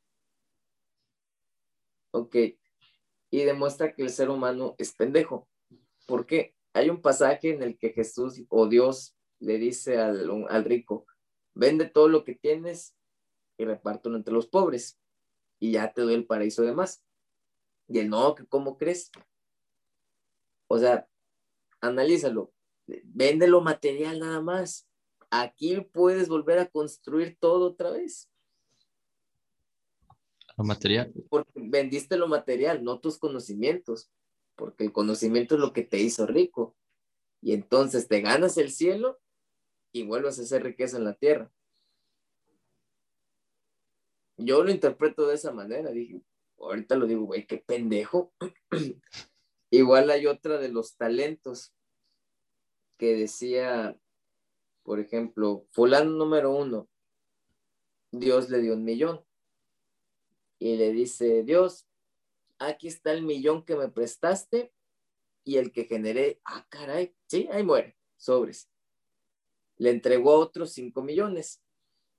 Le dice Jesús, aquí están los cinco que me prestaste y ya generó otros cinco. Sobres. a uno le dio otra cantidad y le dice, ¿tú generaste algo? No, yo no te voy a dar nada. Dice, es mérito mío y que no sé qué. dice, si hubieras pensado, hubieras metido tu dinero en el banco. Y con los intereses que ibas a generar, hubieras podido pagar y generar para ti. Pero tu soberbia no te hizo ver más allá de eso. Y por ende lo condenó. Entonces, yo pienso que a lo mejor Dios no es el malo, es pendejo el humano. Habla de los talentos.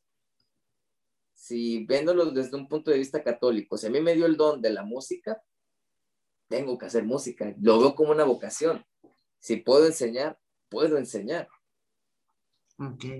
Y he encontrado las maneras para que los alumnos se vayan contentos. ¿Por qué? volvemos al dilema de quién te grabó, a quién te grabó, o quién te enseñó, a quién no mames, quién te enseñó. Exacto. Exacto, lo, vimos nosotros con, la página igual, güey, cuando, cuando dimos clases. Bueno, más que nada tú, yo prueba de la publicidad. Ajá. Sí, sí, era como de, ah, oye, este, que a final de cuentas ya no le seguimos dando porque sí entramos en, inseguridades. Eran hacer tareas. O sea, las clases como que era como que el, para disfrazar el, el hacer tareas. no, no, no ser tan, tan... Hablando de moral y aquí nosotros bien capitalistas.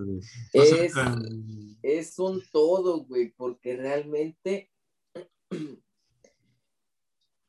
tuve una maestra, la misma maestra que me enseñó filosofía, que dijo que nada de esas madres sirven porque son teorías. ¿Cuáles? Son El capitalismo, el socialismo son teorías. Por eso no funcionan. Son pseudociencias, güey. Son teorías y por eso no funcionan, güey. Sí, o sea. ley, por algo es ley, porque primero es hipótesis. Si compruebas tu hipótesis, se vuelve teoría. Compruebas tu teoría, se vuelve ley. Sí, y de hecho uno, o sea, uno de los pilares de la ciencia, la, este, no dogmas, algo, es, es que si, si algo es verdadero, se va constantemente se va a volver a repetir. Y es algo que no pasa con el sistema económico, güey. O sea, por el capitalismo y, y todo. Neta, te recomiendo que, que veas a Diego Rosarín, güey. Está ahí, cabrón. O sea, básicamente el vato dice, este, volvemos a, uno, a un oscurantismo en el que el sistema por el que funcionamos es es un hombre de paja, es una idea de cómo es el, hombre, no el cómo es, porque la idea que, que tienen, o sea, el cómo funciona el mercado es, ah, no, el humano este, organiza los recursos de tal manera que, sean este, ocupados de la mejor manera posible. Y la verdad es que no, güey. Y cuando, y cuando esta hipótesis no se adapta con los resultados, ahí dicen, ah, no, es que el humano actuó de manera antinatural, güey. Cuando no es cierto, güey. O sea, si algo... No, claro que no. Por lo mismo de que son teorías, güey. Por eso no sirven. no es lo mismo decir en teoría. Que decir ley. Ándale. Claro, es... Volvemos a lo mismo. El, rico se va a hacer siempre más rico y el pobre más pobre, pero también no le puedes quitar el mérito que tuvo el pinche rico. Siento yo. Pero mérito dentro de qué, güey. O sea, porque si no, si, si no todos tenemos una igualdad de condiciones, entonces no existe un mérito como tal. Sí. Existe ventaja. Exactamente, güey. Y las circunstancias. por ejemplo, ¿a ti se te ocurrió el internet? No. A mí tampoco. Ni a Gerardo, ni al papá de Gerardo, ni a mi papá, ni a mi tatara, a nadie. Se le ocurrió un güey del MIT. ¿Quién le sacó provecho al Internet? Por ejemplo, Mark Zuckerberg. El mérito ah, es, yo lo veo, ya claro, que se vuelvan ambiciosos, ahí sí ya, ya es otro pedo. Pero ellos tuvieron una idea que quizás a nosotros no se nos ocurrió.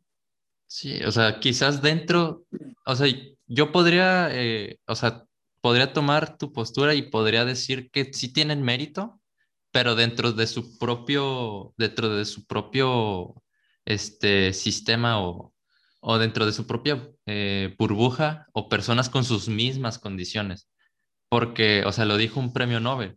A mí no, a mí no me asombra la capacidad que, que tuvo Albert Einstein.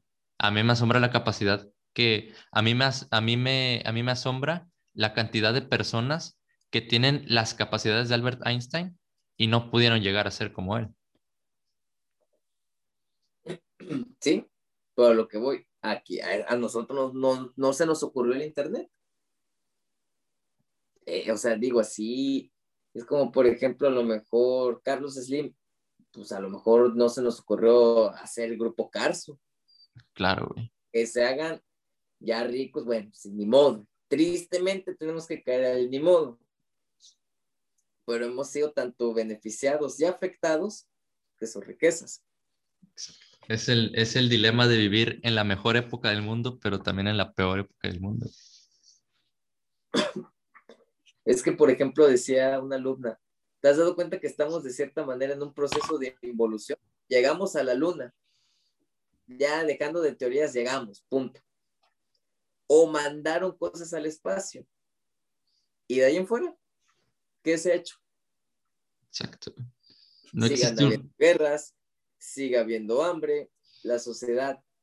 Yo me pregunto si algún día nos vamos a entender entre todos. Exactamente. No tenemos un objetivo en común, de hecho. Y ahorita, güey, o sea, y ahorita, ¿cuál es la puta? O sea, mi, es mi punto de vista, güey la puta necesidad de ir a Marte, güey. ¿Para qué quieres ir a Marte, güey? O sea, para, o sea... ¿Qué quieres ir a Marte si no has arreglado tu pinche exact, Exactamente, güey, exactamente. ¿Para qué quieres ir a Marte si sigue, si sigue habiendo hambre, sigue habiendo guerra, sigue habiendo muerte, sigue habiendo enfermedades? Güey, ¿por qué chingados? O sea... Ah. De hecho, lo, lo, platicaba con un primo que me platicó. Yo no he visto Doctor, Doctor Manhattan, pero me platicaba que, que había que este güey podía ver todo pero había un personaje con el que nunca pudo predecir lo que iba a hacer, Y, dice, tú fuiste muy inteligente, hiciste lo único que jamás se me ocurriría. Les diste le diste a todo el mundo un objetivo en común, yo. O sea, y es lo, es lo más cabrón de todo, darle al mundo un objetivo en común. No existe un objetivo en común. No. No, porque por ejemplo, lo vi en un video de tristemente la cultura de que tiene a lo mejor México, que es en échale ganas en vez de invertir tiempo o dinero, al final de cuentas. O lo que nos ha creado la televisión de tú con el adinerado, mija, estás bonita, o sea la sirvienta, en vez de que aspires a hacer algo más. Por ejemplo, bueno, no, este tema no lo quiero tocar del narcotráfico, ser la redundancia. Pero bueno, supongamos, esto lo editas pero ¿cómo es posible que una persona tan ignorante o carente de estudios haya hecho millones? Es una contraparte de la inteligencia. Exacto. Es, cómo es antiintuitivo. ¿Mande? Es anti-intuitivo, anti como alguien que no tiene capacidades a simple vista puede llegar a hacerlo. Pero ¿para qué quieres tanta riqueza. Es que el problema, ya no, el problema ya no es para qué quieres, o sea, cómo el sistema te permite generarla si se supone que no tienes la capacidad de hacerlo. Porque también los beneficias a ellos, güey. Exactamente. Por ejemplo, cuando, este sí es un tema muy polémico, cuando fue lo del paro de las mujeres, yo sí les dije a mis cuates, el gobierno lo permiten porque mañana van a subir el puto dólar, güey, o algo así. así de sencillo se llaman cortinas de humo. Desgraciadamente. Nos duele, sí. E, es que sí es pura ideología en ese, en ese tipo de confrontamiento. ¿Por qué permitieron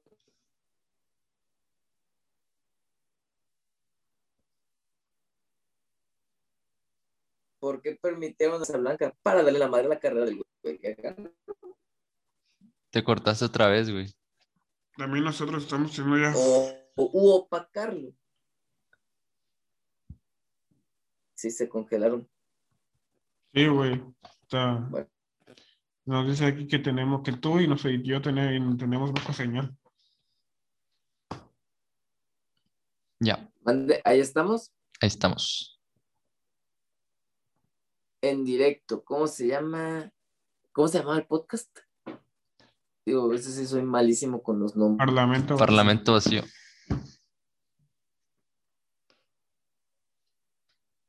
Sí, es, yo siento la vida es un camino lleno de dilemas. Porque ponle tú, la gente a veces, tú dices, por ejemplo, tengo una pareja, tú no sabes si la felicidad con tu novia es el martirio de otro cabrón, de por qué anda contigo y no con él. De a lo mejor tú dices, yo estoy a toda madre, sí, dándome la madre a mí. Es, no sé, dicen para entrar en conflicto habla de guerra, no, para caer en la guerra habla de política, de religión y hay otro tema. Nada más no me acuerdo cuál era el tercer tema. ¿Racismo? pues, Probablemente. ¿Quién no? No sé. Es que también por ejemplo, en la secundaria a la que iba, había un compañero que le decía, nada, negro. Yo le dije, güey, cállate el hocico tú, pareces caja de cartón. ¿Quién te crees para decirle nada más está más bueno? sí. Bueno, pero también depende. Estaré blanquito, está bien, pero no estoy negro de la cabeza también depende cómo te lleves con, con por ejemplo, yo, un, mi mejor amigo es... Es pues que ese güey no, pero ese güey no se llevaba así con la raza. Ah, la madre. Bueno, sí. o sea, por decir, y hay gente, fíjate, es alguna experiencia personal de que me di cuenta de cómo lo que tú dices influye con el paso de los años. A mí me tocó ser un poquito cruel con una persona y una vez que no tenía nada que hacer en Instagram, de que punto y te digo lo que pienso. Y pues ya me dice, no, que confieso que pudo haber pasado algo, pero sí dije, ey, ey, ey, no, no mames. O sea, yo reconozco mis... Lo que yo le dije fue hace como nueve años o diez. Y me lo echó en cara diez años después. Aquí no entiendo, mames, ya supéralo. O sea, hay gente que realmente aunque tengas la inocencia de niño, mejor al chile cuida lo que digas, güey. En, el hecho que tú un chavo le digas, ah, gordo, gordo, gordo, gordo, negro, negro, pendejo, ya le jodiste la vida, güey. Le, o su autoestima, qué sé yo. Sí, ya es poner etiquetas, güey. Y... O lo motivas para bajar de peso. Sí, y, y no, me, no me opongo, güey, pero, o sea, también es, es, sería muy inocente pensar de que de la noche a la mañana todos vamos a decir de, todos vamos a decir de dejarnos negros o hey güerito o una cosa así porque ya está hasta instaurado en nuestro lenguaje. Pero pues sí es algo que debería pensarse dos morena, veces. Exacto. un político que se llama Morena. Pues sí, pero a veces es mejor que no lo digas, güey, para evitarte de pedos. Exacto, exacto. Digo, yo no he el el buleador, ni nada por el estilo, ni tampoco, ay, víctima, ¿no? Pero si veo que están chingando al próximo, es como, güey, te los digo, o sea, le dices negro y tú estás moreno, o sea, ¿con qué incongruencia la tuya? Y esto, estás blanco como alemán, ay, ya dile lo que quieras, me vas a terminar callando el hocico, pero si no lo estás, o sea, con ese cuarto una vez que en secundaria pues, la raza es muy pesada. No sé si los chavos... Te, cortaste, güey. Ahí está ya. De que por pues, la raza mexicana, la raza mexicana es muy castrosa. Y me acuerdo que una vez dejé encerrado, no, no les quería abrir a mis cuates terminando un partido de fútbol para echar relajo, ¿no? Y pues ya entre zape y zape, ah, pinche Mario. Y entiendes que estás dentro del juego. Pero precisamente el que le decía negro me estuvo pegue y pegue. Y le digo, oye, ya, cabrón. Y pues nada más moví el. El codo. ¿Cómo se llama? El codo y le pegué en la nariz. Madre. Como que es un chavo muy alto, pero el güey está, chaparrillo. Y puta se encabrón y se me va encima. Le dije, no, ya, ya maliste, güey. O sea, ya me, ya me prendiste. Y un cuate dice, ah, Federer contra Balotelli. Balotelli es un futbolista negro. Sí, desde que es Balotelli. Se mamó el. Pero pues. Está cabrón. Sí, así es la gente, güey. Tarde o temprano, pues, algún día vamos a tener que aprender a llevarnos bien entre todos por el bien de la especie. Sí, ya lo estamos viendo. O sea, el coronavirus, sea invento del gobierno, de...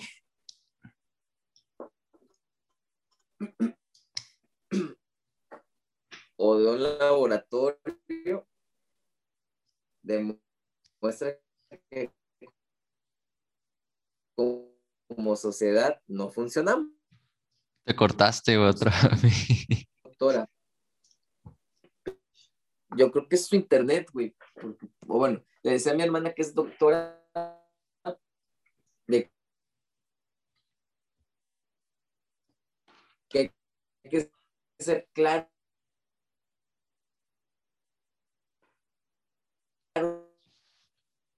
con el mensaje que madre, si el sentido está, güey. Ahí está. que, le dije a mi hermana que si el sentido común existiera, la pandemia ya se hubiera acabado. Así es, güey, pero la gente no entiende. Porque te dijeron, no salgas, ya te dio COVID. ¿De verdad?